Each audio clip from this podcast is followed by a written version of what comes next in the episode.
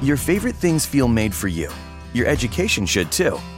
University of Maryland Global Campus, formerly University of Maryland University College, was made to serve the military and working adults like you.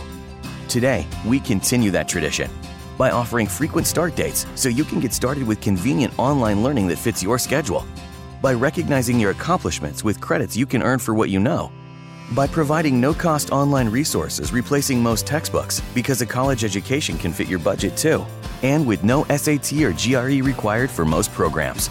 University of Maryland Global Campus, made for you. Last year, we awarded more than $15 million in scholarships to qualified students, including community college students, service members, veterans, and working adults just like you. Discover how we can make your education and your goals for the future a reality. Visit us at umgc.edu. That's umgc.edu. Certified to operate in Virginia by Chev.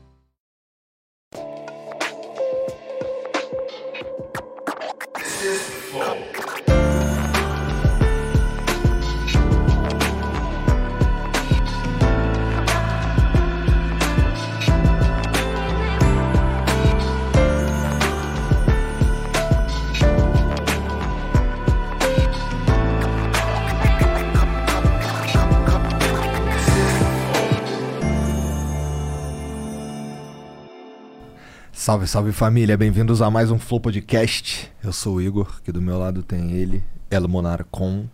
E aí? E hoje vamos conversar com o Tico Santa Cruz. E aí, salve, cara? Salve, boa noite, boa noite a todo mundo aí. Obrigado pela moral, cara. Obrigado Eu que pela presença. aí, cara. Pô, foi super esperada essa oportunidade de estar aqui com vocês. Pô, da hora demais. A gente tá aí com um cara que, pô, fez a história e fez a. a Hoje ele enche o saco do, do, do presidente. É. Tu foi Não bloqueado por ele, não foi um negócio assim? Não, ainda não. Isso até me dá até um certo receio. Né? Por que será, né? Vai que ele gosta das críticas. Sei né? lá. É, bom, se ele gostar das críticas já é algo, já é um ponto positivo, né? É, ele não parece não é melhor do que só crítica, não. bloquear os outros, que parece coisa de criança, vai? É.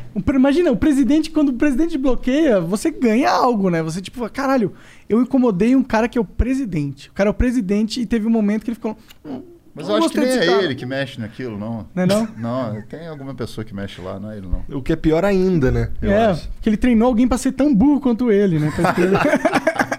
Salve Bolsonaro. Boa sorte. Bom, antes da gente continuar esse papo foda, a gente precisa falar dos nossos patrocinadores, que é a LTW Consult. Se você tem dinheiro aí parado na poupança, um erro, porque a poupança já não é mais o melhor investimento para o seu dinheiro. Entre em contato com eles lá no arroba LTW Consult no Instagram ou no www.ltwconsult.com.br e eles têm vários assessores que vão entrar em contato com você, quer dizer, você vai entrar em contato com eles, vão responder, eles vão te direcionar para ver qual é o melhor investimento para o seu perfil.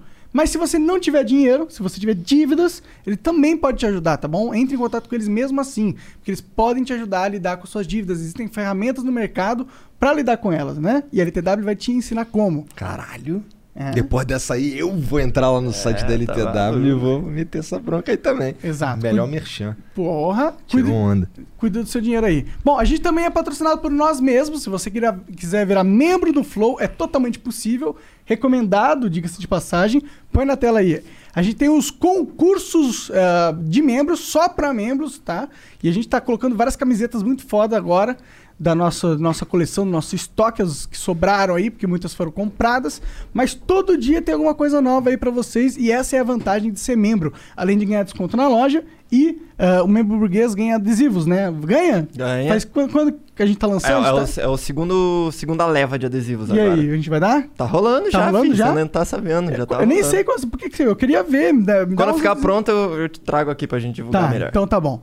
É, então vai lá virar membro. É, e se você quiser mandar uma mensagem pra gente, pra participar desse programa também com a gente, você pode mandar via áudio e vídeo, tá? 15 segundos aí pra você mostrar sua cara pro mundo, tá? São 200 flowcoins as cinco primeiras mensagens, as cinco seguintes são 400 flowcoins e as últimas cinco são 600 flowcoins. Se você quiser mandar uma propaganda, são 10 mil flowcoins, tá bom? E o emblema? E o emblema de hoje? Olha aí, o Caralho. emblema de hoje. Pô, maneiro, hein? Se- Caralho, e tá bem. É, Gostei, está tudo na pô. cara aí, tão bem. É, isso É. é recente. O cara pegou É. É, pior que tá. ontem. Faltou o R ali debaixo da balança. Mas É, tá da hora. Tá quase. Pô, Tá legal, quase. legal, legal, gostei. Bom, mas é isso. Se quiser resgatar esse emblema, o código é Detonautas e ele vai estar disponível no nosso site só nas próximas 24 horas. Depois, Nevermore. Nunca mais vai legal conseguir desse demais, emblema. Gostei. Ô, Tico, tu encheu o saco dessa música aí? Pô, cara, não, eu, não, eu não tenho o que reclamar, né? Graças a Deus o, o Quando Só Se For foi uma música que, que deu uma visibilidade muito boa pro Detonautas, né? Então, a gente... O primeiro óbvio- grande sucesso, né? O primeiro grande sucesso foi o, o- o Outro Lugar. Que foi a primeira música que estourou de tocar cinco vezes por dia na rádio e Caralho, de bababá. nome assim eu não lembro dessa não, mano. Ainda vou te levar. Ah, claro, porra. Claro, claro, lugar. claro, claro, claro. O Quando Só Se- Nossa, essa o música Quando é Só Se For entrou na, na Malhação, né? Aí quando É. pega a novela, aí o bagulho fica muito gigante. Entendi. Porra, porque é. Caralho, a gente tava falando aqui, ela estourou em 2002, né? Nós estamos em 2021. Sim. Então, assim, tá ali escrito no teu emblema a, a letra dela. Tu, eu fico pensando se tu não já, porra, caralho, cantou pra caralho, ouviu pra caralho, não sei o que, caralho, agora eu quero outra vibe, outra música. Não? Ah, a gente, assim, é aquele negócio, né, cara? Tipo, você vai, quando vai fazer uma turnê, tem artistas que às vezes enchem o saco de um hit e não toca, mas você tem que pensar que o fã, cara, o cara que tá indo te assistir, o cara quer ouvir isso aí, sacou? Quer mesmo? Então, porra, é, tem banda que, que, ah não, vou tocar só. Eu já fui no show, por exemplo, do Queens of the Stone Age lá em Los Angeles, querendo ouvir os hits, os caras só tocaram lá do B. Foi maneiro? Pra caralho, mas eu fiquei na fissura de ouvir os hits que eu queria, que eu tava afim de ouvir, e não rolou. Então não tem por que Aí não dar uma- isso, né, pros fãs. É, por que não? A não ser que, sei lá, se o cara tem uma experiência Traumática com a muito traumática, Ah. afetiva por causa da música, e aí de- decidiu não tocar, mas a gente sempre foi uma banda que gostou de tocar pros nossos fãs, sacou? Assim, tipo, a gente faz show pra galera curtir. Então é claro, a gente quer tocar o lado B, quer tocar uma música que não é tão conhecida, mas a gente faz questão de os hits estarem presentes, porque a gente sabe como público quanto isso é divertido pra quem tá lá embaixo. Sim, eu. É que eu, eu, eu, eu lembro dos caras do Los Hermanos que não gostam de Ana Júlia, tá ligado? Os caras não tocam Ana Júlia. Aí eu fico, caralho, deve será que é a mesma vibe pra todo mundo? O cara fica de saco cheio da primeira música que estourou, caralho. Não é teu caso, né? Foda-se. Que não é a primeira Não, música também. que O. Los- o Hermanos tem uma história um pouco diferente, assim, porque o Los Hermanos ele optou por um caminho totalmente é, inverso do que a grande maioria das bandas optam. Os caras fizeram muito sucesso com a Ana Júlia, com o primeiro disco, que era um disco mais de hardcore e tal. Aliás, eu, eu adoro o Los Hermanos, sou fã pra caralho da banda.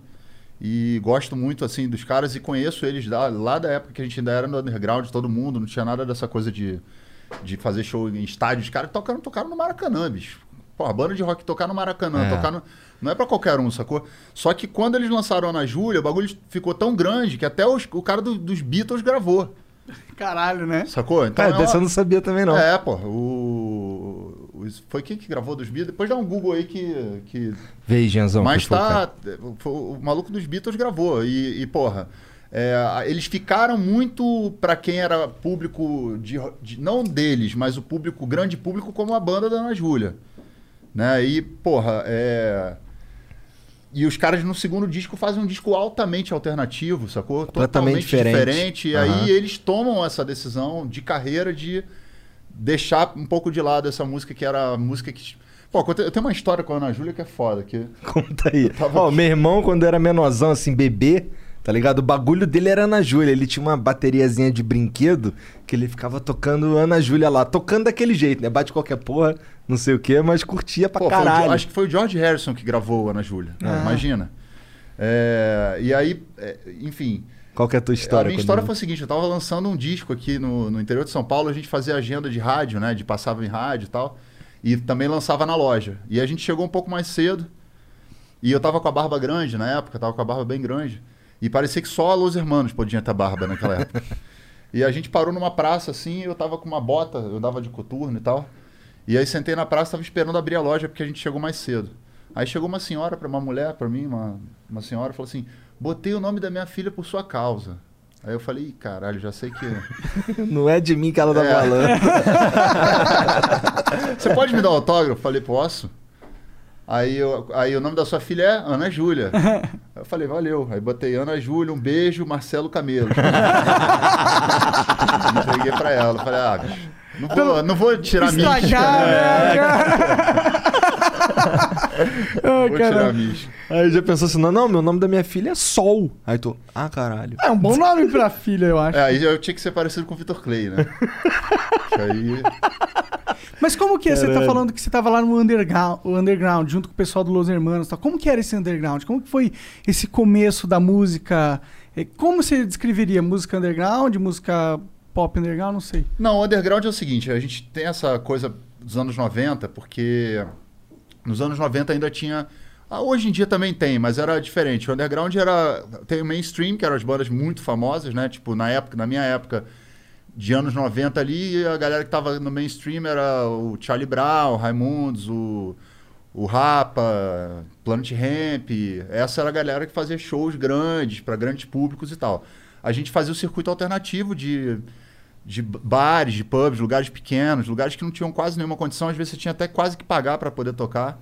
E o Detonautas é uma banda que, como a gente se formou pela internet, a gente é a primeira banda do mundo a se formar pela internet e ter um sucesso comercial. Tipo, vocês não se conheciam? Não, a gente não se conhecia. Cara, isso é, isso é muito louco. Tá falando de 90 e pouco, caralho. Estamos falando de Que 97. loucura, mano. Era Onde? Pelo o ICQ? chat do, No do Mirk? a- o primeiro chat do Brasil que deu esse espaço de, da galera interagir foi o da Folha de São Paulo. Depois virou o UOL. Que tinha aquelas salas de bate-papo do. UOL. Mas tinha o Mirk e no- no- normalmente. É, nessa época tinha o Mirk e o IRC dessa. Mas a gente usava o bate-papo do UOL, que o Mirk e IRC era rápido pra caralho, com aquela coisa descendo e tal. E aí eu perguntei um dia na sala, pô, alguém sabe tocar algum instrumento aí e tal, não sei o quê. Aí o cara, ah, eu sei. Aí outra, mas aquela coisa tipo meio despretensiosa, né? Mas na minha cabeça era, eu queria mesmo fazer a parada. E aí acabamos se juntando lá no, no Rio, num- tinha um lugar lá em Ipanema que tinha um posto de gasolina e tal, que a gente meio que marcou, porque não dava nem pra saber quem era. Não é que nem hoje que você vê foto da pessoa, né? Aham. Era só texto época, e um é, anônimo foto era... Se eu marcava com a pessoa, tipo, foda-se. É. E aí o cara chegou lá, o outro maluco, que era o Cello, que foi o cara que fundou a banda junto comigo. Depois, hoje em dia ele já não faz mais parte da banda, ele saiu em 2013. E aí a gente se juntou e, cara, pô, vamos fazer um som tal, não sei o quê. Nessa época, é, eu tinha um amigo meu de escola que tinha feito sucesso com uma banda chamada Baba Cósmica. Não sei se vocês se lembram, aquela Sábado de Sol, aluguei um caminho. Caralho, peraí, peraí, peraí. Isso não é do Mamonas, essa porra? Não, eles abriam shows dos Mamonas. Entendi. E essa música foi a que fez sucesso. Na bateria dessa Caralho, música. Eu achava que era do Mamonas esse negócio. Não, não. A bateria. de- Essa, o essa banda era o seguinte: era, era o Pedro, que era esse meu amigo, que era da minha escola, do, do Baense, que eu estudava lá no Rio. O Rafael Ramos, que hoje é dono da Deck Discos, é um dos maiores produtores musicais. Da hora. Toca batera pra caralho, era o baterista. E tinha o Felipe, que era o baixista, o outro cara. Eu fiz um teste pra entrar nessa banda, mas acabei que não. acabou não rolando. E eles seguiram e fizeram sucesso como Baba Cósmica, que abria os shows do Mamonas. E aí aconteceu aquela tragédia toda do Mamonas, enfim. E aí eles meio que depois, um pouquinho depois, acabou. Eu cheguei pra ele e falei, pô, cara, eu preciso de uns instrumentos, que a gente não tinha grana, não tinha recurso pra comprar instrumento e tal. E ele tinha guitarra, baixo tal. Ele emprestou tudo pra gente, entramos num estúdio, a primeira vez que a gente reuniu, assim, a primeira formação do Detonautas. Fizemos uma, umas músicas toscas lá que a gente tinha, era tipo, eu quero voltar pro saco do meu pai, eu nunca mais vou sem cueca pra praia, uns bagulho tipo. tudo de zoeira, assim, de coisa de- da época da influência do Mamonas e tal. Pode crer. E aí ele chegou depois do ensaio e falou assim, irmão, isso aí não vai dar certo não, isso é uma merda. aí eu falei, ah, bicho, deixa com a gente aí os instrumentos e, Caralho. e deixa com nós. Aí ele prestou, deixou com as guitarras com a gente, baixo e tal. Eu sou super grato a ele. Hoje em dia ele é um executivo da. Acho não sei se ele ainda tá na Petrobras, mas ele foi durante muito tempo um executivo da, da Tá Petrobras, bem. o cara cabeçudo Entendi, pra caralho, entendi. inteligente. E a gente é, ficou nessa, velho. Vamos fazer a banda e vamos ficar ensaiando, ensaiando, ensaiando. E na cara de pau. E aí o Detonautas acabou fazendo uma formação que a base do Detonautas é sou eu, o Renato, que é o guitarrista, Fábio Brasil, que é o batera, o Cleston saiu no ano passado da banda. O Cello saiu em 2013 e a gente, infelizmente, teve uma perda em 2006, que foi o Rodrigo Neto, que foi assassinado lá no Rio de Janeiro. Foi uma tragédia também, que a gente viveu, traumático pra caralho, no assalto. Então a gente tem uma história muito longa e a internet ela tá totalmente inserida dentro da nossa história, porque a gente passou desde o bate-papo do UOL, pelo ICQ, pelo MSN, pelo Orkut, pelos blogs, pelas redes sociais todas até chegar aqui. Vocês moravam perto, pelo menos? Não. Caralho. Eu morava na zona sul do Rio nesse período. O Renato morava em Bom Sucesso. Aliás, ele só entrou na banda porque morava em Bom Sucesso. Porque eu tinha um pagerzinho, lembra aquele? Aham. E aí o cara, eu botei, quem quiser participar da banda, quiser fazer teste e tal, não sei o que, aí ele mandou uma mensagem. Eu falei, tu mora onde? Bom sucesso. Eu falei, opa, sinal. Sinal do universo, bom sucesso. Chama o cara aí pra tocar. Ele nem sabia tocar guitarra. Ele tocava teclado. Bom sucesso fica, fica no Rio ou Fica Bom no sucesso- Rio, sucesso fica no subúrbio Rio. do Rio. Ah, é? Ah, É. tá, entendi. É que tem, bom, tem um, um distrito de Teresópolis que chama Bom Sucesso também. Caralho. E aí ele entrou É pra onde, to- é onde a família do Venom mora, só por isso que eu Entendi. sei. Aí ele entrou pra tocar te- teclado. E aí ele viu que ninguém da banda tinha experiência. E ele já era um cara que já tinha tocado em algumas bandas e tal. Aí ele falou, porra. Já que. Mas ele sentiu um espírito dentro da banda ali Uma que era uma vontade. parada que tinha uma força ali, né? Aí ele falou, pô, quer saber? Eu vou tocar então guitarra, porque eu também não sei tocar. Todo mundo aprende junto. Entendi. E aí a gente aprendeu tudo junto, cara. A gente é uma banda que autodidata, sacou? A gente saiu do nada e, e chegamos até uma gravadora depois de muito tempo, mas na vontade, na relação, assim, de tipo, vambora, vamos tocar, vamos se organizar, cada um faz uma parte. Eu cuidava da parte do marketing, né? Dizer assim, fazia. Como que era o marketing naquela, naquela época? Você usava muito a internet pra Usava. isso? O que, que, que rolava na internet em estratégia Só de o marketing? e-mail. A gente, para poder conseguir uma matéria no jornal, uma matéria na, numa revista, to- entrar numa rádio, tinha uma Mas- rádio, tinha uma rádio no Rio chamada Rádio Cidade, né, que era a Rádio Rock do Rio. Eu mandei uns- Acabou? Não tem mais não? Não, acabou, agora virou web só. Ela acabou, depois voltou, depois acabou, e agora voltou pra web de novo. E eu mandei uns 200 e-mails pra essa rádio. Só que eu acho que nessa época não tinha muita gente mandando e-mail, porque não era tão acessível a internet, né? Sim. Era, era discado, bicho, na época. É.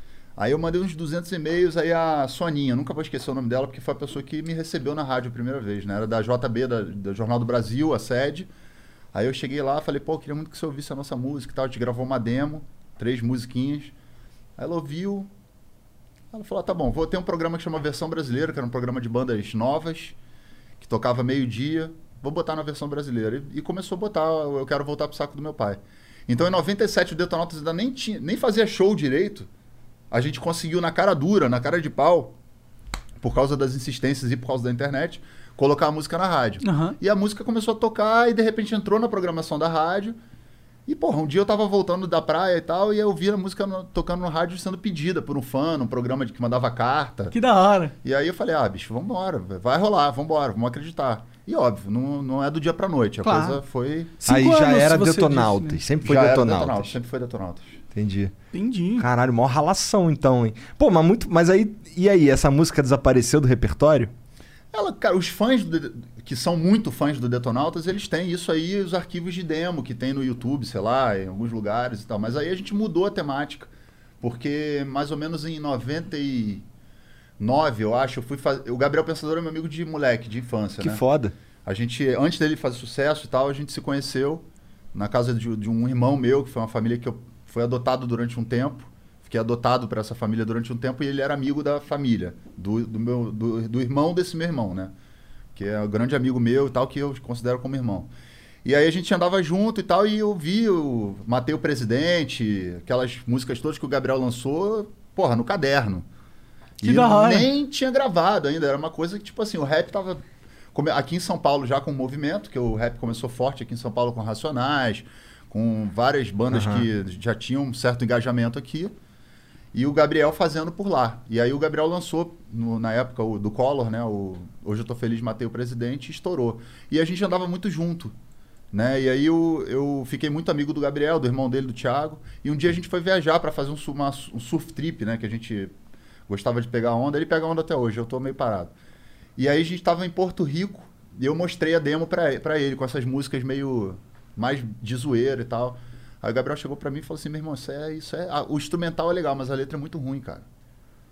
E foi bom que ele tenha falado isso. maneiro. Porque quando você ouve uma crítica de uma pessoa que é teu amigo e te dá uma crítica, um feedback. Tipo, ele podia ter falado, ah, é Sincero, legal honesto, e tal. é. E eu ia continuar naquela porra e não ia dar em nada. Aham. Ele falou, pô, cara, tenta melhorar a letra, tenta dar uma. Entendeu? E aquilo ficou na minha cabeça. E dali pra frente, quando eu voltei pro, pro Brasil e, e comecei a escrever, eu comecei a tentar melhorar. Óbvio, não, não foi do dia pra noite que a gente melhora a escrita, mas aí comecei a ler pra caralho, comecei a procurar outros meios. Até chegar no primeiro disco do Detonautas, que aí tem Olhos Certos, Quando Só Se For, que é uma, são músicas simples, mas que eram mais pops e com uma temática um pouco mais, mais interessante do que eu quero voltar pro saco do meu pai, eu nunca mais vou sem cueca pra praia, umas coisas tipo... É, completamente diferente de É. olhos certos, Sim. né? Exatamente diferente. E aí é história, né? Mas aí tu, esse primeiro disco aí, tu escreveu ele todinho? É, o 99% do material do Detonautas sou eu que escrevo. Quando o Rodrigo era vivo, ele escrevia comigo. O outro lugar, por exemplo, ele que escreveu, eu escrevi só a parte do rap. Entendi. Porque eu cresci com os caras do rap, então eu tinha essa mais, influência né? de, de ouvir rap pra caralho, de estar com. Mr. Catra era negativo na época, ele não era o Mr. Catra. Um dia eu fui no show, encontrei o cara, falei: caralho, bicho, você é o Mr. Catra? Que era um cara que era nosso amigo, que andava com a gente lá na, na, na galera, que tinha uma banda chamada Contexto, Caralho. que era uma banda de rock. E aí eu não sabia que era o Mr. Catra, eu já famoso pra caralho. Aí um dia eu encontro o cara no show, falei, pô, vou ver quem é esse cara, Mr. Catra. Quando eu cheguei no camarim, era o cara. E Que ele- doideira, e aí, como foi esse encontro? Aí eu falei, caralho, você é o Mr. Catra, maluco? Ele, pô, é, Tico, é, tava fumando um beck numa maçã. assim. Aí eu falei, porra, Pipezinho de maçã clássico. Clássico do Aí, cara que tá porra. sem seda. Eu falei, que- aí, fica, aí, porra, aí a gente se reencontrou e tal. A gente se encontrou várias vezes na estrada, mas foi muito bacana porque é uma geração que. Gabriel, MV Bill, Mr. Catra, uma galera que acabou despontando e se tornando é, personalidades e artistas conhecidos. Foda, né? Às o vezes. Catra antes do Catra, ele era do rock, é isso? Era, ele tinha uma banda Caralho. chamada Contexto. Era ele e o DJ Leandro, que é hoje DJ do Gabriel. Até hoje ele trabalha com o Gabriel. Entendi. Que Caralho. loucura, né, cara? Pensar que o mundo é grande, mas às vezes ele é tão pequeno, né, cara? Pensar que, tipo, tantas pessoas que despontaram lá na frente, elas estavam conectadas lá atrás. E hoje É. em dia, a- até seguiram caminhos diferentes, mas ainda estão na música, tá ligado? É, é meio louco pensar nisso. Às vezes a gente para pra pensar se não tem umas pessoas que nascem pra fazer a parada, sei lá. Cara, eu acho que a gente, de alguma maneira, aquilo, aquele universo tá muito próximo de você, e você vê a coisa acontecer, ele te dá a sensação de que é possível. Né? A mesma coisa vocês que, pô, começaram com podcast e tal, vocês estão vendo outros podcasts acontecendo, seus amigos acontecendo a Aham. parada.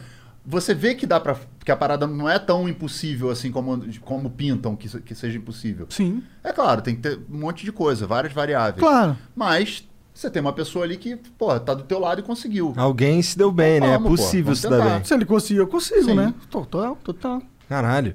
Mas isso, é- isso aí é muito. do- Aí tá bom. Aí quando é que. Tu tá morando no Rio ainda? Mora no Rio. Entendi.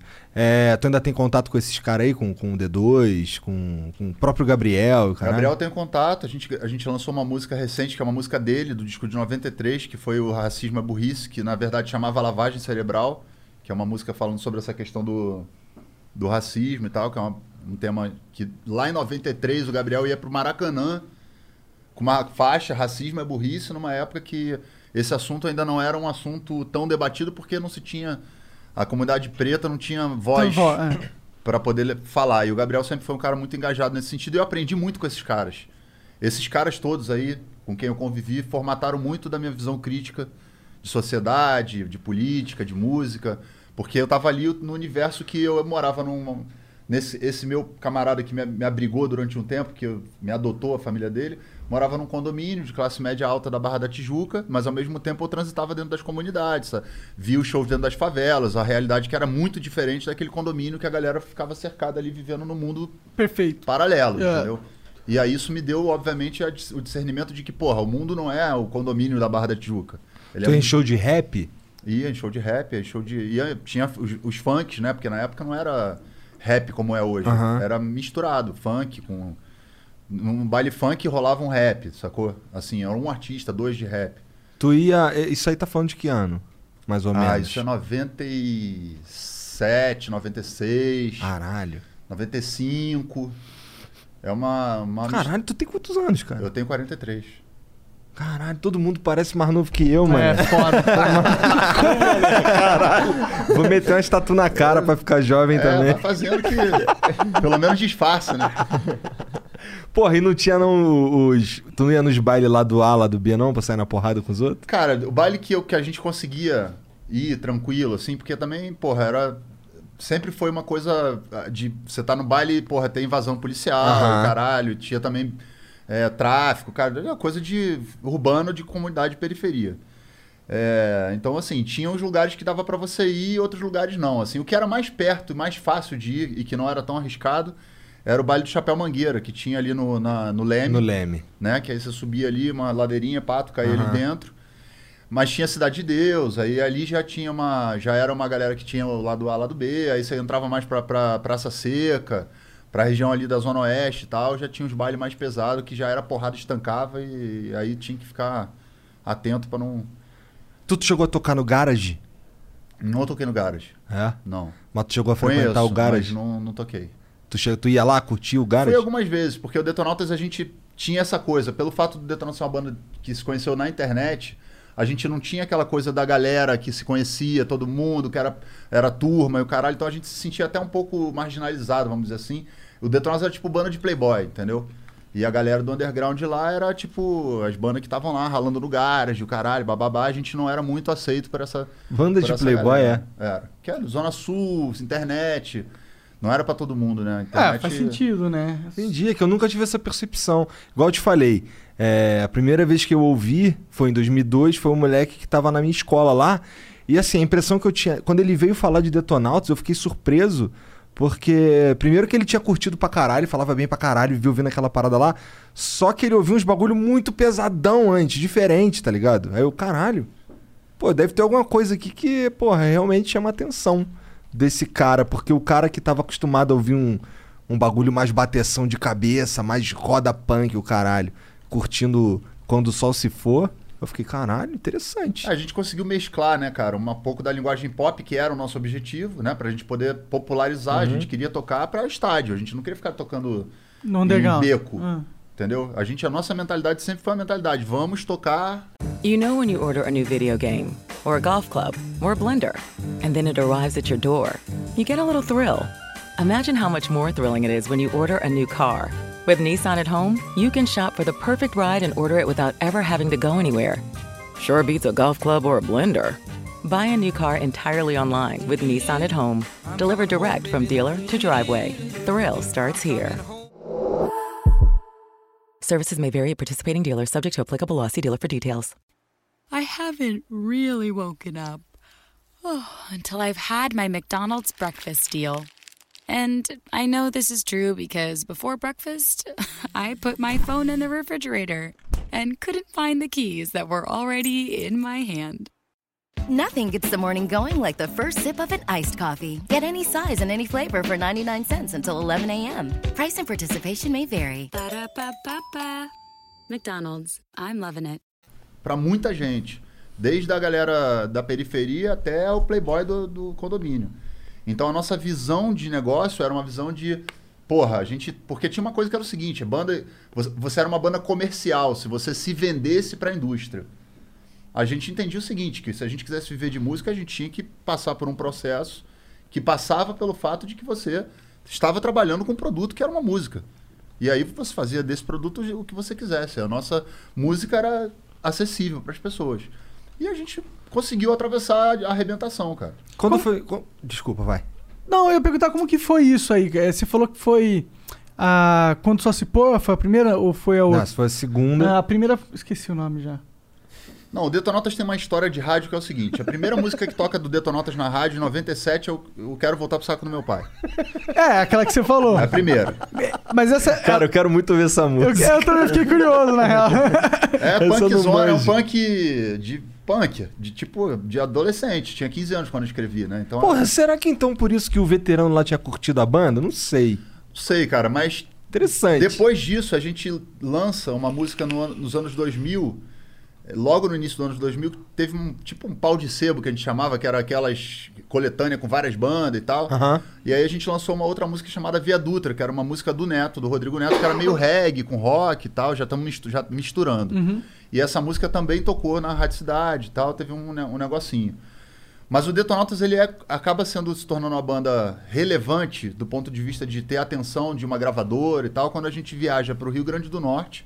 Na época tinha dois festivais, o Abril Pro Rock e o Porão do Rock, que eram festivais que revelaram, o Abril Pro Rock, por exemplo, revelou, revelou o, o Planet Ramp, o Chico Science, é, o Los Hermanos. A gente tentou pra caralho tocar no, no, no, no, Reci- no Abril Pro Rock e nunca conseguimos.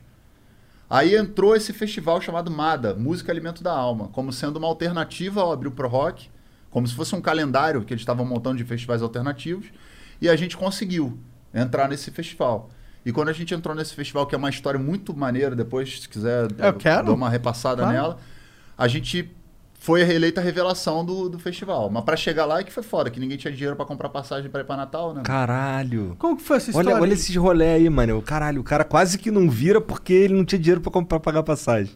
É, a gente não tinha dinheiro pra nada, né? Nessa época era uma, era uma época bem difícil. Todo assim. mundo molecão também, né? Todo mundo moleque, tinha 20 anos, né, quando eu comecei o Detonautas.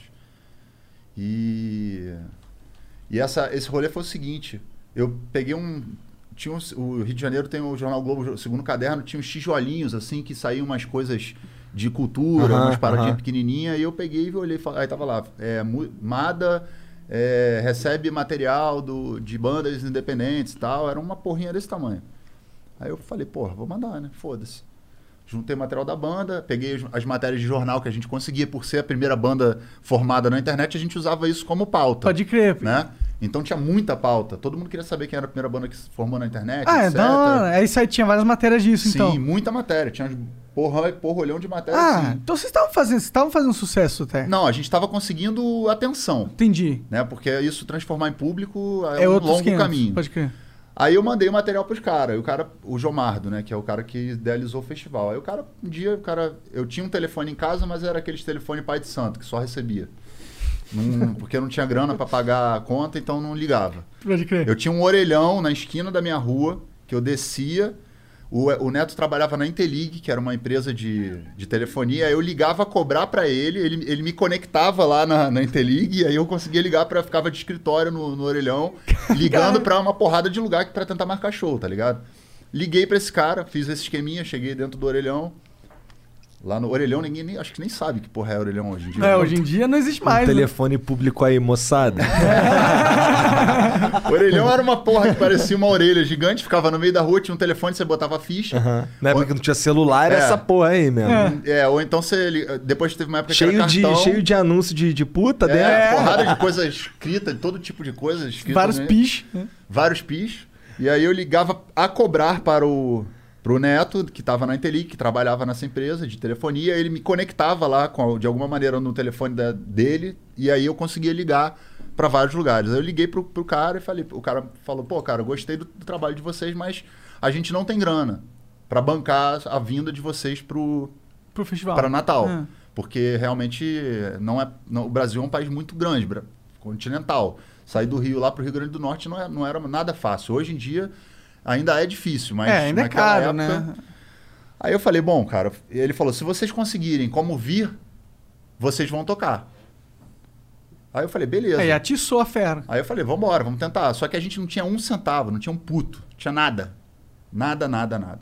Aí eu peguei essa Ia pagar pasta. todo mundo, né? Eram, nós, o Detonautas sempre foram seis pessoas. Nossa, devia ser. Então eram seis pessoas e a gente tinha que levar um cara pra ajudar a gente, que no caso na época era o irmão do Gabriel, o Thiago Mocotó, que era produtor e dava uma ajuda, e, e era um cara que sacava de música também, de som e tal. E aí eu falei, pô, então vamos lá, né? Aí eu, na época tinha uma empresa aérea chamada Fly, que é uma empresa que não existe mais. Pode crer, nem sei. É, ela existiu por um período, assim. Aí eu mandei o material falando pros caras, ó, a gente é uma banda, fiz um. Escrevi um uma parada maneira. É, esse era o meu trabalho na banda. Mandei o material, um projetinho pros caras. A gente precisa de seis passagens de ida e seis passa sete passagens de ida e sete passagens de volta. E aí mandei material pros caras. E a gente divulga lá no, no show, a gente bota, fala que vocês deram pra gente, e o caralho, bababá. Uma, uma marca que eu tenho a, bermuda até hoje, que eu guardo tipo como se fosse um amuleto, assim, que é a Marizia, que é uma marca de roupa muito das antigas de surf. Mandei para os caras também. O Gabriel me botou em contato com o dono da marca que, que me dava roupa para eles. E aí eu falei, cara, preciso de 50 prata pra gente comer aqui, galera comer, só pra gente se alimentar os dias que a gente vai ficar. Aí o cara, pum, disponibilizou, deu umas roupas pra gente, pra gente poder usar no show. A gente tocou todo mundo vestido de Marizia. Pode crer, da hora. Liguei pro cara da Secretaria de, de, Cultura? de Turismo De turismo. do Rio Grande do Norte. Falei, ó, a gente é do Rio de Janeiro, a gente não tem como pagar hospedagem, não tem como a gente... E a gente tá querendo ir pro festival. O festival era já um início de chamariz pra cidade, que depois do festival virou uma parada gigantesca. O cara falou, não, vem pra cá que eu boto vocês num hotel aqui, numa pousada, mas só tem um quarto. Vai ter que ficar os sete num quarto só. Caralho. A gente falou, beleza, vamos embora. Então a gente conseguiu a passagem com a Fly, a comida com a Marizia e o hotel com o cara do. Caralho, você você era até nessa porra, hein? Pô, eu não tô aqui, porra. Né? Mas se liga, esse. Tu só mandou pra Fly e a Fly rodou, rolou assim mesmo? Não, eu mandei pra Fly, aí os caras viram. Aí, eles- aí tinha toda aquela coisa, né, cara, de ser uma, uma banda da internet, que a internet estava muito no começo no Brasil, então tava chamando muita atenção. Era uma forma também dos caras, de alguma maneira, estarem com uma galera jovem, a companhia era nova. Então foi com uma conjunção Tudo de, casou na hora de sorte certa. e, obviamente, de luta. Porque a sorte, ela tá muito atrelada, obviamente, a Com você certeza. criar as oportunidades. É. Né? Né, Não é todo mundo que tem a manha de ligar pra vários rolês e fazer acontecer. Isso É. é, tem, um- tem, um, tem que saber fazer Sim. isso. Se der isso na minha mão, fudeu, nada vai ser feito. É, eu me fudi numa parada. Não me fudi, mas assim, teve uma época que o Flow acontecia aqui em São Paulo, mas eu morava em Curitiba. Aí vinha eu e o Jean toda semana. Aí a gente ficou cantando os caras da Boozer lá um tempão, os caras cagaram pra gente. Cagaram. Eu fiquei, caralho, mano, é mó bronca. e tu se dá bem assim? Eu fiquei, caralho, maneiro. Maneiro. É, a gente, a Os gente- caras da Marizia tudo bem, porque tinha um Tinha certo contato contato, ali. Sim, o mas, caralho. pô, os caras foram muito legais com a gente, né? Porque podia ter falado, ah, a banda eu não conhecia, Ah. não, era, não era nada. O Detonautas não tinha nenhum conhecimento. É você pegar uma pessoa e falar, porra, vou dar uma força. É legal a índole, Aham. entendeu? De olhar pra um artista que não é conhecido, que. E vamos lá. E aí vocês E aí- montaram um mega. Tu montou um megazord pra ir nessa porra Fomos, desse- tocamos no festival. E aí eu me lembro perfeitamente. A gente tocou nesse festival, a gente tocou na, na sexta-feira, era sexta, sábado e domingo.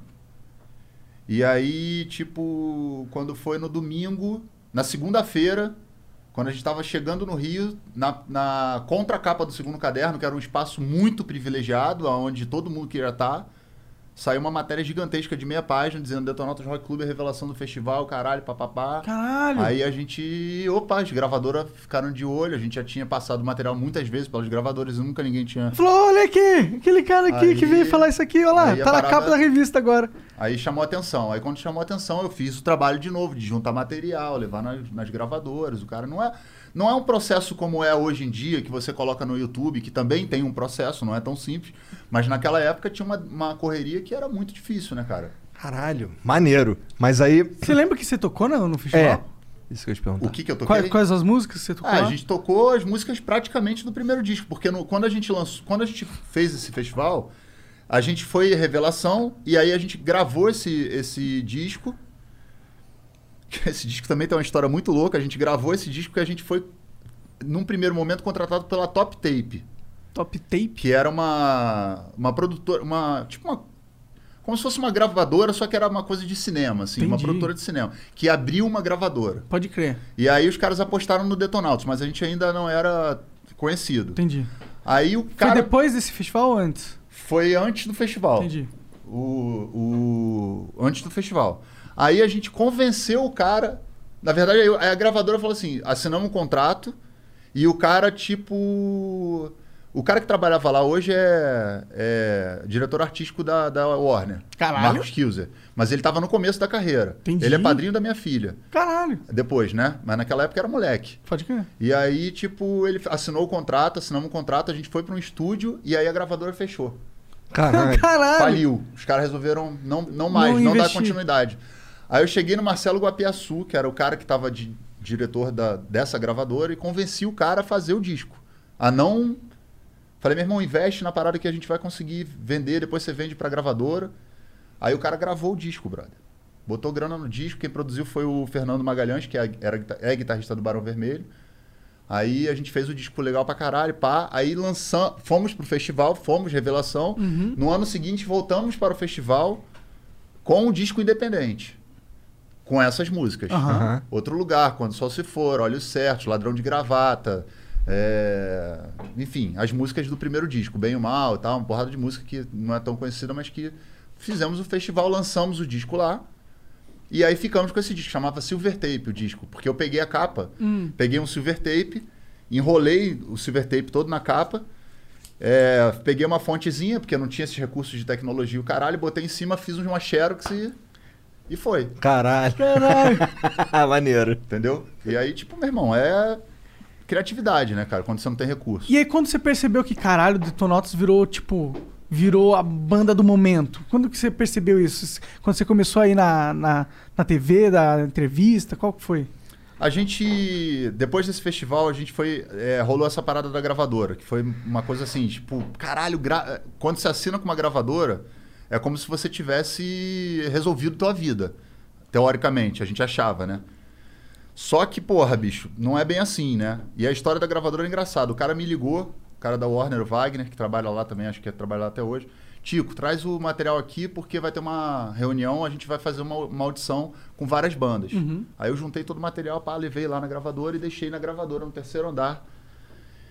E aí os caras entraram, que já tava para começar a reunião, eu cheguei tipo no início da reunião quase, eles entraram para a sala de reunião e tava eu e o Renato e eu falei, Renato, vamos, não vamos sair não, vamos ficar aqui. Aí a gente entrou e se escondeu dentro do banheiro. aí ficamos dentro do banheiro, aí ouvindo a galera, eles ouvindo outras bandas, né? Ouvindo várias bandas tal, não sei o quê. Aí quando começou a tocar do Detonautas, aí tocou outro lugar, a virada do outro lugar. Tá, tá, tá, tá, tu, tu, tu, tu, tu, tu. Aí começou a tocar, os caras botaram, tocharam, aí depois botaram outra música, o Sosfor, aí botaram Olhos Certos, aí depois voltaram de novo, ouviram de novo outro lugar, aí ouviram, foram ouvindo outras músicas do Detonautas, falei, pô, tá levando mais tempo com a gente, né? Aham. Aí eu falei, vambora, vamos vazar antes que dê merda. Na hora que a gente saiu, o Tom Capone, que era o diretor artístico da gravadora, tava saindo da sala. Aí ele encontrou e falou, "Ah, o que vocês estão fazendo aqui? Aí eu falei, pô, cara, a gente tava, a gente tava ansioso pra ver e tal. Ele falou, porque ali era a sala da presidência, né, cara? Entendi. Não podia ficar dentro daquele lugar. Aí ele chegou pra Tinha mim... que ir pra outro lugar. É, ele chegou pra mim, na cara- ele chegou pra mim assim, o Tom era um cara barbudão, assim, pá, um cara foda. Chegou pra mim e falou assim, ó, eu não gostei da banda não, mas ela serve pro que eu quero. Ele falou assim. Aí eu cheguei pra ele e falei assim, só preciso de uma oportunidade.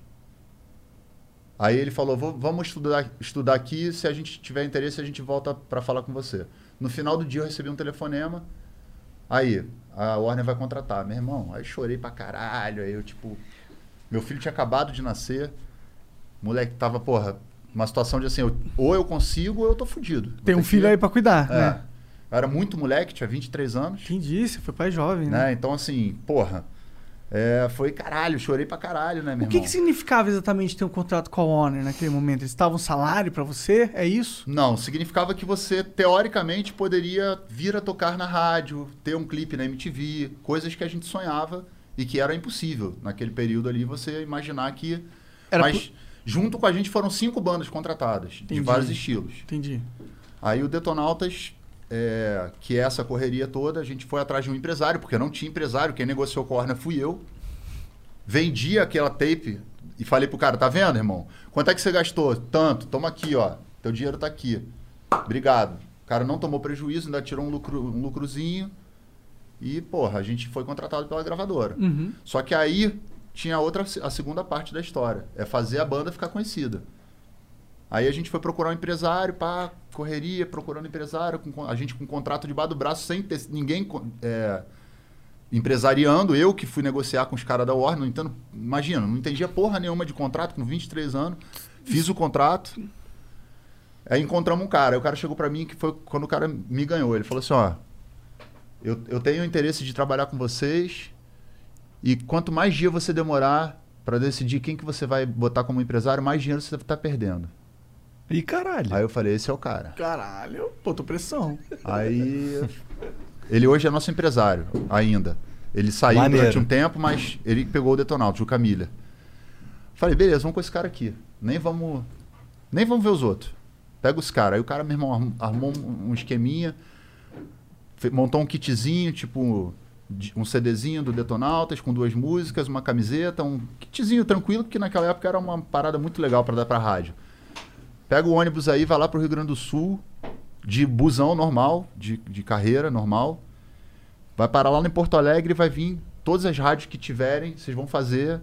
E vai- depois é, é, Santa Catarina, depois Paraná. E, aí, ele armava vocês irem na rádio? aí a gente ia e ficava tipo semanas na estrada, indo de rádio em rádio, entregando na mão do locutor, falando com os caras, tentando a parada da- no corpo a corpo. As outras bandas não faziam isso, Pode crer. entendeu? E a gente veio de ônibus, parando em tudo que é lugar. Isso uma dica do cara. É, isso é uma, uma, uma estratégia que ele, que ele criou. A gente ficava em, em hotel de rodoviária. Nossa, deve ter sido trabalhão. O Brasil é bem pequenininho, Muito, né? é. e aí teve uma outra viagem que é foda também, que a gente foi gravar o outro lugar, primeiro clipe. Aí a gente tinha um orçamento pequeno, a gente foi pra Belo Horizonte, os caras montaram lá o orçamento. O clipe é legal pra caralho, era uma tecnologia nova de uma empresa que tava começando, uma, uma produtora que tava começando. E aí, cara, é, eu fiquei sabendo que o Red Hot Chili Peppers ia tocar no Brasil. Aí eu cheguei pro, pra, pro pessoal da gravadora e falei, pô, eu sou fã pra caralho do Red Hot, queria muito abrir. O Red Hot é da, da Warner. Aham. Na minha cabeça, eu sou megalomaníaco, né? Que ano, que ano, que ano? Isso é 2003. No Rock in Rio, então? Não, no, aqui no Pacaembu e lá no... no... Não, Rock in Rio foi 2001. Falei merda. É, o Rock in Rio foi, foi 2011. Então, mas teve um... Acho que 2000, na verdade. Um Rock in Rio Teve, teve, um Rock in Rio em 2000. É, É, teve um é Rock que eu lembro que eu fui no 2000. show do... do... Foi um em 2001. 2001? É, que teve Cássia Eller e- Isso, que aí eu teve um show do Red Hot e eu fui. Sim. Que foi uma merda esse show, por Foi sinal. meio merda, Eles né? estavam muito doidos. Eu não sei se tava muito merda o show porque eu tava doente no dia ou se tinha sido ruim mesmo. Agora que você tá me falando que foi Não, ruim mesmo, bem então foi ruim mesmo. na, na na biografia do, do Anthony Kids, ele conta que desse dia do, do- eles tinham voltado a usar heroína e estavam fudidos pra caralho. Entendi, caralho. Foi um dia bad. Que o. O Fruciante tava fudidaço, então foi, foi ruim o show. Eu lembro porque eu sou fã pra caralho da banda. Eu também sou fã. E aí cheguei pro, pro, pro presidente da Warner e falei, Sérgio Afonso, que hoje é presidente da Warner, depois ele saiu, voltou também, falei, Sérgio Afonso, Detonautas quer abrir o show do, do, do Red Hot Chili Peppers. Ele falou, não, cara, tá maluco. Vocês vão abrir show do Red Hot Chili Peppers e, porra, se vocês tomarem uma vaia, a gente contratou uma banda que vai ficar queimada, que não tinha essa. Era, porra, tomava, se tomar uma vaia gigante, tu acabou. Ainda mais sem ter construído uma história antes, Nada, né? né? Sim. A gente até era conhecido no Rio, mas aqui em São Paulo a gente nunca tinha tocado na vida. Pode crer. Esse foi um show do, do By The Way? Foi o show do By The Way. Tá. Aí eu mandei a porra do material lá pra Los Angeles. Falei, foda-se, vou mandar em paralelo. Se os caras gostarem, porque eles tinham uma prática que era o seguinte: pegava uma banda que tava lançando disco no, no país Uhum. e botava a banda pra abrir. Hum. Mandei. Aí tu cagou porque o cara falou e mandou. É. É, aí falei, vou mandar, foda-se. Ah, vai, que né? O não já tem, Ah, né? Mandei. Aí tava gravando o clipe do outro lugar, a mulher da. A Carla Bastos, que é da Warner, chegou pra mim, Tico, tu não vai acreditar, os caras do Red Hot Chili Peppers convidaram vocês pra abrir o show. Caralho! Aí eu, Pau duraço. caralho, vamos abrir, vamos abrir São Paulo, Belo Horizonte, é, São Paulo, São Paulo e Rio de Janeiro. E a comunidade Ninjitsu abriu no Rio Grande do Sul. Porque no Rio Grande do Sul tem uma lei que a banda que vai abrir internacional tem que ser uma banda local. Entendi. Aí eles foram, eles abriram lá, o que foi super válido porque a comunidade Ninjitsu é uma banda foda do Aham, caralho. aham. E a gente tranquilo de tocar no Rio, mas aqui no Pacaembu, irmão. A gente nunca, nunca tinha tocado aqui na vida. Em São Paulo. Primeira vez que o Detonautas tocou em São Paulo foi no Pacaembu. Foi Caralho. Devia ter gente pra Caralho. caralho. Gente pra caralho, Na velho. passagem de som tinha 20 mil pessoas. Aí. Perdeu a virgindade com uma puta gostosa, tá ligado? E foi maneiro pra caralho, porque assim, a gente tava, obviamente. Ô, Tico, puxa com o microfone receio. pra tu. A gente tava com receio, né, de entrar Dá no show merda, e tomar uma vaiada fudida Aham. aqui. Porra, ninguém conhecia o Detonautas, banda carioca. Mas eles não conheciam em São Paulo mesmo? Não conhecia, a gente nunca tinha Porque eu, tocado aqui. eu vi essa música pra caralho quando eu era pequeno. Mas ela começou a tocar pra caralho depois desse show. Entendi. Porque aí a gente entrou no show, a gente fez um show foda pra caralho. O Chad Smith entrou no palco, tocou percussão, porque o cara ele tava no backstage e se amarrou no som e entrou. Aí a galera veio ao delírio. Nossa, cara. E aí, quando acabou aquele dia, cara, a gente saiu da- dali e fomos pra uma festa na casa da Fernanda Lima. Que viagem, A gente cara. nunca tinha conhecido as pessoas assim, né, famosas. A gente Sim. era só um bando de moleque que tava indo ali tocar a primeira vez em São Paulo. E a MTV, aquela coisa toda da MTV, o caralho, a gente foi pra... Fernanda Lima já tava na MTV? Tava, né? No início, Aham. assim, ela tava bombada na MTV. Aí a gente foi pra casa da Fernanda Lima, né? Recebemos um convite, pô, vamos lá na casa da Fernanda Lima. Então, chegamos lá na casa da Fernanda Lima, entramos, ficamos num canto que a gente não conhecia ninguém. Porrada de artista, gente famosa, o caralho. A gente, caralho, maluco, a gente tá aqui na casa da Fernanda Lima. Porra, que Tipo, viagem. peixe fora d'água. assim, Caralho, eu só olhando, né? Tipo Onde eu ponho minha observador. mão? É, tipo, né, bota a mão no bolso, bota a mão... Né, já passei por isso várias vezes É também. muita loucura e, e eu não- a gente não tinha caído essa ficha, né, cara? Daqui a pouco uma burburinho na festa, caralho, não sei o que, os caras do Red Hot Chili Peppers chegaram, né? aí vem uma galera assim, aí passa uma galera e a aí concentra uma galera no Anthony Kidd, né? Porque aí a coisa do vocalista e tal, não sei o que. Aí o, o Flia passa, passa o Shed, chega pra gente, que a gente tinha se conhecido no camarim, chega pra gente e fala assim, pô, a gente pode ficar com vocês aqui que a gente não conhece ninguém. Caralho. A gente ficou a noite inteira trocando ideia com o Chad. Smith e com o Flea, cara. Que foda, E mano. o Anthony lá, curtindo a festa e tal, mas os O. Flea é malucão mesmo? Nada, cara. Ele é sangue bom pra caralho, tranquilaço, velho. Ele e o Chad Smith. Eu tô lendo até a biografia dele agora. A biografia dele é bem maneira.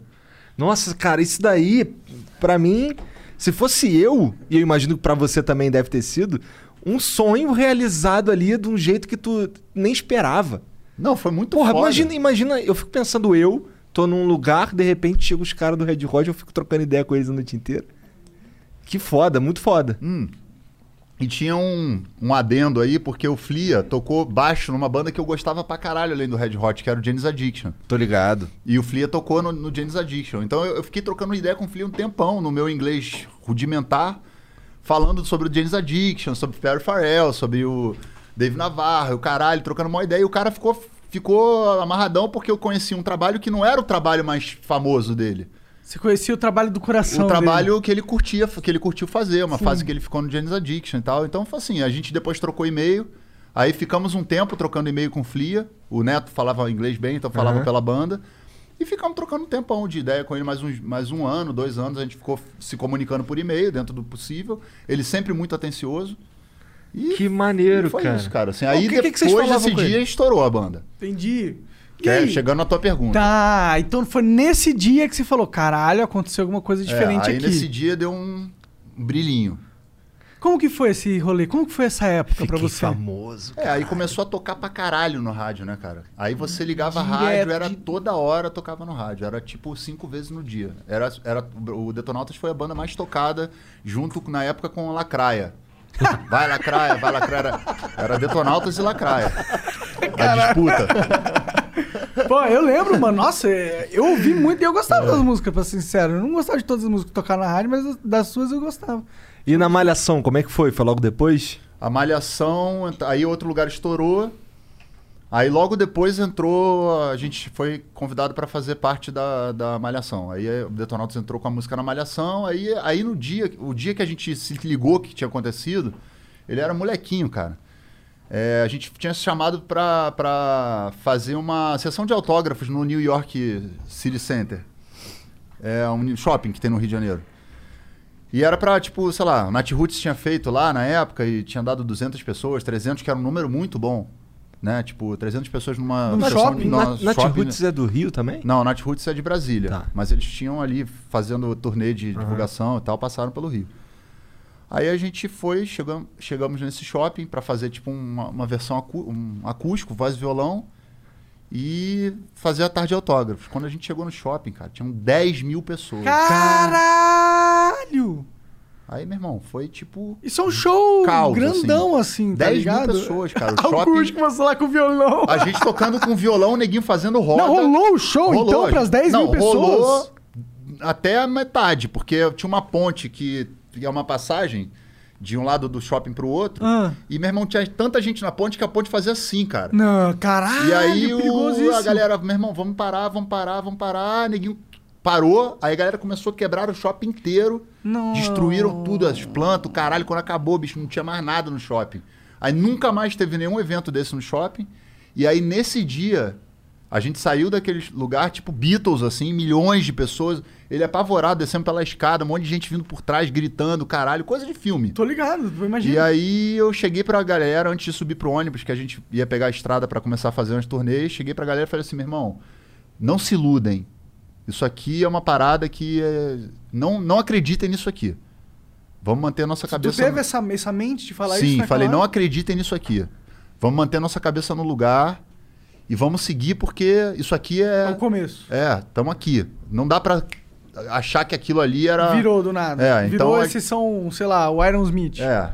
Beatles mesmo, É, assim, Beatles, que era é. um bagulho muito poderoso. 10 mil pessoas dentro de um shopping, Nossa cara. senhora, mano, isso é Entendeu? loucura demais. Aí a gente começou a pegar a estrada. Aí você começa a entender que você é uma pessoa que tá fazendo alguma coisa que leva pessoas a, pra te assistirem. Sim, sim. E aí também vem as críticas, né?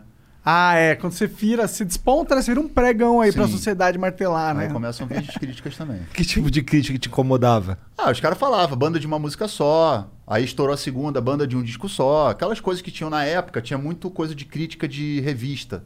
Tipo a revista Bis, Aham. revistas de rock, revistas de música. Pode e, crer. e Aí os caras sempre desciam o mais crítico de tudo é sempre um filho da puta. Caras é malhado Se o seu caralho. trabalho é ser crítico, mano, procure outro trabalho.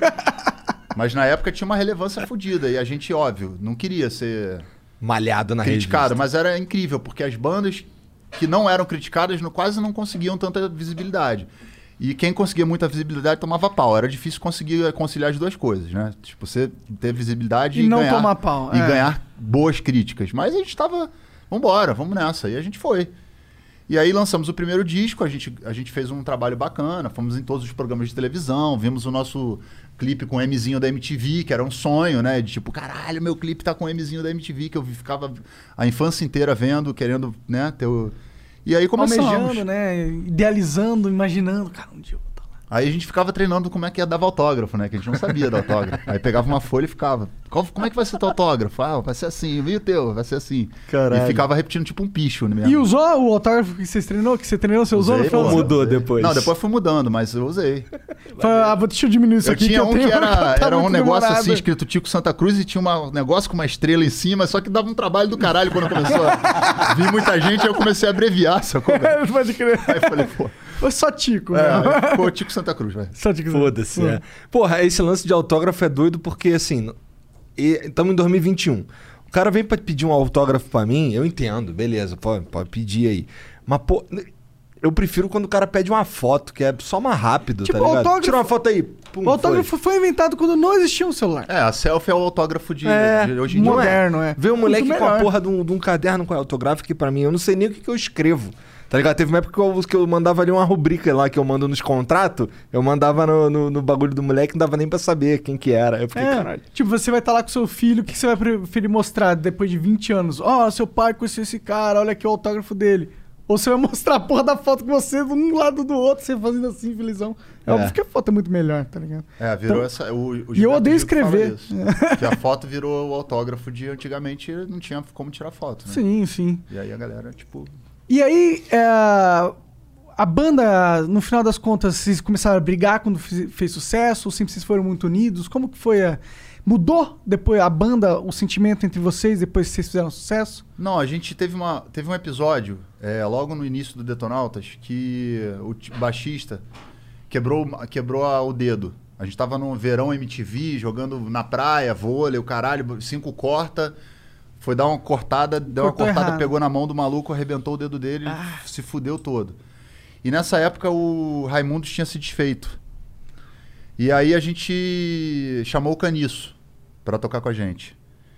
E aí o Caniço topou, porque não tava com o Raimundos e tal, tava é, sem banda e tal, e aí a gente levou o Caniço pra turnê com a gente. E o Caniço foi um muito mentorzão, assim, da gente, porque ele já era mais experiente, já tinha passado pelo sucesso, né, aquela coisa gigante do Raimundos. E ele chegava pra gente e dava uns conselhos, tipo, cara, vocês têm que ter cuidado, manter sempre o olho de tigre, que ele falava, né? Wild the Tiger. E tipo. Sangue nos olhos, né? Porra, cara, e é outra coisa. É, banda, cara, pra não ter pro- problema de, de parada de grana, divide igual. Divide todo mundo igual. Sem essa de um ganha mais, outro ganha menos, entendeu? Então, assim, o que dá problema em banda normalmente é quando alguém tá se sentindo desprestigiado dentro da banda. Como eu que escrevia tudo, é, obviamente a gente fez uma, uma divisão que ficava justo para todo mundo. Se eu fiz, normalmente quando o cara faz a, a música, a música eu faço uma música no violão. A música é minha, direito, é. né? Se eu fosse assim, eu, eu- a gente desde o início da banda por conta dessa coisa do Caniço ter dado esse toque e tal, era 50% era de quem botou a letra e os outros 50% dividido por todo mundo igual. Porque quem fez a letra tem esse trabalho de fazer a letra, o caralho, bababá, ainda tinha o, Neto que era outro letrista. Então era razoável que o letrista trabalha ganhasse. mais, ganha é, mais. Ganha porque a gente que tá ali tocando, caralho. Agora, em várias bandas, o cara que ganhava mais grana era o cara que, que tocava a música. A música era dele. Entendi. Aí, não aí os, os músicos ganhavam, tipo, direitos conexos. E isso quebrou banda pra caralho. Porque, primeiro que começa a ter uma briga interna dentro da banda, porque o cara fala, por que, que a minha música entra e a sua não entra? Aí Aham. já começa a dar merda. Porque às vezes a música do cara é uma bosta e ele vai brigar porque ele quer uma música no disco. Então no Detonautas nunca teve isso. A gente sempre teve uma.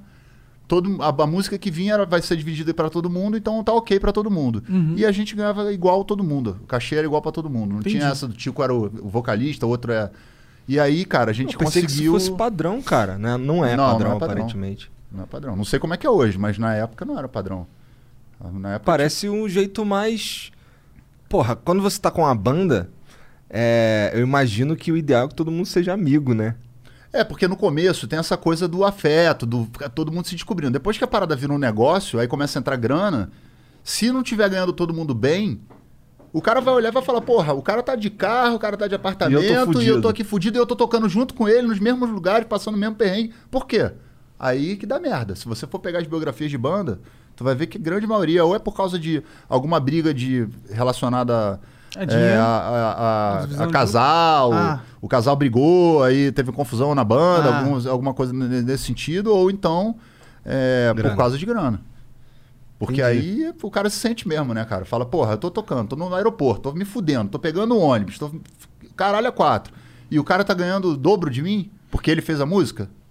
Então você diria que esse é um dos segredos da longevidade da tua banda? Eu acho. Aí a gente, assim, teve uma mudança em 2006 porque a gente perdeu um integrante. Mas aí não é. Em 2013, o baixista, o, o Cello, que é o baixista da banda, era o baixista da banda, saiu, pediu pra sair, porque ele não tava se identificando mais com, O estilo com musical. a música, queria fazer uma outra parada e O que, que tal. ele vai fazer? Ele foi montar uma outra banda. Depois a gente também meio que perdeu o contato, assim. Entendi. Mas ele chegou a, a ter uma outra banda, chegou a participar do, daquele. daquele é, musical que teve. aquele concurso que teve na, na Globo. O... Qual é o seu talento? Não, Não, é- não, aquele que, que revelou o Malta. Puta, pior que eu não assisto, Ah, mano. eu era não um- sei. uma, uma parada de. de Um tipo reality show reality de música e tal, mas assim, eu não, a gente não tem mais contato desde então.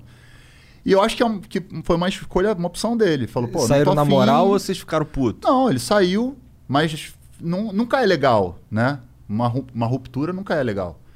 E aí ele, mas ele fez essa opção, eu quero sair da banda, beleza, saiu. O- Agora, no, no meio da pandemia, o Cleston, que é um grande amigo, é, o Cleston tem contato até hoje e tal, é, virou uma chave nele, uma questão espiritual, um lance espiritual nele, ele falou, cara, eu quero sair da banda. E aí saiu. Entendi. Mas aí na Mas- moral, na sem, moral, sem, sem, na moral. sem- Mas assim, a gente, a gente não é uma banda que, que tinha grandes brigas internas. Imagina, é mais do que casamento, cara.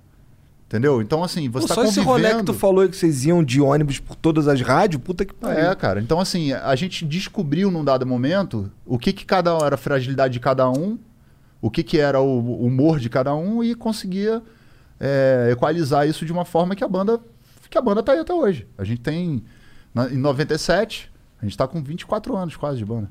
Caralho. Teu Tempão. filho tá com quantos é anos? de ouro. Meu filho tem vai fazer vai fazer 20 agora, me- em junho. Caralho, a banda é mais velho que o filho do cara. É? Maneiro. O que, que teu filho fala, acha desse rolê do, do pai ser famoso, ter uma banda famosa? O que, que ele acha? Ah, cara, eu acho que ele ele tá aqui. Agora eu tô botando ele pra, pra dar um para rolar, para circular comigo, pra ele começar também a, ele a é teu conhecer. o- filho? É, meu filho. Ah, cara, é teu filho, entendi. Ah. Achei que ele trabalhava com você. Não, ele tá trabalhando. Botei ele pra. Ele que deu essa ideia de fazer os podcasts, sacou? Entendi. Ele chegou pra mim e falou, pô, eu já, eu já conheço os podcasts e tal, mas ele falou, pô, vamos fazer uma agenda de podcast e tal. Eu falei, pô, faz aí então, monta a agenda aí. Aí ele começou a montar, procurou vocês, procurou a galera e tal, montou. Hora, Fez da uma agendinha maneira. A gente veio pra casa de um amigo que a gente tem aqui e tal, porque isso aqui é uma coisa que eu tô fazendo em paralelo, porque foi ele que montou Aham. né? Então eu falei, pô, vamos lá, vamos, vamos começar a aprender como é que funciona a estrada e tal. E aí, tipo, eu imagino e aí tu que. se fudeu na, na- nessa história, né? Eu imagino- Eu também tá, ia ficar de bobeirão em casa, pô. Muito melhor, eu também acho. E ele tá vendo a galera que ele gosta de assistir, que acompanha direto. Então, pra ele também é uma oportunidade de ver eh, o, ba- o- bastidor, a galera que ele curte, tudo, que eu também gosto. Então, assim, que que acontece? É, é, a, a infância dele eu não tive tão presente, porque eu tava fazendo show direto. Eu tava, ficava seis meses fora de casa. Ele mora contigo hoje? Mora, a gente mora todo mundo junto. Eu tô com a, com a minha esposa até hoje, é meu filho, minha filha, eu e, a- e minha esposa. São 20, 20 anos de casado. Então você tem bons relacionamentos, né? Com banda, com esposa. É, eu sou uma pessoa que consigo administrar longos dos Deve ser, relacionamentos. deve ser um cara tranquilão, né? Deve Mais ser ou um cara- menos. Mas... mas eu acho que também, assim, é, tanto, eu acho que talvez eu tenha bons, boas vantagens que, que compensam as desvantagens. Entendi, entendi. Eu tô meio briguento, dependendo do assunto, é meio briguento, né? Ah, No Twitter você gosta de, de brigar, né? que eu sei. gostava, hoje em dia eu não gosto É verdade, mais, é verdade. Eu lembro que eu via muito no Twitter, sempre tava brigando com alguma. O que você tava brigando naquela época? Ah, assim, eu, era, é, eu, eu falava que eu era Twitch Fighter, né? Eu Não tem Street Fighter, eu era pro Twitch Fighter. Eu- era uma fase da minha vida, cara. Eu sou uma pessoa conflituosa. Minha história de vida é conflituosa. E eu, durante muito tempo, achava que o rock era essa coisa, do rock conflito, por causa daquelas coisas que a gente vê na MTV, do Oasis brigando com não sei quem, e fulano de tal brigando com não sei o que lá. Achava que era isso Aham. né? Então eu tinha uma postura de maturidade fodida minha, de moleque. Essa coisa do, da vaidade, do ego lá em cima também, do rock, do rockstar, daquela coisa toda que a gente idealiza e imagina. Sim. E, e aí eu acho que nessa época aí eu, eu, eu dei uma surtada ali em 2005, 2004, 2005. E aí entrei Então numa... você vê dessa forma. Eu não sabia que você via dessa forma. É, não, hoje eu vejo dessa forma. Entendi. Naquela época eu achava que era que era rock, era rock era fazer era isso, era bagunça, era porrada, era re- rebeldia e tal. Mas hoje com 43 anos eu olho pra isso e falo, tá, foi uma fase da minha vida, mas eu tenho que aprender que talvez tenha outras fo- formas de se falar, outras maneiras de se comunicar e outras formas de você entender como é que funcionam as coisas. Pode crer. Eu sei que tu lançou uma. uma um novo álbum, agora não sei se é o álbum ou novas músicas, que é um- uma pegada mais política, é verdade? É isso mesmo? É, a gente, a gente, a gente assinou um contrato com a, com a Sony, é, que foi uma coisa muito importante na nossa vida. Aliás, mandar um abraço aqui pro meu, pro grande irmão Paulo Junqueiro, que é o presidente da Sony, que apostou no Detonautas. Pro Bruno Batista também, que é um cara que, porra, a equipe toda, né? A gente tem uma equipe foda na Sony. E a gente assinou um contrato grande para fazer dois trabalhos grandes. Só que veio a pandemia. E aí na pandemia, fudeu. Parou tudo. É. E aí a gente falou, meu irmão, e agora? Na hora, na hora que nós estava Tipo, o trem de pouso tava. O avião ia levantar de novo depois de 10 anos naquela relação fodida. Pum, pausou.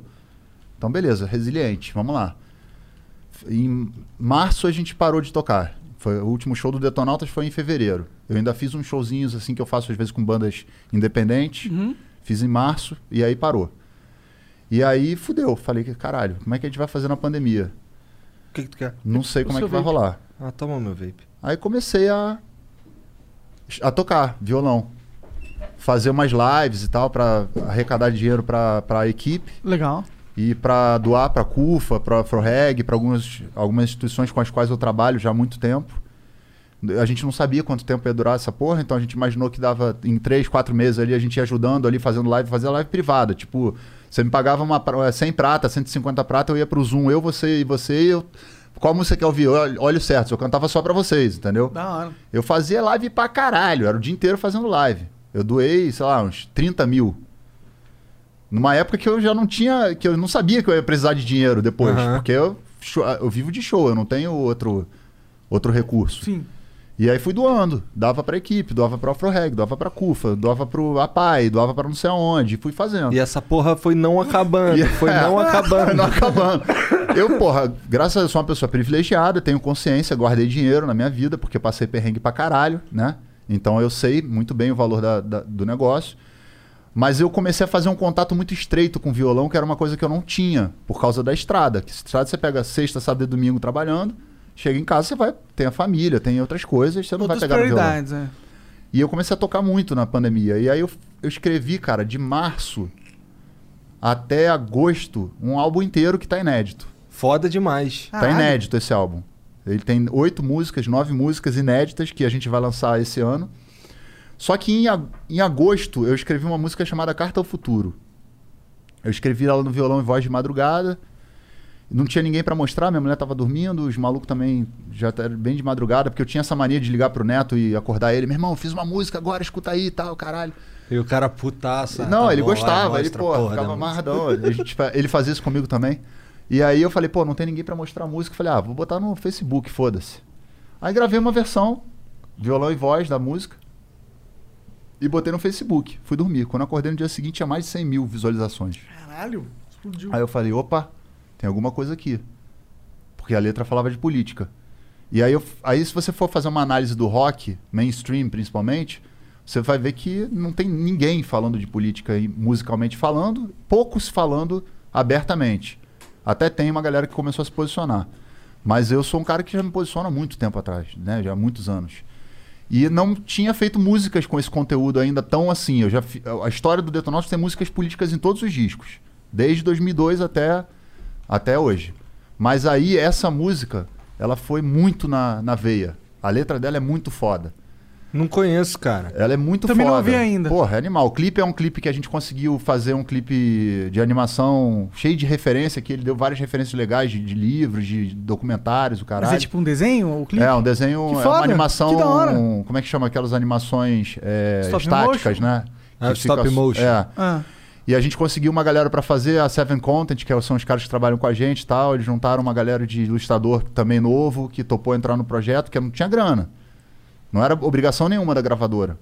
Sacou? E aí, aí eu fiz aquele movimento de lá do começo, do Detonautas. Falei, pô, essa, essa música é maneira, eu vou pedir pra alguns artistas declamarem trechos. Aí eu fui na cara dura, velho, chamando todo mundo. Liguei pra Anitta, liguei pro Wagner, caralho. Wagner Moura. Liguei pra. Liguei pro, pros caras que, que eu não tenho tanta intimidade, Matheus Nastergalli, Thiago Lacerda. Aí juntei uma galera foda pra caralho e, reci- e consegui fazer um- uma, um- a, a letra toda Recitada pelos recitada caras. por vários artistas que eu admiro pra caralho. Que da hora, mano. Entendeu? Tá no YouTube. A galera entrar no YouTube agora, botar é, Carta ao Futuro, recitando, caralho, vai ver Tá todo canal- mundo. qual Tem, canal desde, tá? Tem no canal do Detonautas, Detonautas. oficial, é. Beleza. E aí, tipo, tem desde a Anitta, que é uma artista foda pra caralho, que, que é minha amiga, que é uma pessoa que eu tenho uma admiração, um carinho profundo, até a, a Sônia Guajajara, que é uma liderança indígena foda, mundialmente conhecida. Então eu consegui botar artistas de TV, personalidades, ativistas, é, gente de todos os lugares. Tem, Tem a Maju, quantos cara? tem... Quantos cara? Ah, cara, é, é chato não falar o nome de todo mundo, Não, não, né? não, não. Chuta aí o número de. qu- Quem, quantos, quantas pessoas estão ali? Ah, deve ter umas 11, mais 11 pessoas, uns 11 artistas fodas, Caralho, assim. maneiro, cara. que gravaram e mandaram pra mim e tipo, pode ser que tenha um pouco mais, um pouco menos, mas é só gente foda, não tem só tem gente foda. Até aquele moleque do TikTok eu, eu consegui O Mário? lá, o Mário. Caralho. Ele foi gente boa pra caralho, moleque. Ele é gente boa, É, cara. foi Ele é gente, gente boa, boa, pra gente caralho. boa. A gente ficou trocando as ideias e tal. Aham. E mas eu, eu, eu, eu conheci ele porque minha filha usa TikTok pra caralho e tal e aí eu falei Falei, pô, esse moleque é maneiro, cara. Vou chamar ele, vou botar ele no meio dessa galera toda aqui, que já é uma galera que já é cons- consagrada. Aham. E ele super topou e participou e foi muito legal. Caralho, que doideira, maneiro. E aí viralizou antes da música. Porque tinha toda essa galera faz- falando. Aí quando a gente lançou a música, o último clipe do Detonautas tinha dado 50 mil views no lançamento. Porque o rock não é tão grande quanto o funk, quanto Aham. o sertanejo, caralho. Essa música deu 500 mil. Bah, aí a gente falou, caralho, aqui tem alguma coisa. Aí a gente foi pegando crônicas do que veio acontecendo de 2020 pra cá e musicando. Tipo, depois foi a Michek, que aí deu aquela porrada gigantesca. Que aí foi parar em quarto lugar no, no, no Spotify. Que foi uma parada muito gigante, que não, nenhuma banda de rock conseguia entrar no top 50 É, o do rock, Spotify. o rock não tá exatamente num momento de alta, né? Não, muito tempo Pois que é, não. muito tempo que não. E aí a gente estourou o Michek, muito também porque a Michelle Bolsonaro fe- fez um movimento errado, foi tentar denunciar para retirar a música dos lugares e aí repercutiu ao Esse é, contrário. esse é o Ah. melhor jeito de promover alguém, É. né? Fala assim, é ó, tentar cancelar esse eu, cara. pessoa poderosa, não quero que vocês assistam isso. Ah, esse cara poderoso não quer que eu assista isso, eu quero assistir isso agora. É. Só pra estar contra esse filho da puta. Isso é um. Eles chamam de efeito Barbara Streisand, né? Que é uma, é uma história da. Barbara Streisand que é absurda. Ela saiu uma foto dela, da casa dela, numa foto. Uma porra qualquer. Ela viu a foto, que ninguém sabia que era a casa dela. Aí ela entrou na, na justiça pra tirar a, a casa dela da foto. Aí não conseguiu e todo mundo ficou sabendo que a casa era dela e as pessoas começaram a virar virou ponto turístico o bagulho. Caralho. Então é quando dá o efeito reverso, né? Que a pessoa quer, tipo, eliminar de alguma maneira. Já joga lenha na fogueira. E aí acaba jogando. e É, aí- a gente é, a gente é usuário desse, desse efeito também. É, não, não tanto de propósito, né? É, não, não é de sofrendo. propósito, mas aí acaba rolando. Acontece pra caralho. E aí também. rolou a Michelle, porra, explodiu, a música explodiu. E aí fomos parar no, no Spotify lá no quarto lugar, o caralho, ficamos. A parada, o nome do Detonautas voltou a circular mais. Aí entrou no TikTok. Um dia minha filha me ligou e falou: pô, pai, você tá famoso. Que ela não tem essa referência. a referência de fama pra ela é o É o TikTok. TikTok, pode crer. Tua filha tem quantos anos? Minha filha tem 12. Vai fazer 13 agora. Ela falou: pai, você tá famoso. A cada, sei lá, cinco vídeos que eu viro no TikTok, três são seus. Caralho. Aí eu falei, pô, viralizou no TikTok. Aí procurei o pessoal da Sony pra poder me. Porque eu também não conheço muito de TikTok. Ele falou: não, pegou. Aí a gente entendeu que a parada E tu já tava com a Sony? Já, já tava com a Sony. Aí a Sony foi super gentil, os caras deram o suporte que a gente precisava, embora não fosse do contrato, né, efetivamente. É, porque o nosso contrato era, era para outro disco, mas acabou que foi indo sim, vai acabar sendo um disco, né? Porque a gente ainda tem mais uma música que a gente lançou agora, que a gente fez semana passada e acabou saindo, que é o Roqueiro Reaça, que é uma zoeira com essa briga que teve aí do, Digão. do Digão com o Pelu. E tem outros caras também que são reaça pra caralho de rock. A gente botou logo todo mundo dentro do bagulho e foda-se. E aí tem mais três outras músicas pra lançar em julho. Mas tu cita o nome dos caras, não. Não, imagina, e nem é pra ele. É só... Não, não, dois caras em geral. Não, não, eu peguei só o espírito dos caras. Entendi. Que é essa coisa reacionária de negacionismo, o caralho, bababá, e botei ali. Falei, pô, não tem nada a ver com rock essa porra. É o roqueiro reaça, o cara que antigamente era apontado reaça é, o algo- dedo. é algo engraçado, né, É, cara? é o cara que antigamente Como era apontado, ameaça, né? né? E hoje em dia ele aponta, né? E faz tudo o que fizeram com ele. E, porra, aí espalha preconceito, desinformação, negacionismo, caralho, e acha que tá abafando que é, que é mauzão, entendeu? Aí fiz essa É zoeira. contraventivo. É, e aí, aí, aí virou tipo uma. Esse disco tá virando uma crônica. Porque, na verdade, se você for pegar do Carta Futuro e você, sei lá, em 2050, o que estava acontecendo no Brasil? E você pegar as- essas músicas que o Detroit lançou, você vai pegar o Carta ao Futuro, que fala, é uma crônica mesmo, falando sobre a pandemia, negacionismo, caralho. Depois o Michek, que fala dos 89 mil, que até hoje não foi esclarecido. Depois passa pro Mala Cheia, que é uma crítica aos pastores que usam a fé. Não é uma crítica aos cristãos, é uma crítica aos pastores que usam é, a fé para ganhar dinheiro. Aham. Que é um problema no É, Brasil, né? Que é o Mala Cheia, né? Que a gente sabe quem é, né? Aham. Mala Cheia, não vou falar o nome dele, mas é, tudo o- bem. é ele. E, enfim, depois a gente fez o Kit Gay, que aí eu peguei referência do Red Hot Chili Peppers, fiz um clipe com a meia no pau, assim, tipo, pelado, caralho. Aí Caralho. também deu uma, várias, muitas visualizações. A gente foi usando, cara. Eu sei usar o, o- o brinquedo, né? Tô nessa aqui há muito tempo. Sim. Depois a gente fez o Político de Estimação, que era falando sobre essa galera que também fica endeusando político. É um e aí é uma problema, crítica ao nossa. fanatismo, não é ao político nem ao partido, mas ao fanatismo, ao cara não enxergar que o político erra, Aham. que ele tem defeitos, que ele tem problemas. Então isso gerou um mal-estar entre a esquerda e a direita. Cara, porque- isso é muito foda, porque assim, vou ser sincero. É, eu achava que tu era Lulete, porra. Não, cara, na verdade eu nunca votei no Lula. A minha, Interessante demais. a minha relação. Porque essa, essa é a imagem que os caras colocam, tá ligado? Sim. Eu super admiro o Lula como uma pessoa muito inteligente, um cara Aham. que tem uma articulação, fala pra caralho. Se ele entrar pra falar aqui no Flow, meu irmão, dois minutos você tá votando nele. Foi o que o Haddad disse. É. Ele deu 15. É. Ele deu 15. Dois minutos tá votando Não, nele. eu, eu, eu concordo com você. É inegável que o Lula é um cara muito safo, muito inteligente e que sabe falar muito bem e tal. E que, pô, ele, querendo ou não, apesar de ter a- é, as, as histórias podres dele, tem muitas histórias de, de, de atos que ele foi inteligente, ou coisas que ele fez bom. É, o- Ele era admirado internacionalmente. Não, o, o ele Obama- é, ainda é, né? Admirado, muito admirado. É tanto né? que o Papa foi lá, na, mandou uma carta pra ele. Sim, essa história toda que aconteceu durante a Lava Jato e que agora se tornou a- mais é, a clara para as pessoas. Eu, eu- o que aconteceu? Por que, que as pessoas me associaram ao petismo? Porque eu fui o primeiro artista a, a me levantar na época que a Dilma começou a sofrer o movimento de impeachment contra o impeachment. At Busch Gardens Christmastown, rekindle the spirit of holiday traditions for you and your family. Delight in the wonder of over 10 million twinkling lights. Cherish the moments as you enjoy new holiday shows and visit Santa and Rudolph. And immerse yourself in a world transformed by the season at the world's most beautiful theme park. The holidays shine brightest at Busch Gardens Christmastown. Select dates through January 2nd. Right now, it's the best deal of the season. Save over 50% with tickets as low as $24.99. Restrictions apply. Você imagina, 90% da população estava por conta da questão econômica, dos erros cometidos pela Dilma.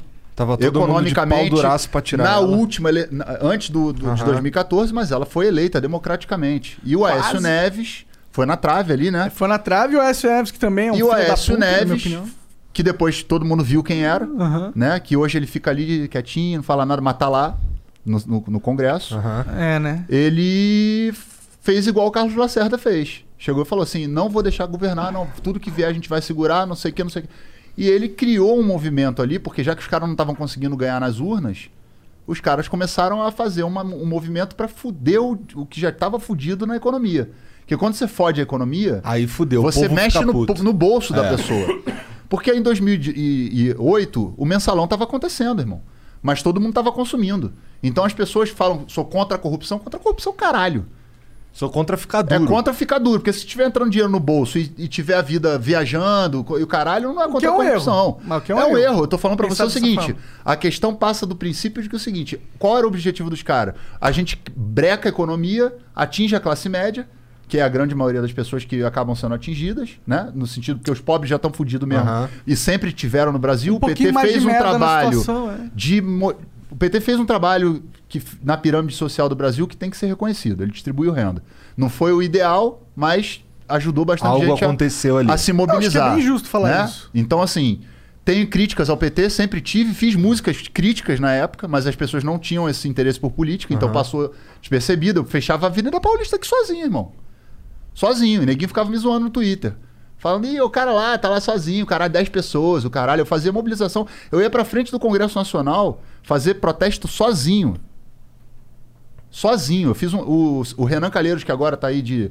de Caralho, bababá. eu- o Renan Calheiros me mandou, me mandou me prender, meu irmão. Em 2007, sei lá. Caralho. Porque eu fiz um laranjal, uma bandeira do Brasil de laranja, na frente do Congresso Nacional, sozinho. Quem me tirou foi o Gabeira e o Chico Alencar. Que chegaram lá e falaram: não, não vai prender o cara, não, vai prender por, por quê? Que não é a casa do povo? Então o meu envolvimento com política sempre foi crítico. Eu nunca fui tipo, ah, esse cara é Deus, não sei o quê. Eu reconheço as coisas boas que cada um fez. O Fernando Henrique fez coisa boa, pô. Então fala uma coisa boa aí que o Bolsonaro fez. Não, aí é Aí nem os bolsonaristas conseguem. Ah, teve um tempo aí que ele ficou quieto. Mas se você pegar a história do Brasil, vamos lá. Eu não vou falar do Sarney, porque também o Sarney é outra, outra criatura que é difícil de você. E o Collor também não dá. Mas o Fernando Henrique foi um cara que fez o plano real. Tem que reconhecer o que o cara fez de bom. Sim. Né? Você não é porque, ah, eu sou esquerda, eu sou direita. Se for possível olhar para alguma coisa que foi boa, positiva pro Brasil, beleza. Beleza. O Lula fez muita coisa boa pro Brasil. Muita coisa boa pro Brasil. Tem problema lá de, de, de corrupção no PT? Com certeza, porque todos os grandes partidos têm problemas. Mas peraí, tá, mas calma. É que o PT é muito bom nisso, né? Cara, eu não posso te avaliar se é muito bom ou se não é bom, porque eu acho que isso tem que ir para um tribunal Não. imparcial, Aham. que não é o caso do, do que aconteceu com o Lula, É, o né? que, é o que mostra o Moro foi parcial. vazadas, né? Então, assim, quando eu falo desse caso, as pessoas falam, pô, mas não sei o que. Olha só, cara, o que eu queria que o. Vamos, vamos va- avaliar se o Lula é honesto ou não. Uhum. Coloca o cara dentro de um tribunal imparcial, seguindo os trâmites legais, que é pra todo mundo. Pode ser pra você, pra ele, pro meu filho, pra mim, pro Lula. Sem STF. Entendeu? Não, digo, vamos seguir os trâmites. E se, porra, descobriram que o cara é, é- é corrupto, que o cara roubou, o cara como não sei o quê, pra- paga. Agora, da forma como foi feito, é que não foi legal. E o Sérgio Moro, desde o começo, nunca me enganou. Eu sempre vi que ele queria ser muito mais superstar do que juiz. Pô, ele me enganou, mané. um Entendeu?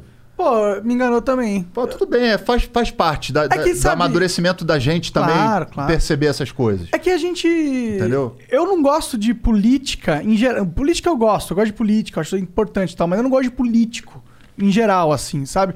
E não é só com uma parada do PT. Todo mundo, PSDB, PCdoB, PMDB, PTTTT, todos os PP alguma coisa, entendeu? Eu não gosto desses caras, eu acho que eles são todos parasitas, assim, eu realmente enxergo dessa forma. E eu achava que o maior parasita daquele momento era o PT. Porque ele era o parasita com mais poder no momento. E eu tinha um medo é, de, de deixar um, um parasita se alimentando num corpo e aonde ele chega, entendeu? Porque era, na minha visão, na, na época, dos partidos, o, o que tinha mais poder. E ele estava usando o poder de uma forma. Tá, o Lula ajudou muito, e eu concordo. Teve o Bolsa Família, um puta programa. ProUni. ProUni, eu namorei várias pessoas que. Pô, que hoje. ah, inclusive namoro agora uma pessoa que tem o diploma por causa do ProUni e tal. É, então tem as suas coisas boas, mas tipo. Eu percebia que também eles tinham uma ferramenta de poder, uma máquina de poder que tava ali não só para ajudar o povo, mas para ajudar o PT a si mesmo, que eu achava que era muito destrutiva pra gente deixar ela continuar crescendo, entendeu? Por isso que eu, eu achava que era importante alguém da justiça vir e falar, pô, peraí, né? Não dá pra você pegar e corromper a máquina estatal ao seu bem próprio, assim, desse jeito escancarado. E alguém tem que parar isso. Se fosse o PT, se fosse o PSDB, que eles fazem também, entendeu? Inclusive, acho, se for uma crítica sua, eu acho que é correto, que eles focaram no PT, quando podia derrubar todo mundo ali, que tá todo mundo É. preso. Mas eu não, eu, eu não. Eu acho que é todo mundo filho da puta lá, entendeu? De verdade, acho. Não, então, Monarque, assim, a gente tem que tomar cuidado, porque esse discurso da criminalização geral da política elege Bolsonaros. Entende? Eu entendo que seu sentimento. Seu sentimento Elege ele- mesmo, foi é- exatamente isso que elegeu. É, exatamente. O seu sentimento vai ele é legítimo. próximo, eu acho? Não, o seu sentimento ele é super legítimo. Por quê? Porque você é um cara que tem. a- Você é um cara que paga imposto, que você tá aqui no Brasil, que você não vê as coisas serem revertidas, né? Então, o Brasil é um país que tem uma história. Colônia de exploração, capitania hereditária, patrimonialista pra caralho. A gente sabe que o sistema não, não é um sistema é, honesto. A gente sabe que os partidos políticos influenciam muito na, na forma como esse sistema é conduzido, mas a gente não pode criminalizar a política para a gente evitar Bolsonaros. Tinham outras opções à direita que poderiam ter entrado e que com certeza não estariam fazendo esse negacionismo que o Bolsonaro está fazendo. Poderia ter sido a Alckmin, sei lá, o, o Amoedo. Amoedo, é, a Marina.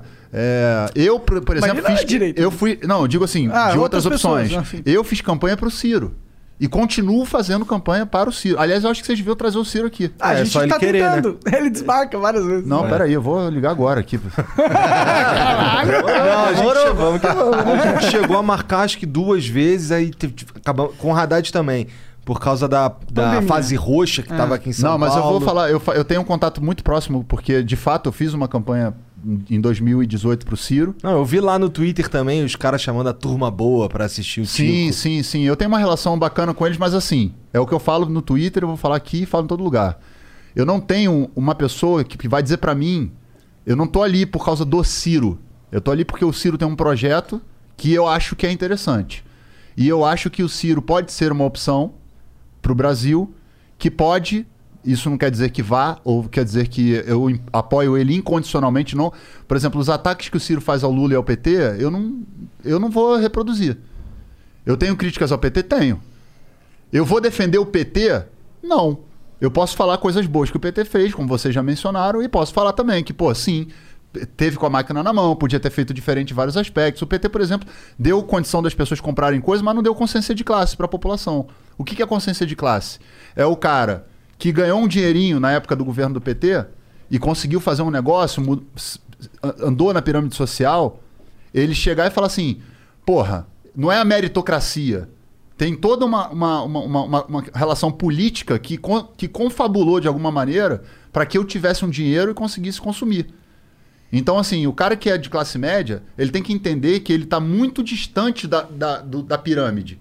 Esses caras aqui são latifundiários, donos de banco, é, gente que tem muito dinheiro, que pode ficar cinco anos numa pandemia viajando Que o mundo. foda-se, é. Sempre. O cara da classe média, que mesmo que tenha um carro bom, como eu, por exemplo, tenho um- eu tenho um carro legal, tenho um apartamento financiado, eu tô muito mais próximo dos pobres do que do cara que é o topo Sim, da pirâmide. sim, sim. Só que o cara da classe média no Não Brasil, ele não entende essa porra. Ele acha que ele é pavão e ele é um pombo, sacou? Então ele se comporta como um pavão, mas ele ganha milho de pombo. Então a, a dificuldade do brasileiro é entender o seguinte, cara. Que consciência de classe é você entender em que lugar você tá. Se você tá no meio da pirâmide, você é trabalhador. E se você é trabalhador, você tem que votar em projetos, e eu não tô falando em pessoas, em projetos que vão celebrar a melhora das condições para o trabalhador. Certo? Então, se eu sou um cara que eu acho que só porque eu tenho uma padaria, ou tenho um comércio bom, ou alguma coisa que eu sou o topo da. Quando alguém fala assim, vamos taxar as grandes fortunas, o cara, não, não vai taxar grande fortuna, porque. Nem tá falando dele, Irmão, porra. Não tá falando de você, não, Tá falando cara. de bilhões. Não tá falando da sua Land Rover aí que tu financiou 20 vezes no banco, não, cara. E outra coisa, quem toma é, as coisas dos outros, como o Neguinho fala de comunismo, essas coisas, esses conceitos alucinados, é o, o cara que não paga a porra do, do, do, da- do financiamento do banco, o banco vai lá e toma. Então, assim, as pessoas têm que começar a ter um pouquinho mais de entendimento de que, porra, eu preciso ter consciência de classe para saber em que lugar da pirâmide social eu tô, para saber qual a política que me atende. Porque senão eu tô elegendo sempre os que atendem a essa galera daqui. Essa galera tá errada em votar a favor dela? Não, a democracia é isso. Eu sou do mercado financeiro, tenho dinheiro pra caralho. Vou votar num cara que vai contra os meus, os meus interesses? Não. Eu vou votar no cara que me, que me interessa, foda-se. Agora, o cara que tá aqui embaixo, fudido, querendo votar num cara que vai trabalhar pra banqueiro? Porra, qual é o sentido dessa porra? É a falta da consciência de classe. Eu não tô falando de PT, não tô falando de. Claro. Eu tô- quando eu falo do Ciro, é porque o projeto do Ciro, que é um projeto desenvolvimentista, é um projeto que eu acho que cabe ao Brasil, principalmente depois da pandemia. Porque a pandemia, o- todos os países do mundo estão fodidos. O Brasil mais ainda. Então você vai pegar. Quem herdar 2022 vai herdar um país destruído. Economicamente, sem emprego, com as pessoas mentalmente machucadas, polarizado, um monte de confusão. Então, assim, eu prefiro me concentrar nesse momento, não sei como é que vai estar em 2022. Hoje, 2021, maio de 2021, vai ficar registrado. Hoje eu olho para o Ciro e acho que o projeto dele é interessante. Isso não endossa que eu vou falar amém para tudo que ele faz e nem que eu vou adotar as mesmas posturas que ele adota na guerra dele com os outros partidos. O projeto dele tem a ver com, com desenvolver a indústria brasileira, né? Exato. Fazer. é, acho que o que. ma- os- Talvez eu esteja falando merda, tu, tu manja mais que eu nesse caso. É, mas o, o projeto dele tem a ver com, com colocar mais dinheiro na praça também, não é? Pra galera, pra fazer É. acontecer algumas coisas. Na verdade, assim, é, quando você Por que, que tu gostou do projeto dele? Porque o Ciro tem, tem essa. Primeiro que eu acho o Ciro um cara muito inteligente. É um cara, é um cara que não tem, por exemplo, se você procurar um processo contra o Ciro, não, não dá pra inventar uma fake news contra o Ciro em relação à corrupção. O cara não é processado de porra nenhuma em corrupção. Entende? Ele tem a história dele, tem os problemas dele. Eu não sou advogado do Ciro nem nada, mas eu olho pro projeto dele e acho o projeto dele um projeto interessante. O Ciro é um cara que propõe, por exemplo, taxar as grandes fortunas. Só que aí ele- Herança tal. ele mexe num lugar que o cara que é pobre ou classe média, às vezes não enxerga que não é com ele que ele tá mexendo. Tá mexendo no topo, cara, que ninguém mexe.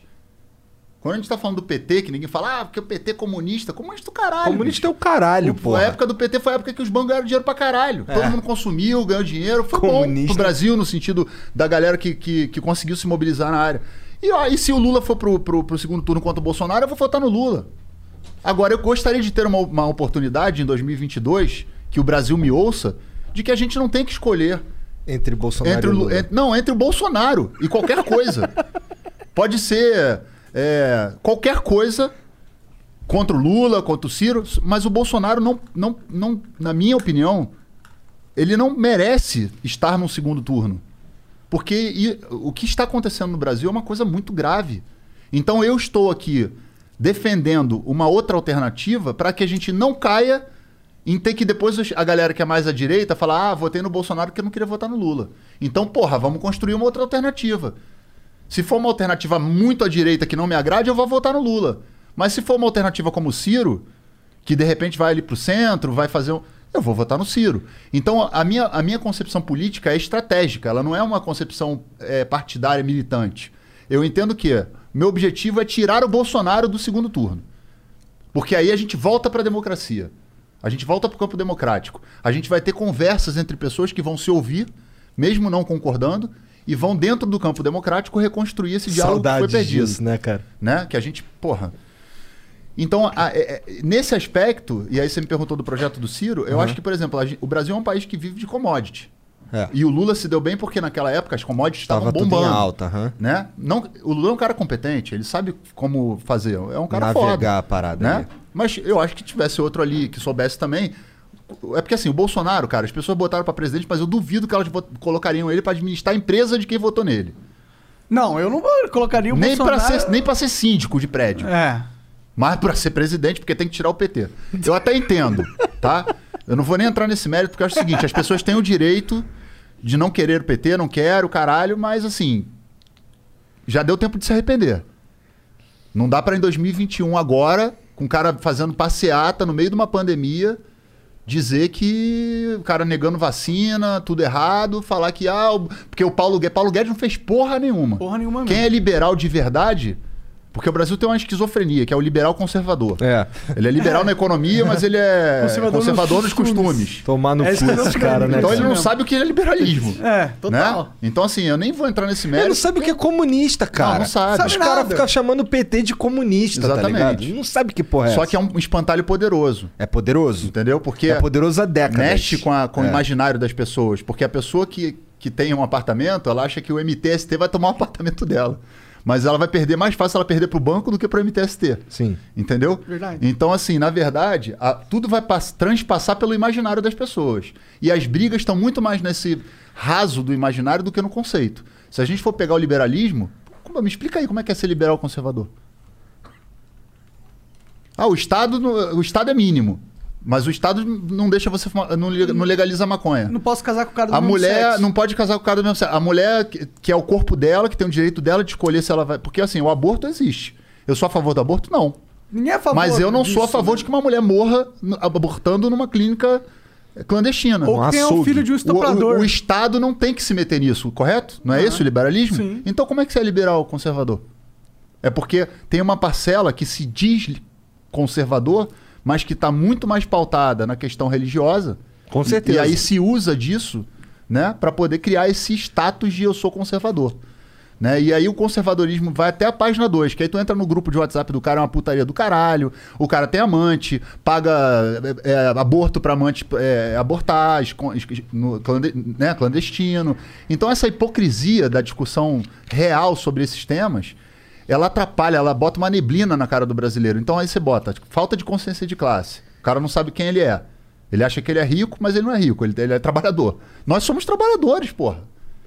Eu sei disso, pô. Né? Trabalho sábado. A gente tá segunda. muito mais perto de- é. de- de- dos pobres do que do, do milionário. É só dar uma merdinha. É, Dá uma pandemia dessa, você vê que a classe média ela É. vai empurrada toda pra baixo e empurra todo mundo pra baixo. Não, ainda mais se vivendo no Brasil, né? Porque até o cara que é bem de vida aqui no Brasil ainda é classe média, porque se for pôr ele nos Estados Unidos, ele tem uma liberdade econômica muito maior, com a mesma nível status social.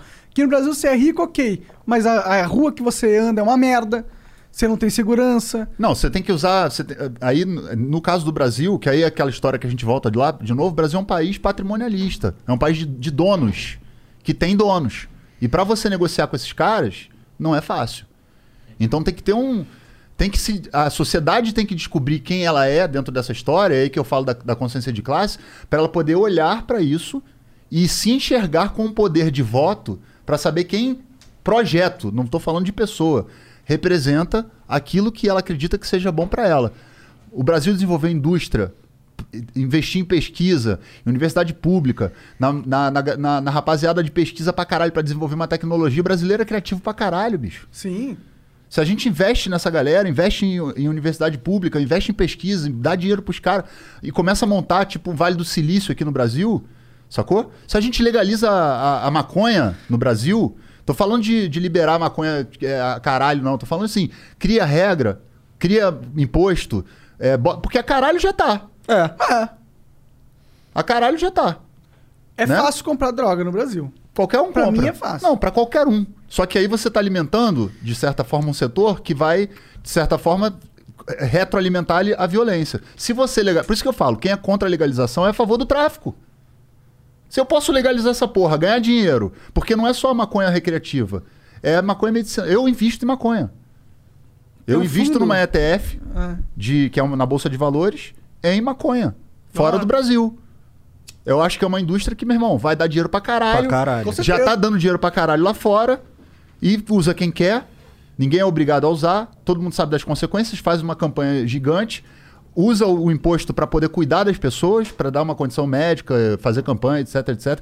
Dependência química não tem nada a ver, é uma coisa de doença, não é a polícia que tem que tratar. Tira a polícia desse conflito que só mata gente que não tem nada a ver com essa porra E polícia. e o próprio policial que se desgasta, de- se desgasta mentalmente, não ganha aparato do Estado em termos psicológicos, dinheiro, suporte, consciência. morre com E se joga dentro de uma guerra que não, não só vai matar trabalhador e criança. Matou o traficante, o bandido, é bandido? É bandido, claro. O cara tá lá, com fuzil é bandido. Ah. Agora, a quem interessa essa, essa porra desse troca de tiro entre o policial, que é um trabalhador, e esse cara que foi excluído da sociedade e tá vendendo droga? E tá matando um, matando o outro. Enquanto isso, os caras com helicóptero de cocaína viajando por aí, avião com. Sendo senador. Porra, a quem interessa essa briga, cara? Aí eu pergunto pra um cara que fala que, que, que comprou o discurso pronto, faz uma análise, caceta. Quantas pessoas morrem dessa de maconha? Quantas pessoas morrem de bala perdida?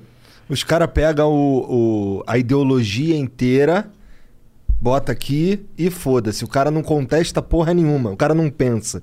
Ele pega. É isso que tu falou. Ele pega a ideia pronta de alguém. Sim, e reproduz. E reproduz. Vira o soldado da ideologia. Agora, óbvio que isso é uma discussão que a gente tá aqui no Flow, batendo um papo de bar, trocando uma ideia. Aham. Essa pauta não é uma pauta que vai entrar pra. Para ser discutida, por exemplo, na próxima eleição. O Brasil tá com uma pandemia, tem uma Claro. porrada de coisas coisa que a gente mais tem que resolver. importante. Vai ser perigoso. Pra chegar numa pauta, não, eu tô falando pra gente chegar numa pauta de discussão social sem tabu, Aham. pra poder botar o papo nas claras e as pessoas não virem com fantoche. Não virem com verdade. espantalho. Ah, mas eu acho que qualquer tópico Entendeu? que você colocar nesse setor polarizado que tá a política vai virar espantalho político por um dos lados. Sim. Eles vão pegar e vão deturpar toda a ideia que era boa e vão usar de jogo político. E aí me explica como é que o liberal é, fala contra isso.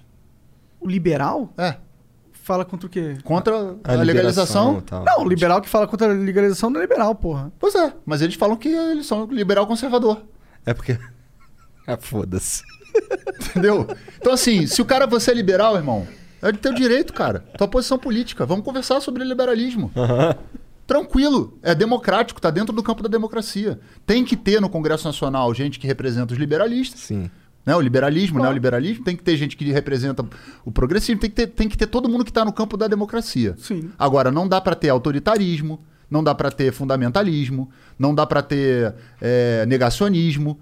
Isso está fora do campo democrático. Então, uma pessoa que em 2022 fala que a pandemia foi inventada, que a vacina não funciona, que. Vai tomar no cu, velho.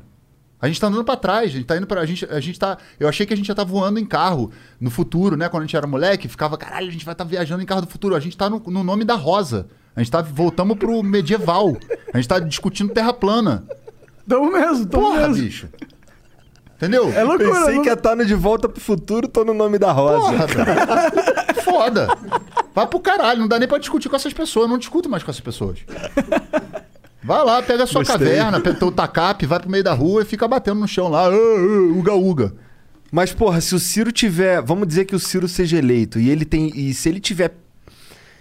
Ah, bom, beleza, tá lá escrito no projeto e tal, mas ele precisa ter peito pra investir nessas porra aí que só vão dar voto daqui a 30 anos. O que Tá me ligado? fode... Isso é uma das paradas que eu fico É. puto com a, com a política brasileira. Que os caras. os projetos, geralmente, o que sai do papel de verdade é um bagulho que vai dar voto daqui a quatro anos pra eu ser reeleito, tá ligado? É, o. Na verdade, assim, a gente precisa raciocinar que presidente, efetivamente, ele sozinho não consegue Claro, agir. Não é claro. à toa que o Bolsonaro se vendeu como ia governar sem o Centrão e deu o cu pro Centrão. Aham. Deu o cu máximo pro Entendeu? Centrão. Tá aí, com Nossa. arreganhado, né, pro Centrão. Então, é caô. É que como você vai não bater de- consegue é, governar o Brasil sem você administrar as forças que existem dentro do Congresso Nacional. Quem coloca as forças no Congresso Nacional? A população. Nós. Por quê? Porque a população, não, primeiro, não tem a consciência de classe. Segundo, que tem muito voto de cajado, tem voto de, de cabresto, tem voto de fuzil, tem uma porrada de voto que, meu irmão, se você tá numa situação e o caralho, vai ter um cara que vai te falar. Tem voto. O voto do cajado é forte pra caralho. Sim. Entendeu? Então, assim, não, o Brasil não é um país fácil. A gente é um país que precisa de uma conciliação dentro do Congresso Nacional para votar coisas que vai ter um cara que é, que é latifundiário e falar, ó, meu irmão, eu voto aqui na tua pauta, mas aqui tu vai ter que. Entendeu? Então tem um jogo de forças. E aí tem uma frase que o Ciro falou uma vez que, que eu acho que é muito interessante, que serve para qualquer um que estiver lá. Fala assim, ó, eu sou o presidente, eu vou negociar com quem vocês colocarem no Congresso. Se vocês botarem bandido, eu vou negociar com bandido. Se vocês botarem gente, gente que esteja disponível para poder fazer o Brasil andar para frente, eu vou, eu vou negociar com essas pessoas. Certo? Então, assim, eu acho os nomes importantes, mas eu acho que os projetos são importantes. O projeto que, o- que o Lula representa também me atende. Mas o Lula já esteve no poder. Se ele tiver contra o Bolsonaro, eu vou votar nele. Mas se eu puder ter uma, a, a esperança de ter uma outra pessoa que não esteve ainda no poder e que também é competente, que eu, que eu- porque o, o, o- o Ciro é um cara competente, eu acho que não custa nada, entendeu? Tentar. Eu sei que vai ter que fazer aliança com o centro, vai ter que fazer aliança com a direita, porque assim é a política. Não existe isso. Você vai, para você ser eleito no Brasil, você vai ter que se aliar com setores que eventualmente vão ter divergências contigo. Agora, algumas divergências são mais fortes, econômica, economicamente falando, né? Porque a gente está falando de economia. Aham. Aí vai, vai a questão do neoliberalismo. Talvez essa seja a mais forte. Essa é a mais difícil É. de conciliar. Agora, eu, é- eu repito. é, primeiro, eu acho que legal trazer o Ciro aqui porque eu não sou é, militante do Ciro. Eu só admiro o Ciro e o projeto dele. Então, acho que ele que tem que vender o projeto dele aqui. É, e eu quero um segundo turno em 2022 que sejam pessoas democráticas. Ponto, cara. Pra gente não ter que dar essa desculpa, ah, votei no Bolsonaro porque o outro era o Lula. Porque isso é uma justificativa inaceitável. Mas eu confesso que se vier Bolsonaro e Lula no segundo turno, eu vou ficar muito decepcionado com o Brasil, cara. Eu vou me sentir, tipo, num reality show de, de merda, assim, tipo, mano, não é possível. Olha o tamanho do país e a gente, de novo, vai colocar essas duas pessoas que já provou É, que o não Brasil, dá, tá o? Brasil é bem polarizado. Agora, assim, o que a gente não pode fazer, com todas as críticas que eu tenho ao Lula, o Lula sempre respeitou o jogo democrático. Então, assim, eu- é, o Lula é uma pessoa que a gente sabe que respeita Mas não o tem jogo democrático. do PT e o Lula ficar falando com o Hugo Chaves que o cara é foda. Não, os, os a caras, o política Maduro. internacional que, que os caras vão falar e etc., a maneira como vão conduzir a política internacional, é, o, o Maduro, para mim, é uma pessoa que é um autoritário. Eu, eu também Eu- acho. se eu for discutir geopolítica com você, a gente vai entender que lá na Venezuela tem o, o petróleo, tem uma porrada de coisa que interessa ao- aos Estados Unidos, então tem toda uma porrada de outros interesses que vão gerar. Não vou justificar. Mas aí tem que aprofundar o debate, não é tipo, vai pra Venezuela e foda-se. E acho que nem é o caso, que a gente tá com um problema gigante no Brasil que a gente precisa resolver. E a Venezuela é. A Venezuela. Foda-se, não é o Entendeu? Brasil. É, eu não vou ficar discutindo o governo Maduro. Eu não, eu não concordo com o autoritário de lado nenhum, nem de esquerda nem de direita. Sim, sim. Mas eu compreendo determinados contextos geopolíticos que você tem que minimamente entender para poder falar. Senão você vai ficar repetindo de comunismo, vai ficar repetindo esse discurso raso. Então eu acho que assim, o Lula é um cara que já esteve no poder e respeita o jogo democrático.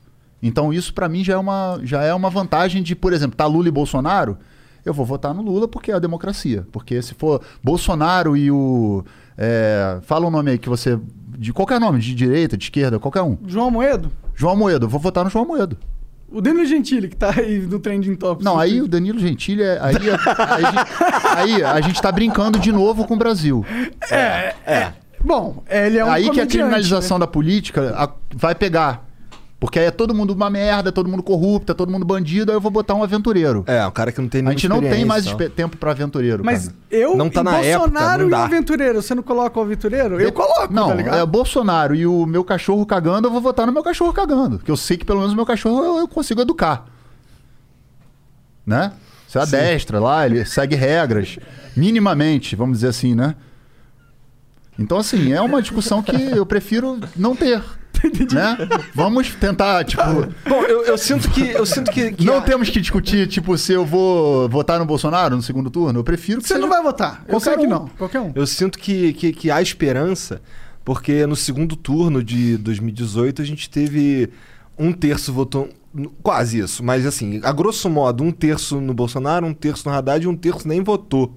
Né? o terço é tipo eu. Tá meio desacreditado a parada Sim, assim. então, sabe? então talvez assim a gente consiga esvaziar esse terço do Bolsonaro e pelo meio do debate público fazer com que esses outro, esse último terço que não votou em ninguém tenha uma consciência melhor, tá ligado? Sim. Que ele consiga enxergar Encontre uma outra alternativa. É. E aí é por isso que eu, no meu campo, no como eu penso um bom Brasil, acho o Ciro uma boa alternativa. Por isso que eu acho que o projeto dele me cabe. Você acha que Ciro é o cara que vai trazer esse 30% que não tá, que tá meio desiludido? Cara, o Ciro ele tem um jogo muito longo pela frente, porque assim o Ciro ele não consegue acessar é, a esquerda, essa esquerda que já é uma esquerda que já tá aí com o Lula, que já Aham. sabe que é o Lula. Então, por- então assim o, o Lula já, vamos dizer que o Lula é, estando no pleito ele já tá no segundo turno, certo? Você acha que sim, com certeza? Ele tá, com certeza. Pô, então vai E- dar Bolsonaro e Lula, porque eu Não, acho que o Bolsonaro e aí, tá com certeza. então, mas aí eu tô te falando. Pro Ciro se tornar uma coisa viável, ele vai ter que fazer uma ginástica política. Que, não, que é uma ginástica que o Lula fez em 2002. Né? Para poder Aham. chegar no governo, ele teve que fazer uma ginástica. Não, é, não dava para entrar o Lula sindicalista. Ele fez uma ginástica. Ele foi lá conversar com os É, empresários, o trouxe sindicalista já tinha tentado várias vezes. não vai. Então, assim, como ele vai fazer essa ginástica, eu não sei. Ele tem que, vai ter que pegar uma parte do centro, vai ter que pegar uma parte da direita e vai ter que construir. Só que hoje tem o Dória querendo, e tem o Amoedo que não sabe se vai, se fica. O Hulk eu não acho que seja uma opção, acho que ele já tá lá, já assinou o contrato com a Globo e, e vai. Mas o contrato com a Globo é E só o- depois da eleição. E eu acho que o Moro. Não, mas o desgaste é muito grande, É. entende, cara? Eu entendo, mas eu acho que ele quer muito. E o. Bom. É, e, o, e o Moro é, é um, foi um cara que fez essa movimentação toda aí que vai pegar a extrema-direita também. O Moro toma votos do Bolsonaro. Ele pega o centro também, na minha opinião. Pega o centro dessa galera que ainda não, não aceita que o bagulho foi mal feito, que o cara, tipo, s- fez uma parada errada. Entendeu? Mas quem tem um pouquinho de boa vontade pra tentar olhar, não tô falando que o cara seja ah, pró-Lula. Não, se o, o cara fez uma merda no, no processo que poderia ter sido feito corretamente, se de fato tinha um problema, que, que julgasse e condenasse. Então acho que o Moro também, eu não sei se ele vem. Eu Então- acho que também não vem. então as alternativas va- vai, ficar essa galera. O, o Dória vai ficar. O, o Dória tem a coisa de estar vacinando São Paulo, de ter. que não tá virando, né, em termos de, de, de percentual. O Ciro também tá ali, porque o Ciro ele dialoga com a esquerda, a esquerda tá com o Lula. Então, esse centro aí, que é a terceira via, que pode, digamos assim, tirar o Bolsonaro do segundo turno, vai depender de muitos fatores até novembro, até outubro de 2022. Vai depender de como a pandemia vai ser administrada, porque depois que, que a pandemia for administrada, tem um crescimento que pode vir a acontecer economicamente, né? Porque já chegou no fundo do poço, aí depois começa a melhorar, as pessoas voltam para a rua, voltam.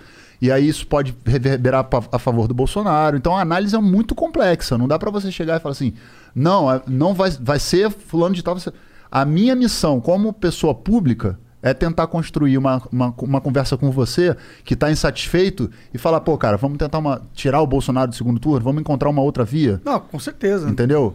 E se essa outra via, de repente, não me interessar, eu vou votar no Lula. Mas se te interessar, você junta a tua galera e vota nele, porque é melhor um cara de direita, se você for de direita, liberal, que esteja no campo democrático, do que o Bolsonaro. Com certeza. Eu acho que eu, eu votaria. Eu não sei, se fosse o Lula, cara, eu confesso que eu ficaria bem chateado. Eu acho que eu não votaria. Mas se fosse o Ciro, eu votaria no Ciro. Eu, ó, deixa o Ciro tentar aí, vai. Melhor que o Bolsonaro. Eu acho que essa galera que tá ne- nesse espectro, é, que não declara voto nem no Lula nem no Bolsonaro, é uma galera que, é, que tem que ser ouvida.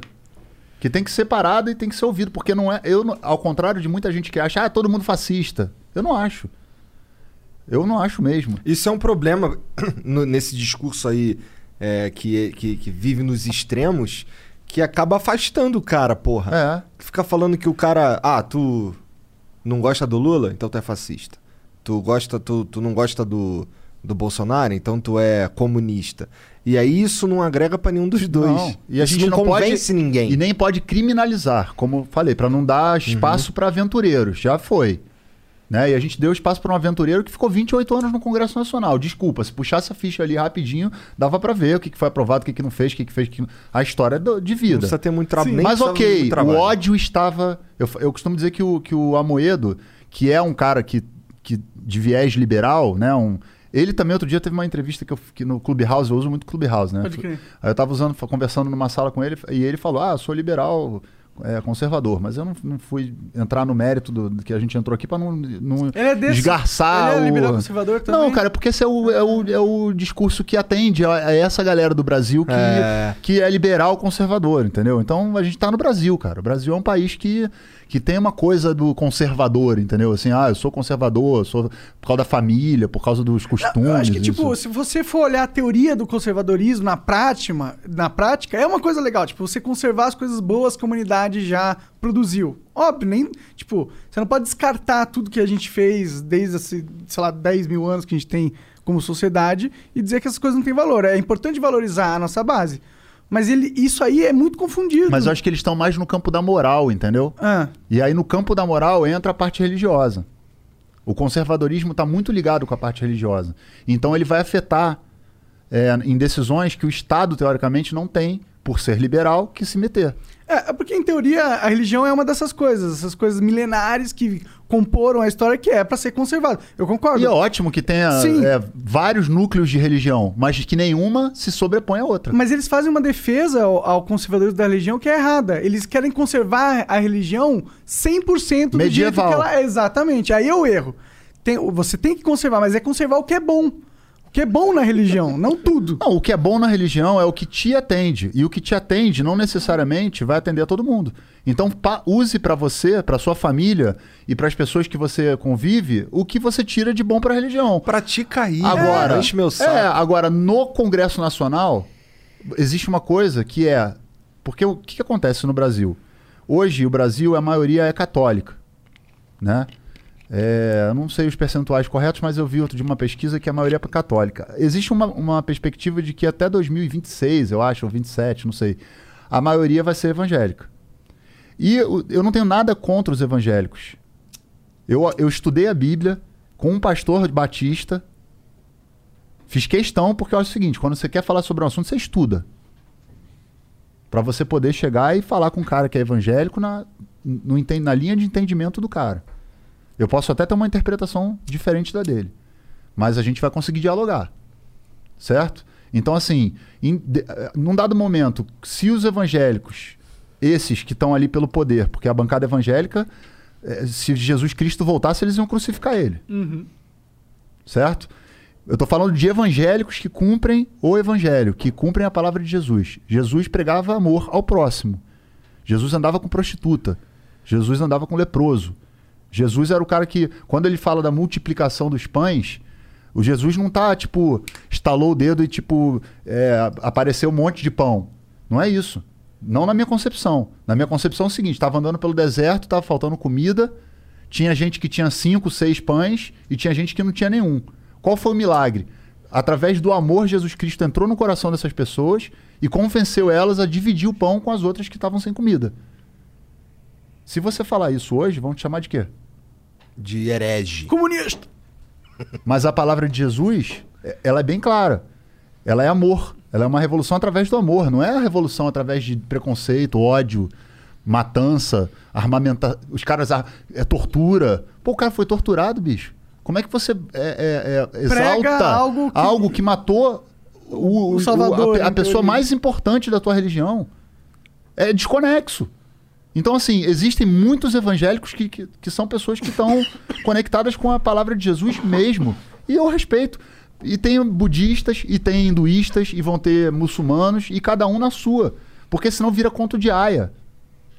Me Handmaid's Tale. Eu não sei que porra é essa. É o Handmaid's Tale, depois assiste. É uma série que começa com essa parada de que um fundamentalismo entra e começa a, a mandar no, no- no- numa nação que antigamente era...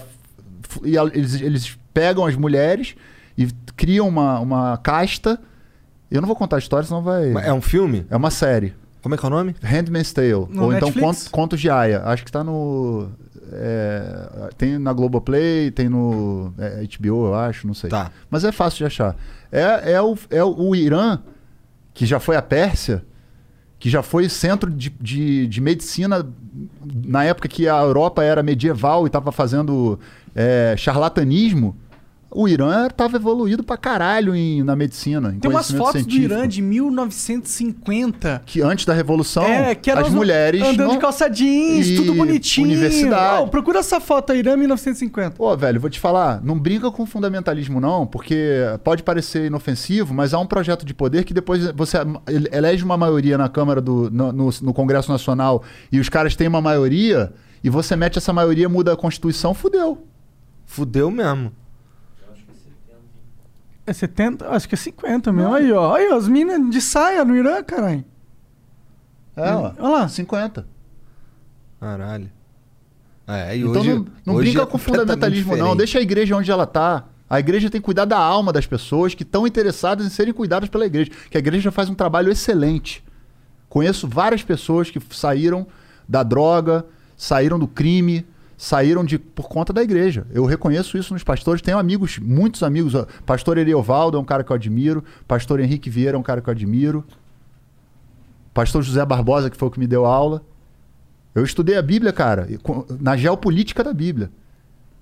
Não foi a Bíblia, tipo assim, um pastor lendo pra mim dizendo que era aquilo ali, não. Peraí. Quando Jesus Cristo faz o cara, o cego ver, ele não tá necessariamente fazendo o cego ver no sentido de pisquei e agora você passou a enxergar. O cego é uma metáfora.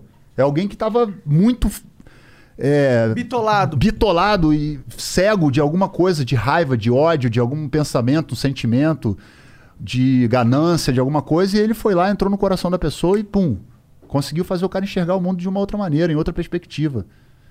A, a Bíblia é feita de parábolas. Não dá pra você levar no pé da letra. Entende? É, eu, eu vejo dessa forma também. Então, assim, se um cara que não consegue ler um texto no Brasil da prova do Enem, né? Não por culpa dele, mas por conta desse sistema de ensino brasileiro que forma é, pessoas que reproduzem con- conceitos e conteúdos. Elas não entendem os conteúdos. Você pega a Bíblia e dá com aquelas palavras difíceis e você acha que aquela pessoa vai entender o que está sendo falado ali, ela tem um intérprete. Quem é o intérprete? O pastor. Para quem esse pastor trabalha? Qual é a intenção desse pastor? Se ele começar, a se ele está trabalhando com, com finalidade política, fudeu. Ele tem um poder nas mãos muito, Muito. forte. Ele tá falando do cora- com o coração das pessoas, cara. Uhum. Então tem que tomar cuidado. Ninguém. eh, Se você elegesse um pai de santo, né? Vamos pegar uma, uma religião de matriz africana que é super. É, precon, sofre preconceito pra caralho, racismo, etc. Aí tu coloca um cara lá, um pai de santo lá. Aí bota o cara numa live no YouTube, ao invés do cara pegar a Bíblia pra falar de versículo, caralho, bota ele recebendo o santo, porra. Vê como é que os brasileiros vão se sentir. Por Uma que, que uma parcela vai religião pode e a outra não pode? Então não pode nenhuma. O Estado é laico por isso. Não é a religião que comanda, é o Estado é laico. Não tem religião envolvida. Você quer ser conservador, a religião serve pra você? Ótimo, irmão. Só não vem me dizer o que eu tenho que viver. O que eu, eu sou agnóstico. Eu não vou dizer nem que Deus existe nem que não existe. Eu já tive experiências espi- espirituais incríveis, mas eu não vou ficar aqui tentando convencer vocês dois. Eu guardo pra mim e vivo. Se for alguma coisa que é legal e se eu puder ajudar alguém, ótimo. Se não puder, eu não vou ficar atrapalhando a vida dos outros. Ah, você tem que fazer isso, você tem que fazer aquilo. Meu irmão, faz o que você quer. Só não prejudica as pessoas. Que aí tem uma lei, aí tem outras coisas que vão influenciar na tua conduta. Agora, ficar cagando regra e dizendo que eu sou melhor porque eu sou isso, eu sou aquilo, eu não, não, não, não- eu não consigo entender. Eu acho que dá para cabe todo mundo no Brasil, dá para respeitar a crença de todo mundo e a gente não precisa que essas pessoas imponham leis através do Congresso Nacional para privilegiar um grupo de pessoas que podem usufruir da vida delas sem precisar necessariamente. é, ninguém está perseguindo alguém na rua porque é cristão. Ah, ali um cristão, vamos atrás dele. Não, isso não existe. Não existe. Não no Brasil. Também não existe você ser perseguido na rua porque você é hétero. Também não. Agora, você é perseguido na rua porque você é preto. E você é perseguido na rua se você for LGBTQIA. Então a gente tem que fazer leis que, que preservem as pessoas que historicamente são oprimidas. Para elas terem privilégio, não. Só para elas viverem. Para que elas não sejam mortas no meio da rua. E aí que começa a guerra de narrativa da, da religião. Aí começa essa zona. Porque as pessoas. Ah, por que, que o gay tem que ter um privilégio? Meu irmão, gay não tá tendo privilégio nenhum. Ele só quer viver. E você tá vindo. É, não tá vendo. Você tá vendo que as pessoas morrem porque estão. Porque tem uma orientação diferente da sua. Ah, porque vai ensinar na escola é, é, é, ideologia de gênero. Porra, vai estudar gênero primeiro. Vai entender do que se trata, pra você entender. Porque tem crianças, cara, que não precisam ser expostas a esse tipo de discurso de ódio, desde de, de odiar outra pessoa, de odiar o outro. A criança não tá nem ligada nisso, cara. A maldade tá na cabeça do, do Dos pai. pais, é. Entendeu? Mas os pais começam essa maldade lá no cedo, né?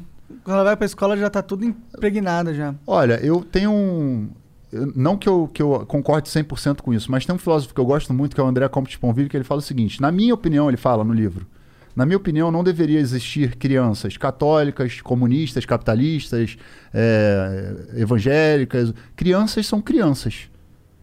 Quando elas tiverem capacidade, discernimento para escolher o que elas querem seguir, elas vão, vão fazer uma escolha. Mas é claro que isso a gente está falando num, num nível de filosofia, materialista, etc., que está muito longe de ser debatido num campo razoável. Porque o pai, naturalmente, quer passar para o filho dele a tradição, que é o conservadorismo. Ok, passa para o seu filho. Mas não enche o saco. Mas não enche o saco dos meu- outros. É. Entendeu? Nenhum problema. Se a minha filha. Ah, porque a. Cara, cuida da sua família, cara. A família não é o pai, a mãe e a, e a- criança. A família é quem você ama, cara. O amor é quem você. As pessoas que, que são da sua família são que. Às vezes você tem uma pessoa do sangue que nem é, nem é a tua família. Um amigo é muito mais sua família do que essa Sim, pessoa. sim, bem comum isso. Ah, e, e assim, ah, tem duas mulheres com uma criança. Foda-se. Tem dois caras com uma criança. Foda-se. Tem porrada de criança que tá sem pai, porque teve um filho da puta que largou o filho no mundo e foi. E aí ninguém reclama. Enquanto tem dois pais, por exemplo, Paulo Gustavo, que Deus o tenha, que é uma pessoa muito especial. E, o- e, o, e o Thales eram dois caras que tiveram um, um relacionamento e tinham dois filhos. E que amavam seus filhos e que estavam dando uma criação para seus filhos bacana, re- respaldado no amor, no respeito. Aí vem um cara que diz que é católico, ou cristão, ou qualquer coisa, abandona o filho, vai pra puta que pariu, o moleque cresce sem nenhuma referência, o cara quer cagar a regra de o que, que é família e o que, que não é. Ainda fala mal do Paulo Gustavo. Ainda ah, fala não mal. tá certo. Porra, vai pro caralho, né, bicho? É um problema recorrente no Brasil aí. É. né? Então a gente tem que evoluir, a gente tem que sair do medieval, Sim, sim. né? Não, eu, eu lembro de estar crescendo, mano, e falar assim, mano, eu não vou sair na rua. O Brasil não parece um lugar seguro de estar, tá ligado? Várias vezes eu fiquei, tipo, eu falo assim, porra, parece que, parece que eu, eu nasci no tempo errado, assim, às vezes eu pensar. É, mas a gente tem essa sensação, e é aí que eu te falo, que a indignação é legítima. A sua indignação é legítima. A indignação dessas pessoas que, que, que estão aí, ah, vou votar nulo, vou anular, que odeiam política, acham que todo mundo é bandido, é legítima. Porque essas pessoas estão historicamente Roubando a vivendo processos. não, vivendo expostas a processos Uhum. Que em 500 anos o Brasil, que é um país colônia, é, não conseguiu se emancipar. Foi o último país a, a abolir a escravidão do mundo. Exatamente. As pessoas acham que quem aboliu a, escra... a escravidão foi a Princesa a princesa Isabel. Isabel. Não foi, e, porra, é isso que ensinam na escola. É, na, então, a escola é. Entende? Então, Então, assim. por isso que eu sou puto com estrada. A escola não ensina as coisas importantes. Mas é- né? dá, dá para você criar modelos como que existem, por exemplo, na Finlândia, Sim. em lugares que deram certo. Singapura, os caras tinham uma, uma, uma educação de merda aos- nos anos 30 anos atrás, eles investiram tudo nisso, hoje em dia são os países mais exato, do mundo. Exato. Então eu acho que eu acho que a gente tem que deixar de lado um pouco, cara. é, reconhecer a nossa, a nossa limitação do que, que a gente sabe exatamente de conceitos e, e ser um pouco mais humilde na hora de discutir coisas, porque a gente pode estar discutindo coisas que vão afetar diretamente na nossa vida sem que a gente tenha noção de qual é o conceito que a gente está discutindo. Sabe? E aí isso faz com que a gente adote bandeiras que às vezes nem nos representam, mas a gente está adotando por, por movimento de manada. Sim. Entende? Com certeza. E isso, isso causa estragos históricos. Você não acha que esse negócio de direita e esquerda é- não é uma das ferramentas usadas pra confundir a população? Porque, de verdade, eu não sei se existe um ser humano de esquerda e um ser humano de direita. Existem seres humanos, eles têm, tipo, uma... um- sabe que uma coisa que acontece? Você pega uma, um, um programa público, tipo Bolsa Família, que é um programa público. Ele não é um programa de direita ou de esquerda. Ele é algo que tem uma, uma lógica, um sistema, que funciona ou não. Tá ligado? Ele não tem um lado necessariamente. Mas aí, esse. O Bolsonaro acaba pegando esse, a bandeira de esquerda pra ele. E aí, pessoas que se consideram de direita nem gostam dessa ideia, porque é de esquerda, mas na verdade, se ela for pra pegar pra analisar realmente, é uma boa ideia que eles gostam, tá ligado? Você acha que essa esquerda-direita não acaba, tipo, sendo usado pra essa polarização? Porque eu não me considero de esquerda nem de direita, tá ligado? E eu não, eu não, eu não sinto que eu tenho a necessidade de me posicionar em um desses lados. É, ok. Assim, é, é importante a gente entender o conceito de direita e esquerda. Lá da, da época da Revolução Francesa. Exatamente. Né? A, a- a direita ficava no parlamento ao lado da burguesia e a esquerda ficava ao lado do- da classe trabalhadora. Então, na verdade, esse conceito de direita e esquerda ele vem muito de- dessa percepção que, obviamente, hoje em dia no mundo ela se amplificou de várias formas. Para várias maneiras de se colocar como a, a social-democracia, né? ou o marxismo, se o cara quiser discutir marxismo, ou o liberalismo, se o cara quiser discutir o liberalismo. Então você o Brasil é um país muito é, é um, é um país continental com diferenças históricas muito gigantes, com características muito complexas que você não vai conseguir colocar num potinho e dividir esquerda e direita.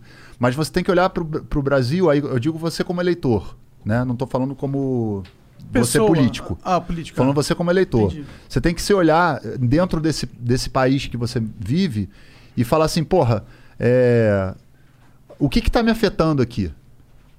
Quais são as pautas que me afetam? Por exemplo, você acha que hoje no Brasil é possível a gente privatizar o SUS? Não faz nem sentido. Não faz nem sentido, mas tem gente que acha que tem que privatizar o SUS. Nos Estados Unidos, por exemplo, não tem SUS. Não, lá não tem SUS. Pois é. Mas eles têm um sistema, tem o Medicare. Mas o é, meu irmão, tem nego que vai atropelado. Você sabe que o SAMU é o SUS, né? Tem nego que vai atropelado no- nos Estados Unidos fala: Não, me deixa aqui porque é o é o olho da cara. Neguinho fale. É, sim, o Breaking é. Bad é um cara que tem câncer e vira traficante pra não falir. Porque o tratamento de câncer dele é uma fortuna. Não, o, isso é o um grande SUS trata. problema lá mesmo. É. O, o SUS vai tratar o câncer. SUS tem problema? Tem. Tem problema. Por quê? Porque tem pessoas é, espalhadas pelo, pelos setores públicos, que são pessoas que estão ali para benefício próprio. Isso chama-se patrimonialismo. O cara entra para poder garantir alguma coisa que vai dar benefício para ele. E foda-se todo mundo. Então o problema é o SUS? Não. O problema é esse cara, que- esses caras, esses. esses forma que ele está sendo da conduzido. forma. Então, o SUS é uma política é, é, que atende a uma parcela grande da população. E se não fosse o SUS, a gente já está numa situação muito pior do que a gente está hoje. O SUS é capaz de, de vacinar 8 milhões de pessoas por dia. É um exemplo no mundo. Só se tiver vacina, né? Se tivesse a vacina, a gente já estaria vacinado com o SUS. Então, assim, ah, vou dar voucher. Pô, cara, vai conhecer o Brasil. Dá uma olhadinha no Nordeste. o cara entrar no sistema de voucher já Vai tem dar um, barreiras. é, né? o- de certa forma, o Bolsa Família é uma espécie, né? Que eles, o cara De que voucher. defende voucher Ah. fala isso. Mas a realidade é muito diferente. Não dá pra gente ter a, a realidade da, da- de São Paulo e, e descobrir como é que funciona o Brasil no, no- no norte, no nordeste. Eu conheço o Brasil, cara. Eu rodo o Brasil há 23 anos. Eu já fui em lugar que, que artista nem vai. Pego 5, 6 horas de, de barco pra dentro do Amazonas. E que, porra, tinha uma cidade lá que era todo mundo vivia de Bolsa Família. Aí eu cheguei pro cara e falei, qual é a economia aqui? Ah, todo mundo aqui vi- vive de Bolsa Família, mas virou um bando de vagabundo, porque começaram a ganhar Bolsa Família e não querem mais trabalhar. Eu falei, mas qual era o trabalho que tinha aqui? Aí o cara tinha que cortar cana, sei lá, cortar. fazer um trabalho braçal. Quanto é que você pagava pros caras? Uma miséria. Aí o cara não vai, óbvio que o cara não vai, o cara não vai, o cara se toca que ele tá sendo explorado. Entendeu? O cara fala, pô, eu tô ganhando aqui o Bolsa Família, o cara tá querendo me explorar, me botar debaixo do sol, não tem direito a porra nenhuma. E, e tá ganhando dinheiro pra caralho, e eu tô ganhando uma miséria. Então, assim, você tem que tentar entender quais são as políticas que te atendem. Por exemplo, a universidade pública. Você é contra ou a favor?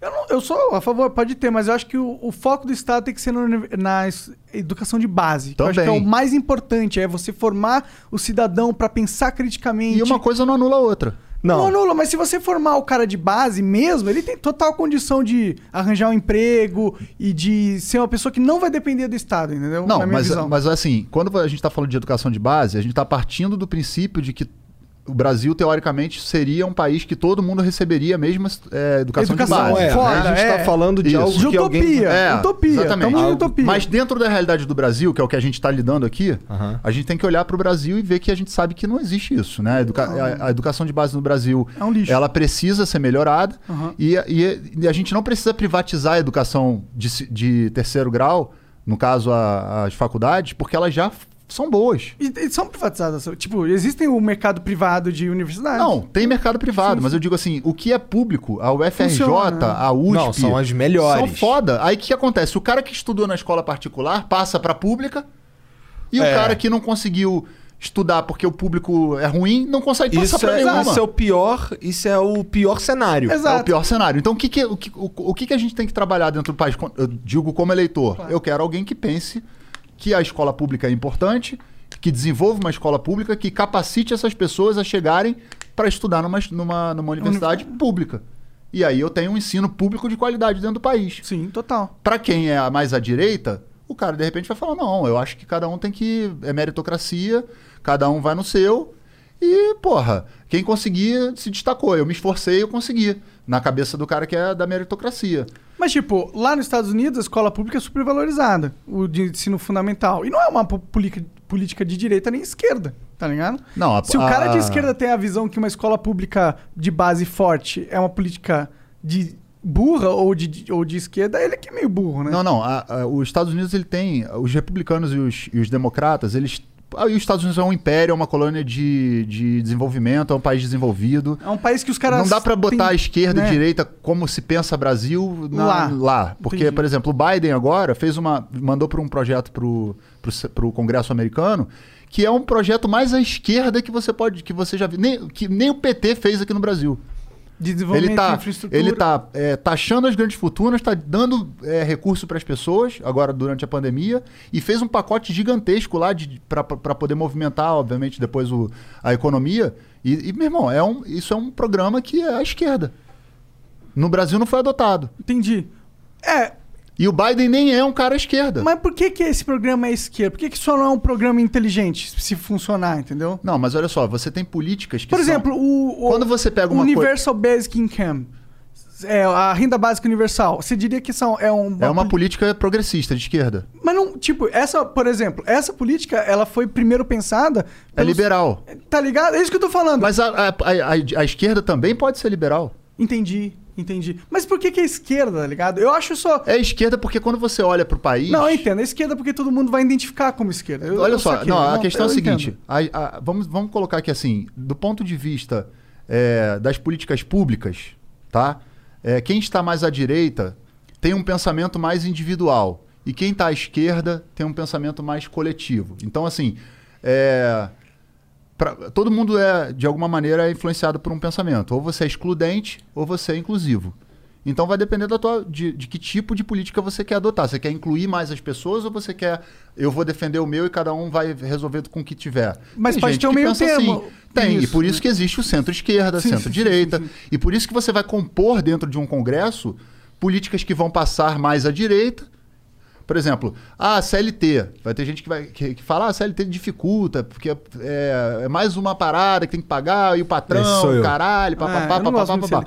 Beleza. Aí vai ter o cara que é o trabalhador e vai falar, porra, tá bom, mas você tá querendo me botar de uma maneira terceirizada, aí eu quebro a perna no meio do caminho e aí eu fico fudido. Que nem É. outro dia eu vi um motoboy lá, na, no- lá onde eu moro, o cara tava di- dirigindo para um restaurante, foi atropelado, e aí o dono do restaurante chegou lá, o cara tava indo entregar a comida do restaurante, só que o cara é terceirizado e o dono do restaurante não tem nada a ver com isso. Ele vai ficar três meses sem trabalhar e foda-se. Quem preserva esse cara? A empresa que terceiriza ele não... Ah, ele é o Deve funcionário ser próprio, iFood, né? um bagulho Ah. assim, né? É, essas, essas paradas. Então, assim, tem que se tomar cuidado, porque, porque a gente tem que pensar as coisas de maneira que a gente pense numa situação da qual a gente não vive. Bom, em teoria ele vai tratar- se tratar no SUS, né? Em teoria, ele vai se tratar no SUS, mas como é que ele vai alimentar a família dele se ele não tá conseguindo trabalhar? Em teoria ele podia pegar um seguro-desemprego, né? Se tivesse contemplado, né? Mas hoje é Exatamente. difícil. Aí né? quando você é terceirizado, você não tem. Entendi.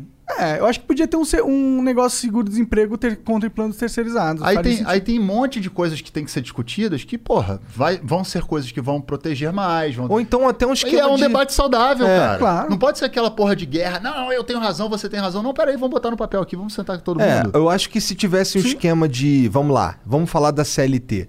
Se eu tivesse. Se o, o meu grande problema com a CLT é que quando eu, quando eu, quando eu era CLT, tinha uma grande. Eu pegava meu contra-cheque, grande parte da minha grana ia para um, pra uma poupança é, que eu não queria que fosse. Sim. Tá ligado? FGTS. Mas ela ia. E, porra, é- é- aqui com a gente, por exemplo, os caras que trabalham pra nós, é, a gente contrata as empresas dele e a gente paga o que o que a gente consegue pagar. Então imagina, se eu só consigo pagar isso aqui, é, consigo pagar, sei lá, 3 mil reais pro cara, e aí ele é SLT, na verdade ele vai ganhar 1.500, 1.600, vai. Que pro cara é uma merda, ele prefere ficar assim. É, quando a gente. Sempre É. quando a gente oferece a opção, porque a gente, a gente perguntou mesmo, a gente poderia registrar a galera, tá ligado? Mas eles não. Eles preferem ganhar mais, tá ligado? Não, tudo bem. Eu acho assim, por exemplo, essa questão do, da onde é aplicado, que não rende nem o dinheiro da Aham. poupança, caralho, eu acho que isso aí tem que teria Tem que ser revisto. Eu não tenho competência Nem de eu. economista pra dizer de que maneira.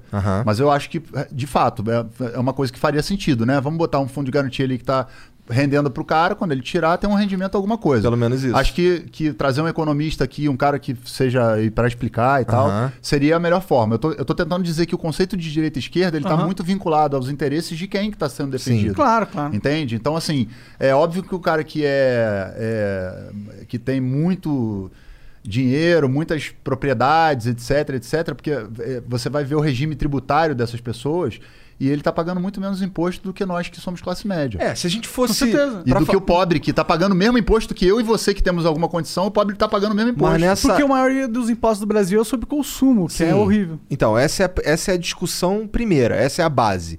Eu acho que onde estão os impostos é a verdadeira discussão nesse sentido. Por exemplo, imposto sobre consumo e não imposto sobre renda. Tá ligado? O imposto sobre renda aqui é esquisito pra caralho no Brasil. Então, aí você vai ter que. Aí você vai entrar numa seara que você vai pegar uma elite do. A elite não é, a- não é a gente que tem uma coisa. Que não quer ser, ter os seus privilégios mexidos, cara. Essa elite tem muito poder, cara. Tem. Entende? Você mexer nessa estrutura não é fácil. Com certeza. Entende? Então, assim, essas discussões mais de raiz não estão sendo feitas na internet, nas redes sociais, nos lugares. Na rede social tá comunista, petralha, É. vai pra Venezuela, vai pra Cuba. polarização e todo só. mundo tá tomando cu. Mas é real. Entendeu? pior Agora, é. porra, vamos parar todo mundo, respirar um pouquinho, baixar um pouco a bola e vamos sentar pra conversar? Sim. Então, porra, dentro da democracia, dá pra você ser um pouco mais à esquerda, um pouco mais à direita, é justo. Mas vamos conversar, a gente- Mas conversa. É, eu acho que a gente quer. Eu, E minha de preferência trazendo um conceito.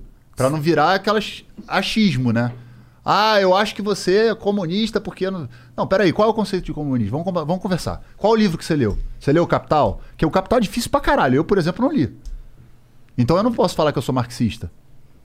Eu li algumas coisas, alguns trechos. A, ga- a galera pega Nietzsche em 10 minutos. Pô, vai tomar no Vai, cu. vai tomar no cu. Aí acha que, que leu Nietzsche? É. Porra, pega uns 10 livros do Nietzsche, vai ler o que que é o Nietzsche. e aí Não, vai- viu- hoje ele viu um vídeo Entendeu? no YouTube, cara. É, É. um vídeo no YouTube. Dissecando. Aí começa essa conspiração maluca. Que a pessoa tá com a cabeça dela totalmente suscetível, obviamente. E é claro que se tiver um bom narrador, uma pessoa que sabe convencer, vai, vai meu Fudeu, irmão, vai te é. convencer que a Terra é plana. Sim. Então é, o problema que a gente está vivendo é que a gente está vivendo a revolução da tecnologia de comunicação. Mas o, o povo talvez não esteja preparado para esse tanto de informação que vem de um jeito que os caras a- confiam em- na porra toda. Por exemplo, aquelas correntes de WhatsApp lá, tem gente do meu círculo social próximo que o cara acredita em todas aquelas porra daquelas correntes É, de WhatsApp, é- cara. Isso é um perigo, né, cara? Tá ligado? Isso é muito perigoso. Então é o lance do, do cara que ele não, ele não. Ele tá sendo bombardeado com informação que ele não tava há uns anos atrás. E agora Não é tá- uma zona é, na cabeça porque- do cara. Na Porque a gente, é, até a gente mesmo, que, que estuda, que se dá o trabalho de pegar uma matéria e dar uma lida, eu já, eu já caí em fake news. Já caí. Uma madeira de piroca? Não, a mamadeira de piroca, essa é demais, né? Mas já caí em fake news, eu não, eu, eu- não me lembro exatamente o que, que foi, mas eu me lembro que eu coloquei um post e não era verdade, eu retirei o post e coloquei. Galera, desculpa, eu botei um post aqui que não é o post verdadeiro. Eu acho que é o mínimo que a gente pode É. fazer. Nós que somos comunicadores, que temos um, um grande público. Vê que falou merda É, e caralho, é, falei merda, falei. desculpa. Ah, Assume e vambora.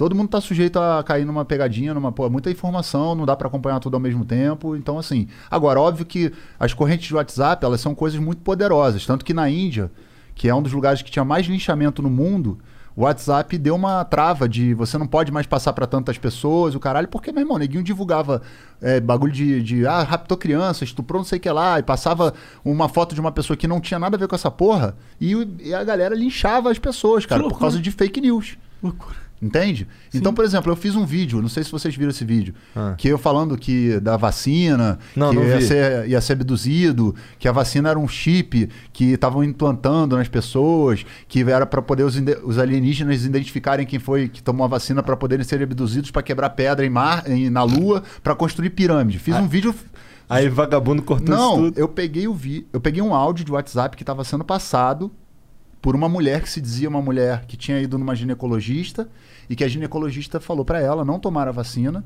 porque a vacina estava cheia de coisa e tinha uma- uma- um chi- chip que era uma- um chip que teria seria feito uma- um controle da população através desse chip para uma inteligência artificial no futuro determinar quem ia sobreviver, quem ia fazer o quê, controlar para onde que você vai, tirar sua liberdade. O caralho, os caras vão num lugar que pega as pessoas que talvez não tenham tanta, tanto embasamento. É, porque você pra- acreditar que existe essa tecnologia, Mas você não ela- tá entendendo nada do a pessoa do- fala de uma forma e, e coloca Deus no meio e o caralho. E era uma parada tipo assim. Eu falei, caralho, é inacreditável. e tava assim, quando sabe quando a mensagem é muito encaminhada, aparece essa mensagem muito Encaminhada Aham. frequentemente. é. Aí eu peguei essa porra e fiz um vídeo falando a mesma coisa, só troquei inteligência artificial por, por alienígenas. Entendi. Entendeu? E botei no, no, no, no Facebook.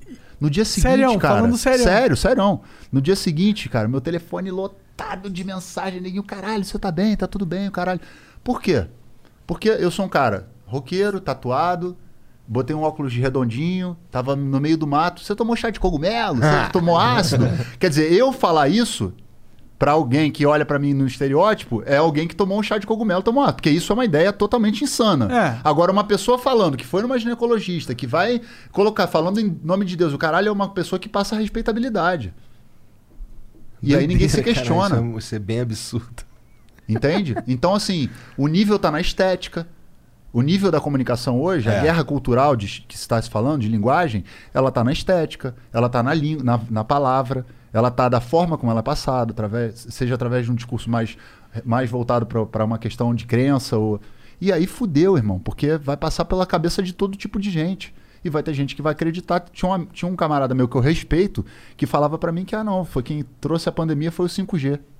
Caralho. Porque na época que teve. a- é, inventaram a, a 1918, teve uma invenção de alguma tecnologia que teve a- uma pandemia. Aí começa a se criar uma narrativa que, é, que ela é totalmente é, embasada, porque o YouTube oferece a condição de você construir essa narrativa por várias pessoas.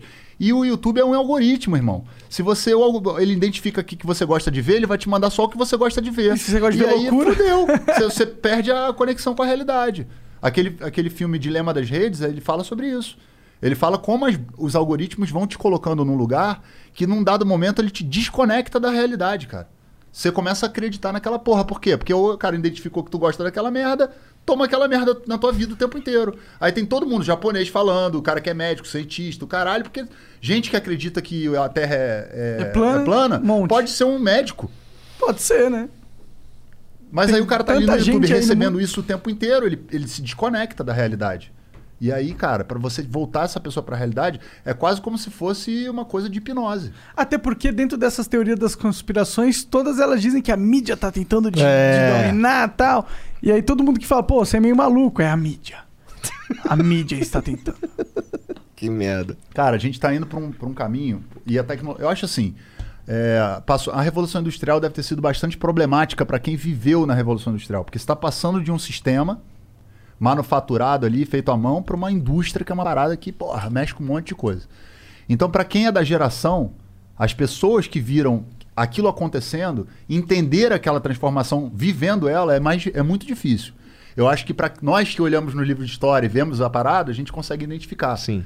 Agora, eu acredito que, por exemplo, daqui a 50 anos, as pessoas, ou menos, que hoje em dia é mais rápido também a, a tecnologia, as pessoas vão olhar pra nós hoje e vão falar: caralho, olha só esses malucos. Se matando no Twitter. Olha isso, cara. Olha o que que os caras estavam fazendo, cara. Entendeu? E aí eu acho que, que a gente calhou da nossa geração cair nisso. Cair nessa passagem, nessa transição de comunicação. Eu, por exemplo, passei por. Eu sou o cara que saiu do orelhão e hoje eu tenho um iPhone. Olha só, isso em poucos anos. Aham. Olha como a tecnologia é uma parada foda. Antigamente demorava muito tempo pra se conseguir dar um salto desse. Sim. Um salto desse agora ele é dado em um ano, cara. Em dois anos.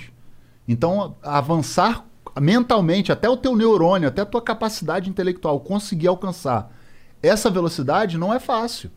Então, é natural que tenha todo esse tipo de confusão. E a gente tem que agir como pessoas que tenham cuidado É. com que tipo de informação a gente vai disseminar, para a gente poder não não cair nessa mesma armadilha, porque ela tá aí. A armadilha tá o tempo inteiro aí, é molinho de cair. Entendeu? Então a gente tem que ter um pouco de cuidado, se- não ser tão ansioso na hora Não de dar uma, gente, uma, uma, uma notícia, Sim. né? Porque às vezes a gente quer dar a notícia primeiro, caralho, posta primeiro, aí não é verdade, aí prejudica uma pessoa e o caralho. Mas assim, a gente tá calhou da nossa geração, é a nossa geração que tá passando por isso. É, isso aí que você fala é muito verdadeiro, realmente, né? E, e é muito esperançoso também, se for para pensar, porque a internet já causou uma mudança no cenário político absurdo. E a gente tá aprendendo a lidar com essa merda. Imagina quando a sociedade realmente entender, opa, Tá todo mundo se comunicando, é todo mundo meio igual aqui nessa porra. E esses caras ali, são- ih, já percebemos que eles. Imagina quando rolar realmente essa inteligência. Porque eu, eu acredito, eu sou otimista. Eu acredito que é isso que a gente tá caminhando. A sociedade começou a conversar com walk-talk, que todo mundo, tá ligado? Sim. E agora a gente ficou muito mais unido e forte e ficou mais difícil de controlar a gente. É, assim, é, existe um paradoxo nisso, né? Que é esse paradoxo, que é o paradoxo de, ao mesmo tempo, é mole você juntar uma galera, inventar um caô e fazer a- o negócio virar verdade, após verdade. Agora, é, É por isso que eu falo. fazendo uma leitura mais assim, é, vou trazer para o meu campo mental, que é a, a parte de música. Imagina que. Tô falar de política, tá? Não vou falar de, de tecnologia. Imagina que em 2007, quando eu estava lá na porta do Congresso Nacional fazendo o movimento sozinho, praticamente, as pessoas não conversavam sobre política. Eu era o chato, que chegava no lugar e lá vem o cara que fala de política. Imagina isso, em 2007. Pode crer. Tá? Em 2013, tem, tem a movimentação por causa dos 20 centavos, que se torna a Primavera Brasileira. A Primavera Brasileira, ela reproduz o mesmo modelo da Primavera Árabe. É um movimento horizontal, não tem liderança, não tem pauta clara, não tem... É só os caras putos. É, todo É mundo indignado. é. Todo mundo indignado, mas tem todo tipo de gente ali dentro. Vira uma massa. E uma massa pode ser manobrada. O que, que aconteceu no Egito? Regime autoritário. O que, que aconteceu no Brasil? Regime autoritário.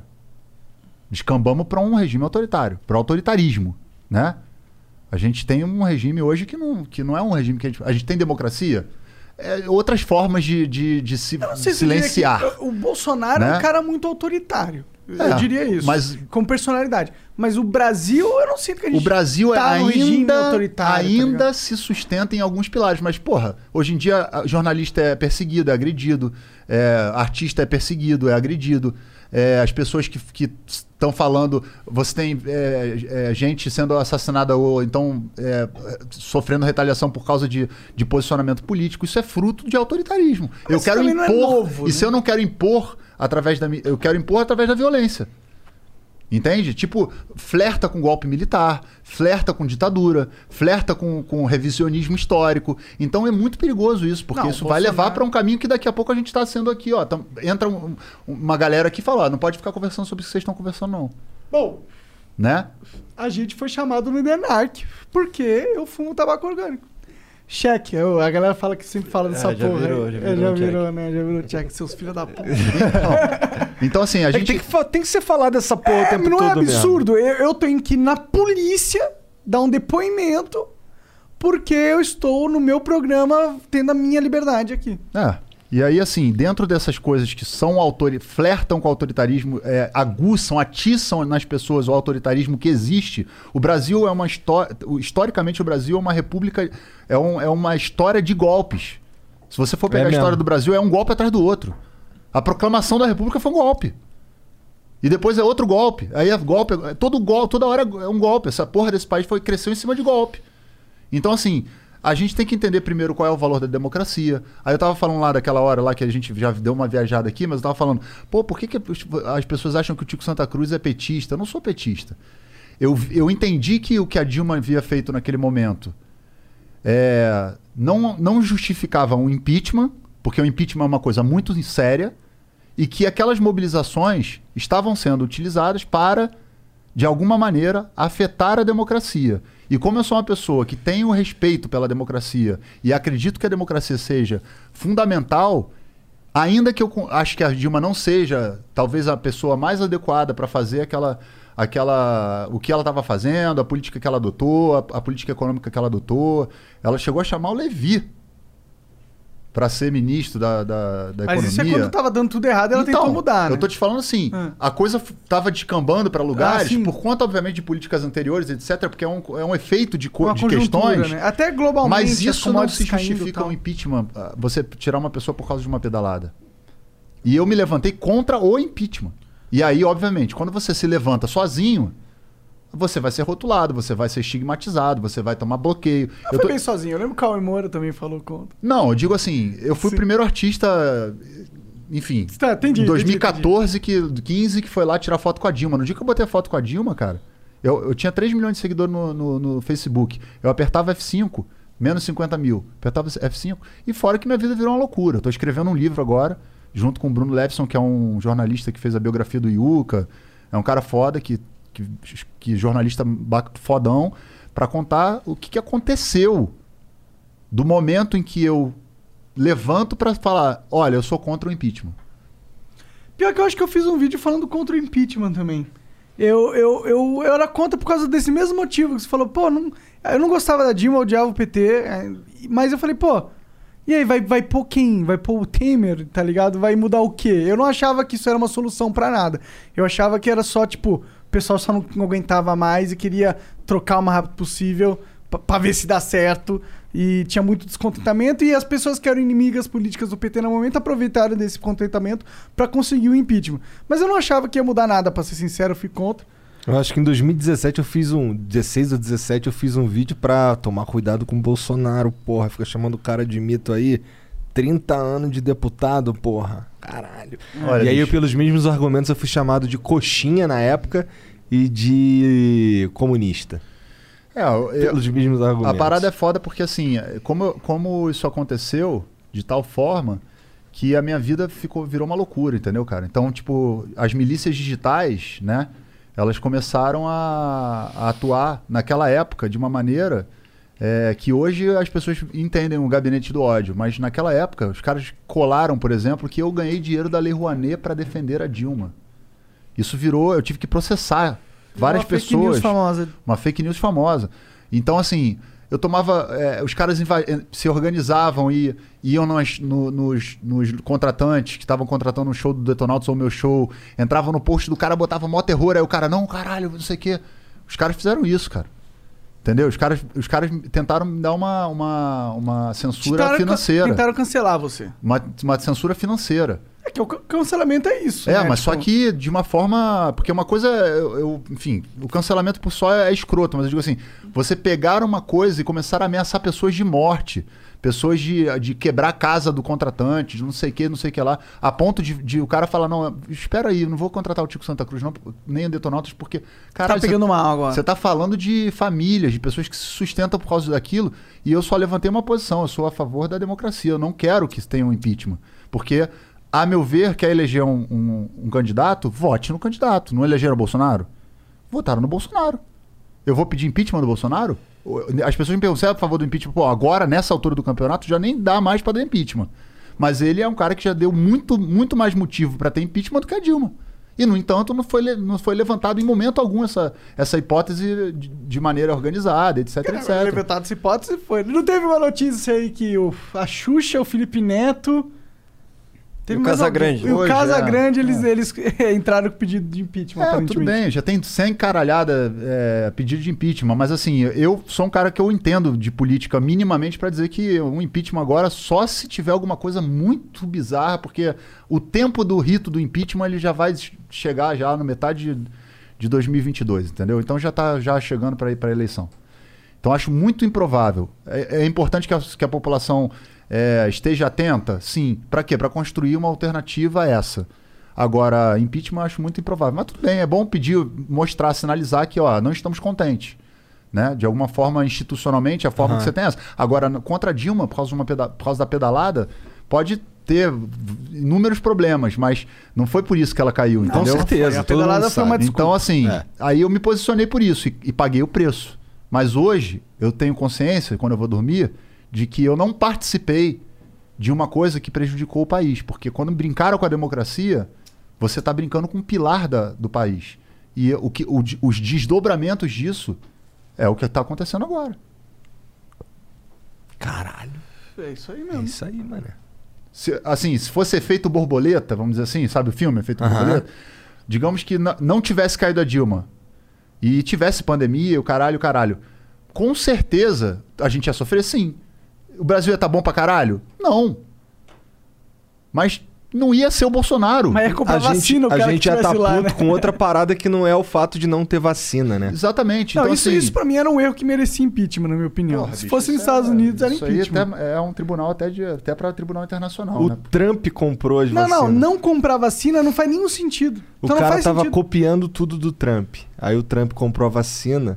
E o que era pra ele copiar, ele não copiou. É, falou, ih, não, o Trump tá errado aqui, eu que tô certo. En- Então, assim, eu, eu, porra, cara, eu Tudo bem, eu não, eu, é, as pessoas acham que ah, o Tico Santa Cruz é petista, o Tico Santa Cruz é esquerdista. Cara, eu, eu me considero uma pessoa que tem uma orientação mais à esquerda, sem dúvida nenhuma. Sou uma pessoa preocupada com a questão social, com, com a divisão, é, de- com a diminuição da, da- da Desigualdade. desigualdade. Sabe? Acho que, que tem lugares onde o Estado. O Estado não tem que ser nem grande pra caralho, nem mínimo. Ele tem que ter um tamanho que vai atender as demandas que são importantes que a sociedade tenha atendidas. A gente tem que diminuir, por exemplo, que um pobre pague um preço num imposto ou pague no comércio. No, no, Não, no- o imposto sobre consumo tinha que acabar, né? Entendeu? E tentar de alguma maneira pequeno, equilibrar 5%. isso para que fique de uma forma mais justa, que eu acho que é justo. Entende? Então, assim, as minhas posições são mais progressistas, sem dúvida nenhuma, e também liberais. Quando eu chego e falo, não, eu sou a favor da legalização. Eu sou a favor de que a mulher tenha o direito de, de escolher se ela quer ou não. Sou a favor que o cara possa casar com outro homem ou a mulher com outra mulher. São posições liberais. Eu sou a favor até de três pessoas poderem se casarem. Ah, sou a favor de se todo mundo quiser se casar aqui hoje, Eu também acho, por que pode não? se casar. Cria um contratão aí. É. Entendeu? Agora, em relação à questão é, financeira, as políticas neoliberais, talvez é, no- aplicadas no Brasil, no, no cenário que o Brasil tem, eu acho que não funcionam. Mas eu posso sentar com um cara que é, libera, que é liberal e a gente, educadamente, botar no papel as ideias e bater uma Ponto por a uma. ponto, é. com, com dados, com conhecimento, para não virar coisa de essa loucura que tá vivendo as pessoas na, na rua. Ah, com certeza. Quando você está discutindo política pública, estratégia, sério, lei, você tem que basear em Né? dados. Não tem como. Mas não só em dados também. Não. Tem que basear em um monte de coisa. Eu acho que tem que ter bom senso, cara. Sim, sim. Que perdeu, o Brasil perdeu. O Brasil virou uma grande torcida organizada. Virou. Virou entendeu? um fla-flu. Tanto por isso, que, porra, por quando isso eu que me eu posicionei pelo... esquerda. Por isso que eu acho que é não, uma mas aí, ferramenta aí tem que porra. tomar cuidado pra você, porque os conceitos existem e eles, eles Não, são bem bem claros. existem, mas- Mas eu digo assim, por exemplo, eu quando eu me posicionei, que eu falei, vou apoiar o Ciro, porra, teve uma galera, não todo mundo, mas teve uma parte da militância do PT que veio me atacar. Ah, 6%, foi pra Paris, foi não sei o quê, não sei o que. Ela falou, olha, o projeto do Ciro me interessa. Mas eu não vou ficar atacando o Lula, nem vou ficar xingando o PT, nem vou ficar fazendo esse tipo de coisa, porque eu acho que a gente tem que sair dessas coisas de ficar xingando e de- discutir proposta. Qual é a tua proposta? Bota aqui na mesa. Vamos discutir, porra. Qual é a sua? Qual é a do Lula? Qual é a do, a do Amoedo? Qual é a, da, a do Dória? Qual é a do Ciro? Tem que Vamos ter pelo comparar. menos uma porra de um projeto pra, É, pro Vamos país. né? comparar. Compara. Isso aqui é legal, isso aqui é ruim. Ah, isso aqui é bom desse aqui, isso aqui é... Isso é fazer política. O que está acontecendo no Brasil é torcida organizada. No dia que o Brasil tomou 7 a 1 da Alemanha, as pessoas deve- deram um tilt tão grande que elas transformaram política em futebol nesse nível. De torcida cega, de fanatismo, de, de coisa que beira loucura. Eu posso reconhecer que o Lula fez coisas boas pro Brasil, mas eu não preciso fechar os olhos para as coisas ruins que aconteceram. Eu posso reconhecer que o Fernando Henrique fez coisas boas pro Brasil, mas não posso. E assim a gente vai dosando as coisas. Agora, eu tenho uma posição. A minha posição é progressista. Eu sou uma pessoa que vejo que no Brasil, com a desigualdade que tem, a política neoliberal não vai funcionar para as pessoas que estão passando fome. Então eu acho que tem que ter uma política até atingir um de- determinado nível, para que aí sim se discuta uma outra forma e tudo bem. Todo mundo está querendo chegar no mesmo lugar, só que alguns têm um caminho, outros têm outro. E é essa discussão que tem que ser feita. Não é a discussão é, do nome só. Personalismo. Entende? Eu acho que a gente tem que sair do personalismo e ir pro projeto. Porque o cara da favela, cara, ele tá se fudendo há um tempão, cara. Na favela não tem democracia, não. Lá é- lá não tem quem muita coisa, é o tráfico, né? Entendeu? Na favela não tem democracia, não. Na favela não se escolhe, não. É. Entendeu? Na favela não tem escolha. Entendeu? Você obedece a lei de o lá. cara tá lá fudido, cara. Não tem, não tem saneamento, não tem casa, não tem a casa direito, Não não tem tem, segurança. escola, não tem seguro, não tem porra nenhuma. E quando o Estado se faz presente, pega a força policial e entra lá dentro pra ter uma guerra. Porra, o próprio policial, cara, não precisa disso, cara. É, ninguém quer cidadãos se matando, cidadãos, sei lá. cidadãos, ninguém quer. Então, assim, eu acho que a gente pode sentar com uma galera que tenha bom, bom senso, que seja de, de direita, de esquerda, e, Disposta e que a tá trocar disposto ideia. a trocar ideia. E é saudável, cara. Essa é a galera que vai fazer o país acontecer. É, saudável. Quem conversa, quem, quem faz as trocas, quem tá na discussão realmente, é quem vai. Os caras que estão nesse Fla-Flu, eu acho que, ó, agora eles são muito relevantes. Porque é uma massa de Fla-Flu tão grande que elas, eles movem totalmente o cenário político. Mas eu espero, eu posso estar sendo otimista aqui, Mas eu espero que com o tempo essa força vá se perdendo, as pessoas vão começando a pensar menos no no, no Fla-Flu e mais no que você fala, nas políticas, na, na- no que exatamente o cara tá falando. É, a gente tá naquela. Eu tava te falando, né, que em 2007 eu tava lá no Senado, não tinha nem. Não se tinha. Aí veio 2013, a gente falou, acabando pro autoritarismo e aí eu me perdi. É, a- até 2013 era raríssimo você ver pessoas conversando sobre política no Brasil. Raríssimo.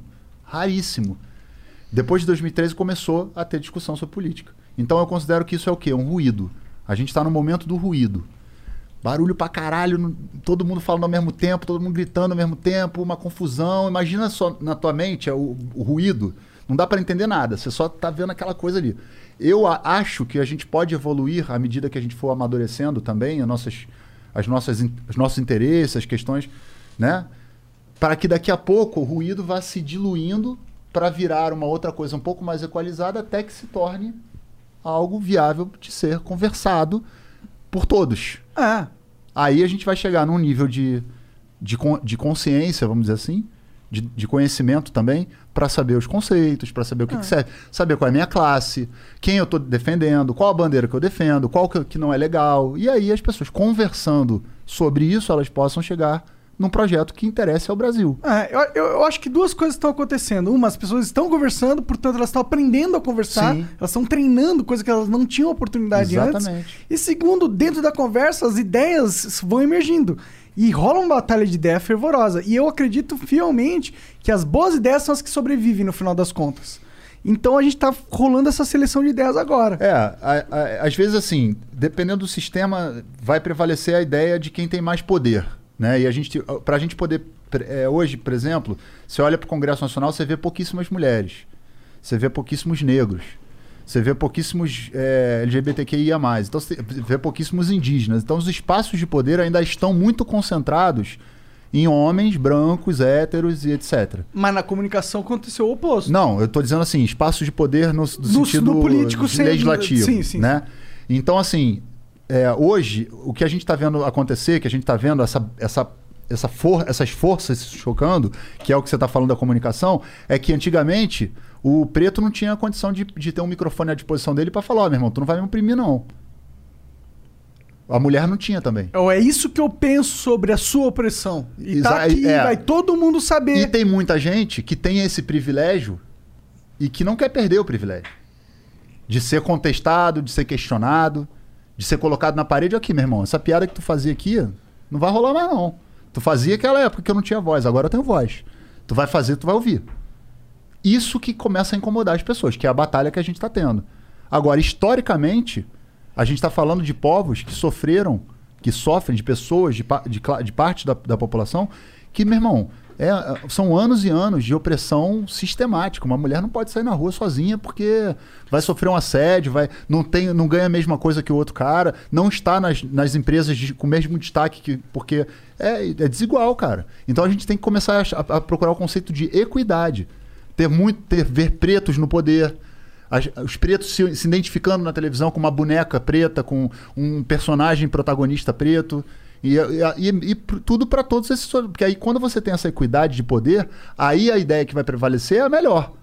Porque aí todo mundo tem poder para debater. Porque tem mais ideias rolando E no tem mercado. poder para debater. Sim, sim. Senão eu. Pra defendê-las, né? Eu venho aqui, meto a minha ideia e falo assim: essa daqui é melhor. Sobreviveu. Aí é aquela, aquela história, que a história quem conta é o vencedor. Então a história que, que a gente sabe Verdade. dos indígenas foi a que os portugueses contaram. Não- a gente não sabe a versão dos indígenas. E mesmo assim é uma história de merda, né? Então, assim, a gente tem que buscar equidade para que as melhores ideias prevaleçam, não porque eu estou impondo, mas porque de fato são melhores. Porque tá todo mundo em igualdade de poder e a gente vai botar na mesa aqui de igualdade de poder. Você não vai me impor porra nenhuma, porque eu também tenho poder. E aí a gente começa a construir essa narrativa. Enquanto a gente não lutar por isso, por isso que é tão importante essas lutas. Né? A luta pela, pela questão da questão racial, a luta da questão da LGBTQIA+, a luta da questão indígena, a luta da, que- da, da- De qualquer é, Lutas minoria, né? das minorias representativas, porque elas são maiorias. É. O Brasil é maioria negra, Sim. entende? O Brasil é 54% do povo Mas brasileiro. não é maioria gay, por exemplo. ou Não, não é maioria gay, é. mas assim, por exemplo, a representatividade dentro do Congresso Nacional é nenhuma. O Jean Willis era o único parlamentar é, assumido, Sim, né? verdade, né? Que tava defendendo pautas que di- diziam respeito a uma parcela da população que tem que ter representatividade, cara. Entende? Ninguém tá querendo privilégio, dúvida, não. Quer, sim. as pessoas querem ter representatividade. Claro, Né? É justo que tenham. sim. Então, eu acho que nós que temos esse poder de capacidade de, de conhecimento, de trocar ideia, né? Que a nossa ideia tá maravilhosa aqui, a gente já falou de coisa pra caralho aqui, já circulamos de um monte de coisa. Nós temos é, privilégios, somos privilegiados. Logo, nós temos responsabilidades. As nossas responsabilidades são do tamanho dos nossos privilégios. Se, a gente, se nós temos muitos privilégios, e temos, estamos aqui no meio de uma pandemia, tem gente passando fome. A gente está aqui, tem comida, tem bebida, tem um lugar seguro. Sim. Então nós temos muita responsabilidade. Que nem o tio Ben falaria do Homem-Aranha. É. Com grandes poderes em grandes. Exatamente, exatamente. é exatamente, tio bem. Caralho. Bora ler umas Vamos mensagens? ler as mensagens Vamos, dos outros aqui, ó. O Matheus da Hiltz mandou. Passando aqui pra mandar um salve pro Tico, que sempre dá moral pros meus bonés. É verdade. Tamo junto. Sempre continue sendo esse cara sem medo de se posicionar. Esse boné é deles? Esse aqui não, mas eu sempre uso os bonés dele. É? É. Esse aqui é da. da tre... Aliás, eu gosto sempre de. Aliás, eu trouxe uns presentes pra você. Ah, é, porra. Caralho. Fala, já que a gente vai falar de. É. Porque assim, eu, eu. Essa coisa da permuta, eu acho que quando a gente encontra umas marcas que são legais e, e, que, e que eu me Que- identifico, sim. eu não cobro nada. Manda pra mim, eu uso. Se eu gostar, eu, eu posto. Eu tô usando. 13 Core, tô usando a Time Bomb. Tô usando a Hiltz, que eu gosto. Trouxe um presente pra você que eu sei que você vai gostar. Da hora, já Da tava. Puff. Tô ansioso aqui. Tá aqui. Caralho. Trouxe aí meus sim. livros pra, pra você, depois eu Demorou. eu autografo aqui. São, são quatro, aqui só tem três. E tem o quinto que tá vindo aí. Maneiro. Aí, moleque, eu já tinha visto um desse que. Esse da Puff é muito legal, muito é um kit. foda. Eu, não, eu não, não fumo mais. Aí eu já fumei, sim, mas eu aí, não ó. fumo mais. Então cheio ele, das coisinhas. ele tava lindo. Já vou dar- Ih, esse é meu, não deixa ninguém Ah, encostar. eu tenho o meu aqui, É, ó. tá certo, tá É, certo. então, esse, esse kit da Puff é maneiraço. Dá, então, dá. assim, o que é legal, cara, e que é feito por gente como a gente, que tá na batalha, molecada, jovem, o caralho, eu dou moral. O Ritz é legal, o 13 Core é legal, a Time Bomb é legal. é, e várias outras marcas que também mandam é, coisas pra, pra, pra mim, sacou? E eu gosto e, e uso. E esses livros aí? Esses são os meus livros que eu lancei. Tem, tem três aí. Um tá meio amassa- uma- amassadinho que era de criança, que tava lá em casa. Esse aqui, né?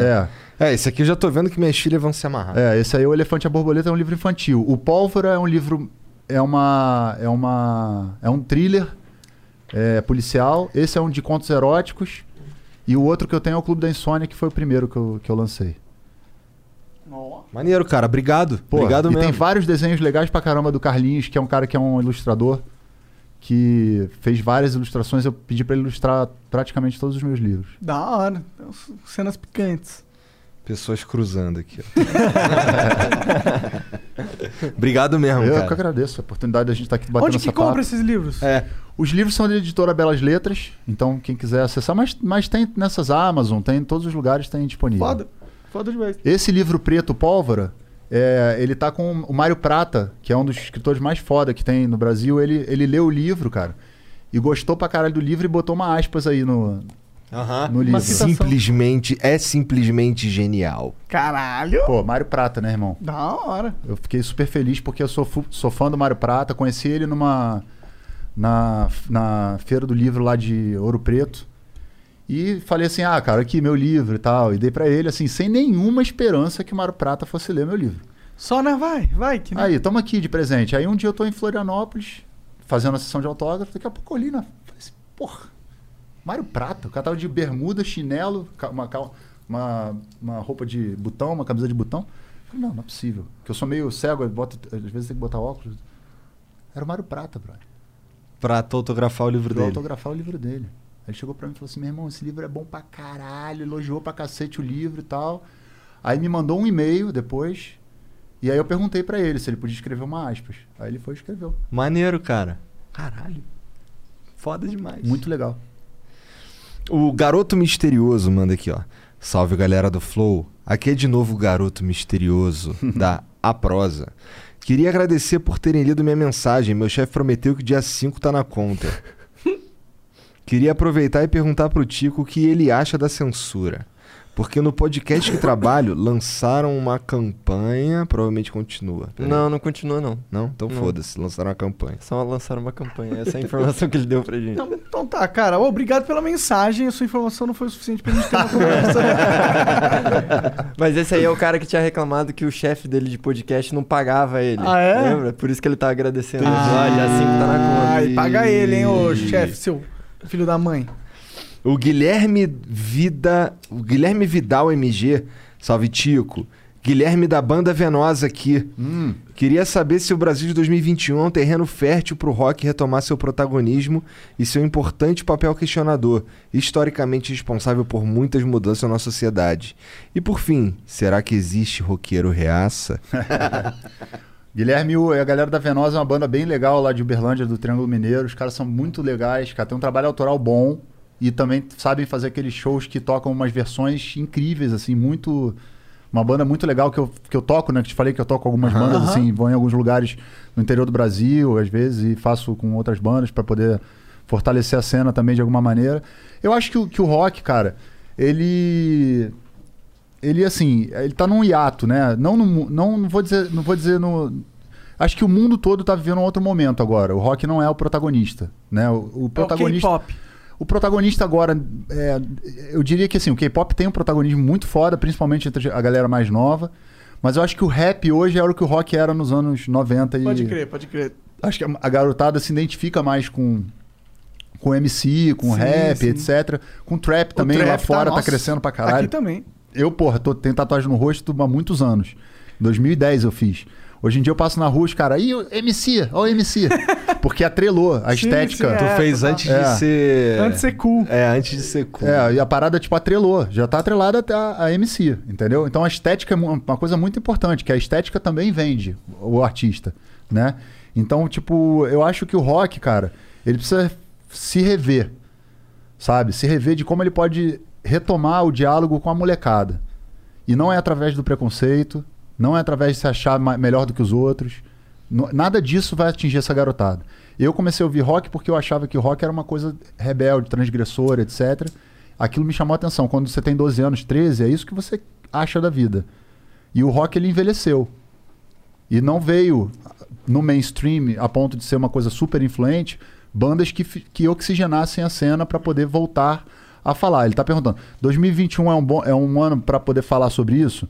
Eu não posso falar por todo mundo, mas o Detonautas lançou várias músicas com temáticas políticas e ganhou um protagonismo. Então, se as pessoas resolverem fazer uma sonoridade que fale alguma coisa que vai acessar essa galera, que o rap acessa muito bem, que o funk acessa muito bem, porque tá atrelado com a realidade dessas pessoas, é diferente da realidade de um tiozão de 40 anos, reaça, É. entendeu? Que tá tipo, ah, no meu tempo não era assim. Foda-se.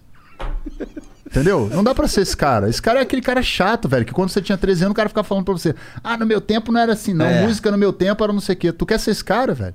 Eu não quero. Eu também não. Então, O George Ike manda aqui. Salve, salve família.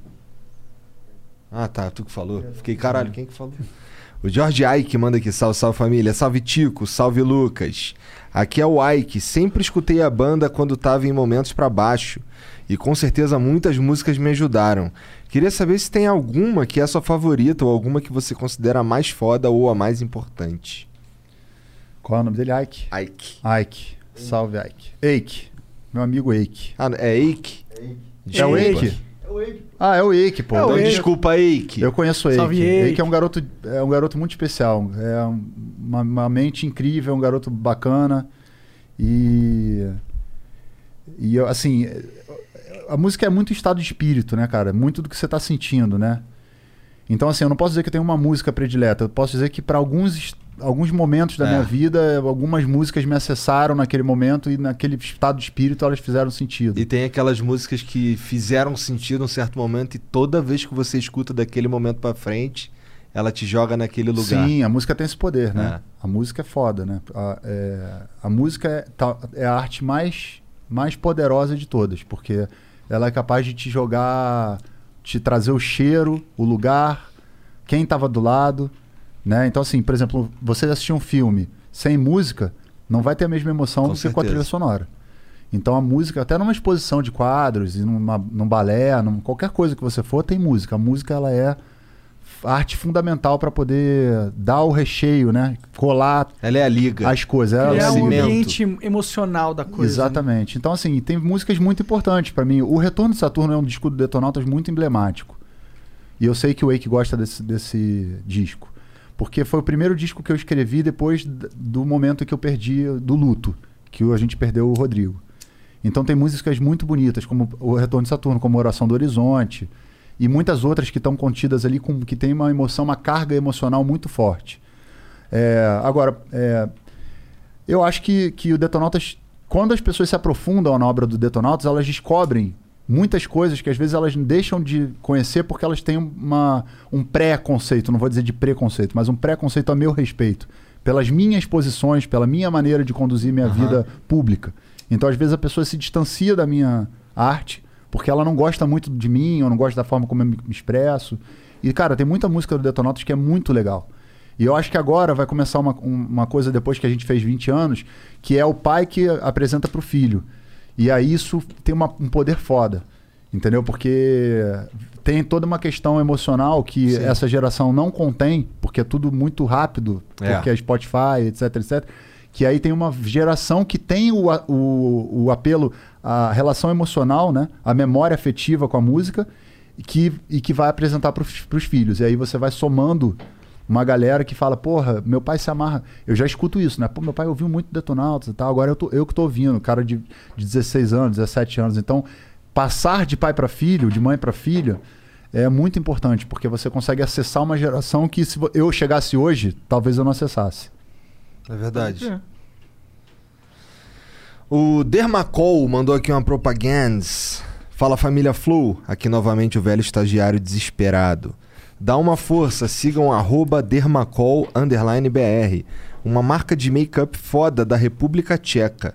Sabia que nascemos no meio do comunismo? www.dermacol.com.br E aquele cupom tá ativo, Flow40. Assinado estagiário, quase promovido. Ó, Então, ó, Dermacol é D-E-R-M-A-C-O-L underline B-R lá no Instagram, chega lá. Ou no site. O próximo aqui, o Cleidson Farias, diz aqui. Fala galera, sou o Cleidson Farias de Fortaleza. Ah, pode mandar um salve, salve família pra galera do Caixa d'Água? Caixa d'Água Flow, vocês são a nossa inspiração, valeu. Ah, Salve, salve, Caixa salve d'Água. família, É nóis. Caixa d'Água. Vou, vou aproveitar aqui que tá no momento do salve. Queria Manda mandar um salve. salve pro meu amigo Ivan Sader, salve Ivan. que mandou umas cervejas aí pra vocês Ah, apreciarem. É verdade, olha aí. E Caralho, eu nem tô sabendo. Pega É, essa pô, tem umas cervejas aí que o Ivan mandou pra vocês aí. E o. Essa aqui, né? Vou pegar essa aqui que é bonitona. Deixa eu ver. Caralho, maneiro. Essa daí? Essa, essa Tem daí. um abridor. Cadê aqueles abridor lá que tinha aqui? Como é que é o nome dela, Lucas? Roots. Roots. Ele é representante da Roots aí, então quem quiser acessa aí, que ele tem várias cervejas legais. Tem umas com Pô, deixa eu no- ver aqui onde é que. nome de, de artistas e. É, aqui, ó, mais uma. Legal. É, ó. R-O-O-T-S. Exato. Dá uma olhada aí, se você. Aqui que não tem o site. Vê se tu descobre aí já. Bom, tem no Instagram aqui, ó. Roots Premium Beer. Ah, tem o site sim. R-O-O-T-S-P-R-E-M-I-U-M-B-E-E-R. Roots Premium Beer no Instagram e no Facebook. Ou e então o site cerve... dele é Cerveja Roots. cervejaroots.com.br. Ivan é meu amigaço, assim, de muitos anos, pessoa especial. Tô na casa dele aí também hospedado. E mandar um abraço pra galera da Forol também, que o Lucas tá representando aí hoje. Veio todo feliz aí pra ver como é que funciona aqui o Flow e tal. Então, O que, que é o farol? Forol é uma produtora que ele tem, que tá fazendo, tá começando a fazer uns, uns videozinhos, umas paradas da maneiras, clipes e tal. Bem, galera organizada, Maneiro. fazendo tudo. Não tem facilidade, não, tá? Eu, eu boto pra ralar. Falo, Tá ó, tem que ralar. Dá, dá suporte, Tá mas, certo. mas tem que ralar. Se não, fudeu. Tem que ralar. Não, não dá pra ser, tipo, tudo Pô, muito tu não, fácil. tu não vai querer, não, né? Não, pode, pode tomar, pode tomar. É boa? Uma IPA, IPA mesmo. Deixa eu ver. Filha da puta. Pior que é da hora essa garrafa aqui. É maneiro mesmo essa garrafa.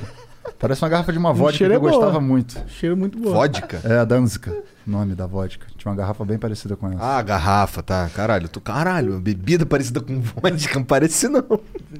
Bom, o Luiz Gonçalves manda aqui, salve rapaziada, salve Tico. Cara, já perdi as contas de quantas vezes vi show do Detonautas em Lorena, em São Paulo, na cervejaria do Gordo e no Rock in Rio quase todas as edições. Infelizmente, esse ano não vamos mandar o Bozo tomar naquele lugar durante seu show. Abraço daqui de Londres, tamo junto. Quem Caralho. foi? que- Quem foi? Luiz Gonçalves. Luiz Gonçalves tá em Londres, né, cara? Já tá vacinado. Porra, que privilégio. Um abraço, Luiz. Porra. Ah, Cervejaria do Gordo é legal pra caramba também, cara. vacina é só um. É. Não, pra, quê? Pra quê? pra que vacina numa pandemia? O Júnior QZ manda aqui, salve, salve família, salve Tico. Eu e minha namorada somos muito fãs do Detonautas, estamos juntos há sete anos e começamos a namorar num show de vocês aqui em Angra, em 2013. No fim do ano, durante a música Você Me Faz Tão Bem. Queria que você mandasse um abraço pra gente, Júnior e Mariana, valeu. Júnior e Mariana, um beijo pra vocês aí. Tudo de bom. Tá chegando o dia dos namorados aí, então já sabe, né? Você me faz tão bem. Transar ao som de Você Me Faz Tão Bem. Cara, o Você agenda. Me Faz também tem uma história muito engraçada do Rock Go. Eu tava no, no, no intervalo do jogo, né? Aí o, o cara, eu não lembro só quem era o, o nome do maluco do Garotos Podres. Agora, esqueci, que isso aí foi em 2006 ali. Ele chegou assim pra mim, cara. Garotos Podres é, pô, banda de. Aham. né? Chegou pra mim e falou assim: Tico, deixa eu te falar uma parada aqui. Eu falei: caralho, qual vai ser, né? Aí a música que vocês fizeram, você me faz também, cara. Pô, a música do meu casamento com a minha mulher. Caralho, que Achando que- bonitinho. Achei maneiro, né, cara? Que porra, tu não imagina. tu- a gente cria rótulos, estereótipos na cabeça, né? Sim. Cara, Que tu imagina que o cara nunca vai caralho. curtir o bagulho. É, aí o cara, pô, foi super, super bacana, assim, falou e tal. Eu fiquei felizão, falei, pô, maneiro. É, Não, você faz também uma maneiro. música que é, permeia o universo, a trilha sonora de muitos casais, assim, é muito legal. Porra, tá de parabéns. Aí, Ivan, gostou, hein? Ivan? Ivan Sader. Salve, Ivan. Gostosa pra caralho. O FNR Oficial mandou. Salve, salve família. Gostaria de mandar um abração pro Tico, que aceitou tocar em um festival que produzimos em Araraquara, em 2016. Espero que possamos repetir quando tudo isso passar. Se Deus quiser, vai passar rápido. Só se Deus quiser. que se depender do Bolsonaro, vai demorar. Eu, tô já, eu já tô aqui na minha parte agnóstica teísta já. Deus, por favor, ajude a gente a passar por isso. O Luiz Gonçalves mandou de novo. Salve, salve família. Voltei porque esqueci de perguntar. Qual a opinião do Tico sobre alguns roqueiros já consagrados com banda consagrada na história brasileira terem discursos conservadores? Esse discurso acaba sendo um peso para o que vocês e outros grandes nomes vinham dizendo desde sempre? A gente já falou um pouco sobre isso, né? Mas se quiser falar, fica à vontade. Não, eu acho que, que na verdade assim, cara, a gente tem que a gente tem que saber que o mundo muda, né? Não dá pra gente se congelar. Então é importante que as pessoas re- reconheçam, né? Que o mundo tá mudando, assim, pra gente poder olhar sempre com uma, uma maneira de não se. De não, de não se fechar dentro de uma opinião, de uma percepção, porque o rock ele é um estilo, cara, que ele tá, que ele tá o tempo inteiro dialogando com, com essa coisa da transgressão. Eu não tô nem falando de transgressão de droga, sexo, ah, aquela. Tô falando da coisa mental mesmo, da gente não ficar parado num lugar, entendeu? É transgredir no sentido de sair dali De pra. olhar pro próximo É, Sai da de- caverna, né? Sair da casa, né? Do negócio que jogaram a gente, né? Sim. A gente é condicionado desde sempre a ser, a ser rotulado, a ser uma coisa, a ser, a ser daquele jeito, para ser aceito, etc, etc, etc. O rock ele te dá um certo poder, né? Um certo, uma certa motivação para você sair desse, desse lugar da caixa. Então, quando o cara começa a botar as pessoas na caixa, do ponto de vista assim, não, tem que ser assim, tem que ser assim. Aí você começa a se tornar aquilo que você não queria que fizessem com você quando você era mais novo, entendeu? E ter essa percepção quando você vai envelhecendo não é fácil, porque a gente começa a achar que a gente é dono, a gente sabe de tudo, etc. E, pô, tem uma, uma inteligência, uma sabedoria na molecada que é interessante a gente estar aberto para poder entender. Então a música também está dentro disso, ela também tem que se modificar, se transformar. E ela não perde a essência, né? Ela está dentro do, do que cada um se propõe a fazer. E eu acho que o rock perdeu esse diálogo com essa garotada. Então eu, eu, eu, eu, eu diria que eu rogo para que essa venha uma geração que consiga fa- falar com essa molecada, porque quando elas conseguiram falar com essa molecada, a molecada vai olhar pra gente, que já tá numa outra geração, e falar: "Pô, que do caralho", que nem quando você gost... eu comecei gostando de Guns N' Roses e depois fui descobrir, descobrir o Led Zeppelin e várias outras bandas que eram clássicas, né? Então, o legal é quando você através de um som que é novo, você vai chegar no, Traz no uma que, é, galera no pro- que é clássico, e é bom pra todo mundo. Pode crer. O problema, na minha opinião, do reaça é quando ele quer ca- cagar a regra, né? Porque assim, ele ser reaça é uma merda, discordo, mas quando ele quer cagar a regra Mas é o, pior pra ainda. você ser um reaça, você tem que cagar a regra. Né? Senão você não é um reaça. E aí tu quer ficar mandando nos outros, como os outros tinham que pensar. É, aí é foda. É aí né? que morre. O Iron Zimmerer, talvez seja isso. Salve, salve família. E Tico, uma vez veio. Uma vez você veio fazer um show na minha cidade, Governador Valadares. E quando eu soube do seu show, mandei uma mensagem no seu Facebook pedindo pra tirar foto com você, mas não tive resposta. Porém, logo depois do show, você convidou geral pra tirar foto. A minha tá no Insta até hoje. Foda demais. Aí. Maneiro, pô. A gente, a gente tem esse cuidado com os fãs de receber a galera, de, de olhar no olho, sacou? Dá atenção pra todo Acho que mundo. isso é importante pra você ver com quem que você tá falando. Quem são as pessoas que gostam de você, que te escutam, que consomem teu produto, que te dão valor, sacou? Então a gente, às vezes a gente fica mais tempo tirando foto até do que o tempo do show. Caralho. O Underted manda aqui de novo. Salve, salve família. Tico, o grande problema do PT é que eles não roubaram para enriquecimento próprio e sim para o partido como um projeto de poder. Entre escolher entre Bolsonaro e Lula, e Lula, prefiro ficar em casa cagando. Segundo turno ideal seria Moedo e Ciro. Um, lim- um liberal democrata e um social democrata. É, eu, eu acho que assim, qualquer, qualquer é, posição num segundo turno em 2022 que possa colaborar com a perpetuação do Bolsonaro no poder é, é, é perigosa. Então eu, eu clamo para que as pessoas tenham juízo. Talvez a gente não vá votar na que a gente quer, mas a gente tem que ter o cuidado da gente não, não deixar que esse, isso que está acontecendo agora permaneça. Né? Então a gente tem que tomar cuidado porque a Sim. merda bate na bunda. O Perguntinhas mandou aqui. Tico, comprar apoio político com mensalão, etc., é ser democrático?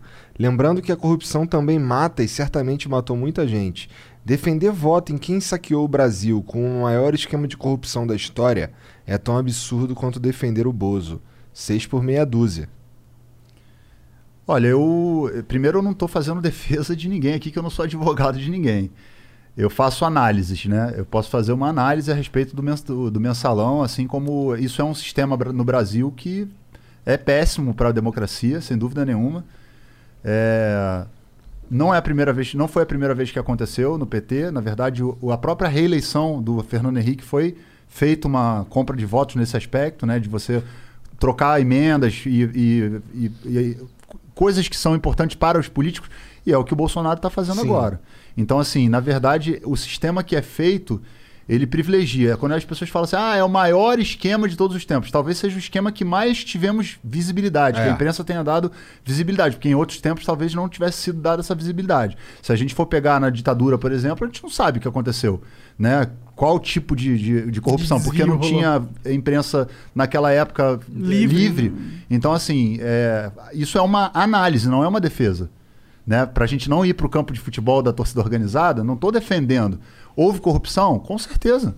Assim como, como houve corrupção e, e- e co- continua tendo corrupção. O Brasil é um país, in- infelizmente, é um país que tem no seu sistema, no cerne da sua existência, a corrupção. Não só no parlamento, em vários lugares. Né? Agora, quando eu vou fazer uma análise política, eu tenho que fazer uma análise política contextualizada. E tem que entender o que está acontecendo e qual o porquê que aquilo aconteceu. Eu defendo esse tipo de coisa? Não, não defendo. Corrupção mata, mata. Claro que mata. Agora, é, eu não estou aqui de- debatendo se está certo ou se está errado o que o BT fez. Está errado. Mas esse é o sistema que o, é o, o que o Ciro falou. Você bota, se, se você botar um é, bandido para negociar comigo, eu vou negociar com bandido. Se você botar é, gente legal para negociar comigo, eu vou lega- le- ne- negociar com gente legal. Mas você E- vai, se tornar um bandido negociando não, com o que ele. você tem que fazer é o seguinte, na verdade. Dentro de um sistema como esse, a gente tem que ter uma consciência, e aí eu não estou falando dos políticos, estou falando de nós, de que tipo de pessoas nós vamos colocar lá para poder perpetuar ou não esse tipo de sistema. Porque isso não, não começou com o PT. E nem só o PT é o problema. Quando a gente fala só do PT, a gente livra todos os outros que também praticam e fica com foco só no PT. É. Então, quando for falar de mensalão, de não sei o quê, vamos falar que o sistema político brasileiro, que envolve vários partidos, entre eles o PT, é um sistema que tem que ser mudado, modificado de forma democrática, através do voto, através da consciência, da, da- da participação pública, ciente de que esses partidos todos têm que ser cobrados e têm que ter acompanhados. Para a gente não ficar só olhando para o PT e achar que os outros não têm problemas. Todos têm. Então não é uma defesa de um partido, é vamos ver que todos, se a gente for fazer uma análise histórica, talvez não- nem seja o maior, mas houve corrupção? Sem dúvida, houve corrupção. Então, o que, que a gente vai fazer? Nunca mais votar neles. Não, a gente pode não votar neles se a gente tiver uma opção melhor. Aham. Mas se tiver uma opção tipo Bolsonaro, que é um, além de tudo, ainda é um maluco genocida, eu, eu vou preferir uma pessoa que está no campo da democracia, que eu vou, pelo menos eu sei que Mas a justiça democracia- vai chegar até, até ele, como já chegou. Mas não parece ainda que- que... de forma enviesada. Sim. Mas não parece Né? que a democracia falhou quando você tem que escolher os carrascos que vai te pôr no cu? O ser humano falhou, né, cara? A humanidade falhou, né? Se a gente for fazer uma análise da humanidade, o coronavírus é a mostra que a humanidade falhou. A gente está pagando o preço da humanidade. Né? O La Parada mandou aqui. Aí, galera, beleza? Salve Flow, Tico Santa Cruz. Acredita que a democracia como forma de governo, baseada no imposto, está no seu fim a nível global? Pergunto, pois a crise na- nas democracias em todo o planeta. Fronteira da Paz presente, Rivera, Uruguai, Santana do Livramento, Rio Grande do Sul.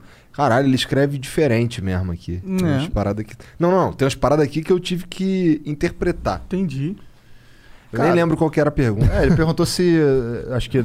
A crise, pergunto, pois a. Como é que é? É uma crise Acredita que a democracia todo, como né? forma de governo baseada no imposto, está no seu fim a nível global? É um ANCAP aí fazendo uma pergunta. Talvez. É, o ANCAP. Com certeza. O ANCAP. É, o que, é o ANCAP? O ANCAP é essa galera que já se ligou há muito tempo das criptomoedas, né? E da criptoarte, e, da, e da coisa do que os, que os governos não ainda não têm poder de, de, De controlar, de controle. manipular. Então, é, são capitalistas, né? Por isso o ANCAP, né? Anarcocapitalistas, que é um conceito também que não, não é tipo liberal conservador. Ele não, não, na prática, se você for pegar o Bakunin para ler, isso não cabe um ANCAP, sacou? Porque a anarquia é um, é um sistema de governo que é o- a utopia da utopia. Quando as pessoas falam que a anarquia é bagunça, é porque elas não sabem o que é anarquia. Uhum. A anarquia é o sistema que depois que a humanidade evoluiu tanto, não precisa ninguém te dando ordem. Você não vai prejudicar o outro. Todo mundo é livre e ninguém oprime ninguém. Então é uma, é uma utopia, por isso é anarquia. E a- o anarcocapitalista ele só é anar- anárquico do ponto de vista que o mercado ainda, que o, o Estado ainda não regulamentou de que forma essas criptomoedas vão funcionar. Mas não se iludam, em algum momento isso vai acontecer.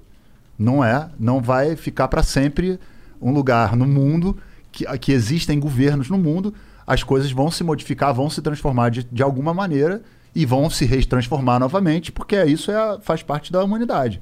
Você constrói uma coisa que é, certa forma, você consegue regulamentar, e alguém constrói alguma que não dá para regulamentar até que alguém regulamente. E assim vai. Né? Então, eu acho que, que, o, que o capitalismo vive uma crise no mundo. E as democracias também estão vivendo uma crise.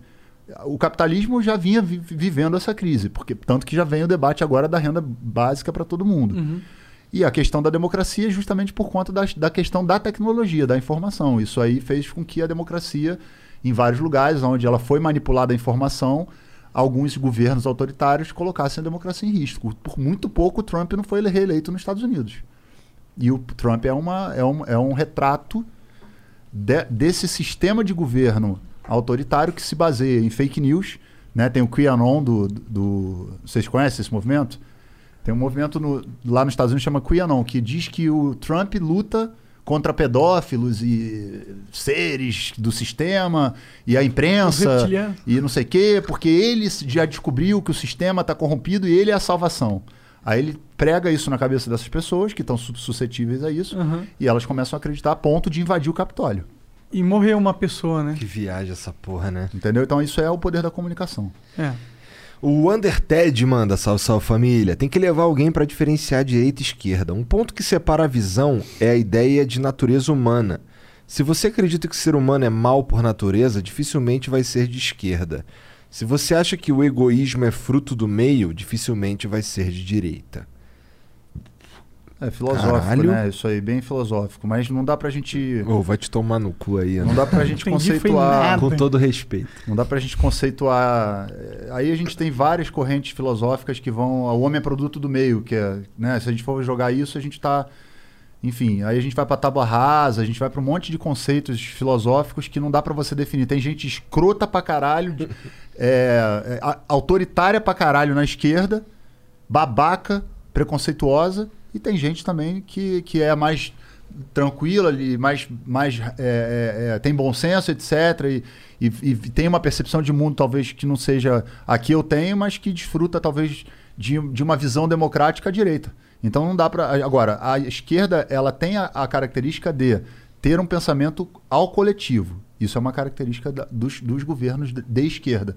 Não estou falando de socialismo nem de comunismo. Estou falando de pessoas que pensam mais à esquerda, cole- ah. pensam mais ao coletivo. Então é, a, o vis- a visão à direita normalmente é uma visão que pensa mais muito em si mesmo e ok. Tá Desde da- que seja deba- debatido tá democraticamente, da democracia. Né? né? Vamos trocar ideia e aí quem tiver mais. Afinal, as duas vambora. coisas são importantes: o indivíduo e o coletivo. Caralho. Não. O cara é praticamente o Undertale. o Will Venâncio diz aqui, ó. Salve, salve galera. Fala Tico, beleza? Cara, tem um canal onde eu filmo e divulgo bandas de rock em forma de web vídeos. São bandas e artistas que não tem como pagar por um primeiro material de divulgação. Tudo na faixa. Ter você aqui seria top pra essa galera nova da cena que te admira. Qual o nome dele? Will Venâncio. Will Venâncio. Um salve aí pra galera e resistam, viu? Vamos lá, que a gente tem que respirar, tem que vir uma galera nova. É.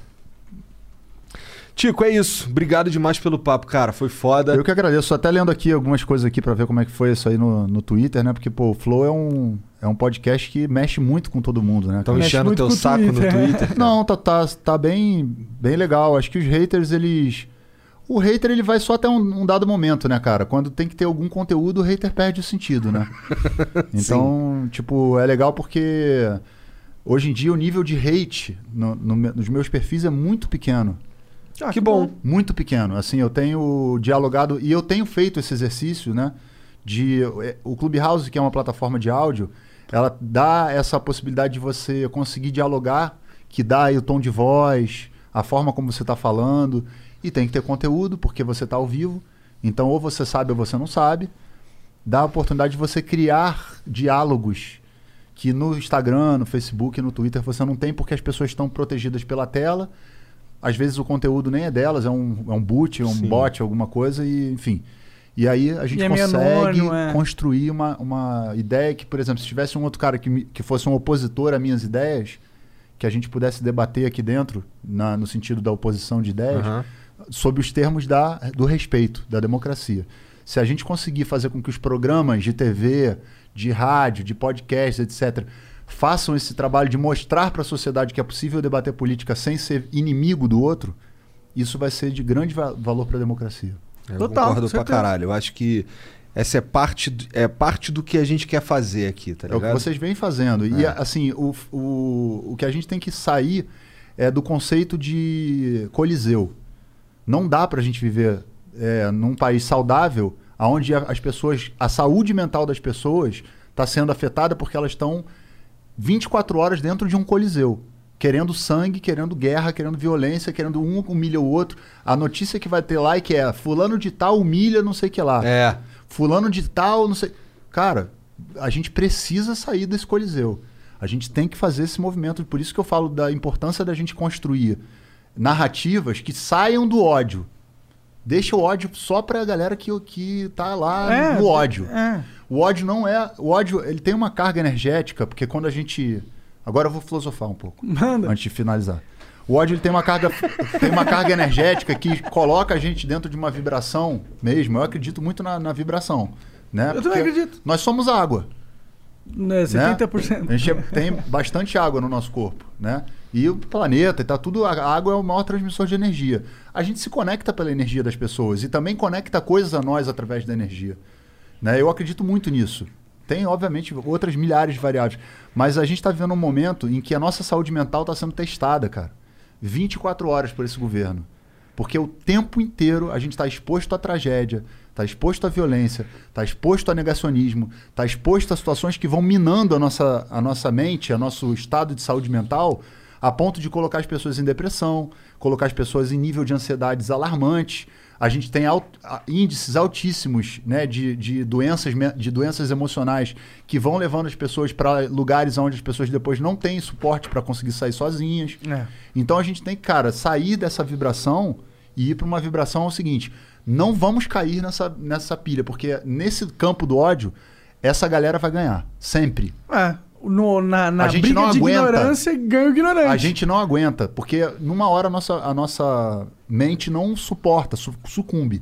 Então, cara, é um projeto também que mentalmente a gente, a gente seja. A gente, caralho, vai se fudendo, porque aí você vai perdendo a fé em você, vai perdendo a fé no seu país, vai perdendo a esperança, o mundo vai ficando cinza, aí daqui a pouco você já não, não liga mais pra porra nenhuma e os caras tomaram conta. Então a gente tem que pensar de saúde mental, cara. Sim. Sacou? Vamos elevar nossa saúde mental, vamos cuidar da nossa saúde mental. A saúde mental é fundamental pra gente o quê? Resistir e construir um país. Se você não tiver mentalmente capacitado Focado. pra construir alguma coisa, a gente não tem força pra sair pra lugar nenhum. Com certeza. E a gente tá cada vez mais com. Caralho, filosofou, mano. Filosofei, pô. filosofou. Falei que é filosofar. Caralho, tirou onda. Pior que eu nem fumei, hein, mano. É, imagina. Imagina nós gente faz- dois. é. Vamos resolver isso num próximo, né? Obrigado, Tico. Foi muito eu que foda. agradeço. Obrigado Igor, pela obrigado. moral. Valeu, mano. A galera toda do Flow aí, todo mundo que acompanhou, todo mundo que segue o perfil, todo mundo que acompanha. E, porra, é, teve um tweet aqui que o Badawi retweetou falou: pô, Tico Santa Cruz agora falta do Badawi. Badawi também é uma figura bacana. Badawi de- é foda, me trazer aqui. Sacou? É legal. Da hora. Tem sido uma figura bacana, tem levantado a voz também aí dentro do rock, tem sido um cara bacana legal, pra caramba de. Salve, Badawi. Salve. Quantos minutos pro fim do mundo, cara? Bom, bem contextualizado. É isso. Obrigado pela moral mais uma vez. Eu Obrigado a todo mundo do chat aí. Valeu, um beijo para vocês. Até amanhã. Tchau. When someone first comes in and you see that discouragement on their face, they've tried so many different products, but nothing seemed to work for them. I'm able to take that disappointment and that pain and turn it into hope. You're listening to Mallory, an art support specialist at the Good Feet store. And they try the arch supports. It's a light up moment. You see their face brighten up. They go from feeling discouraged to being happy and hopeful again. For over 25 years, the Good Feet store and our arch support specialist have been helping folks live the life they love without foot, knee, hip, or back pain getting in the way. That's why this job is so important. You're helping people, getting back into the activities that they've wanted to do for a long time, doing the things that they love to do with their Good Feet Arch supports. We're able to help them and take them from the pain to the possibilities. And I love it. The Good Feet store is located in Fairfax, Leesburg, Rockville, Baltimore and Hunt Valley, and in Annapolis in the Annapolis Harbor Center. For more information, go to goodfeet.com.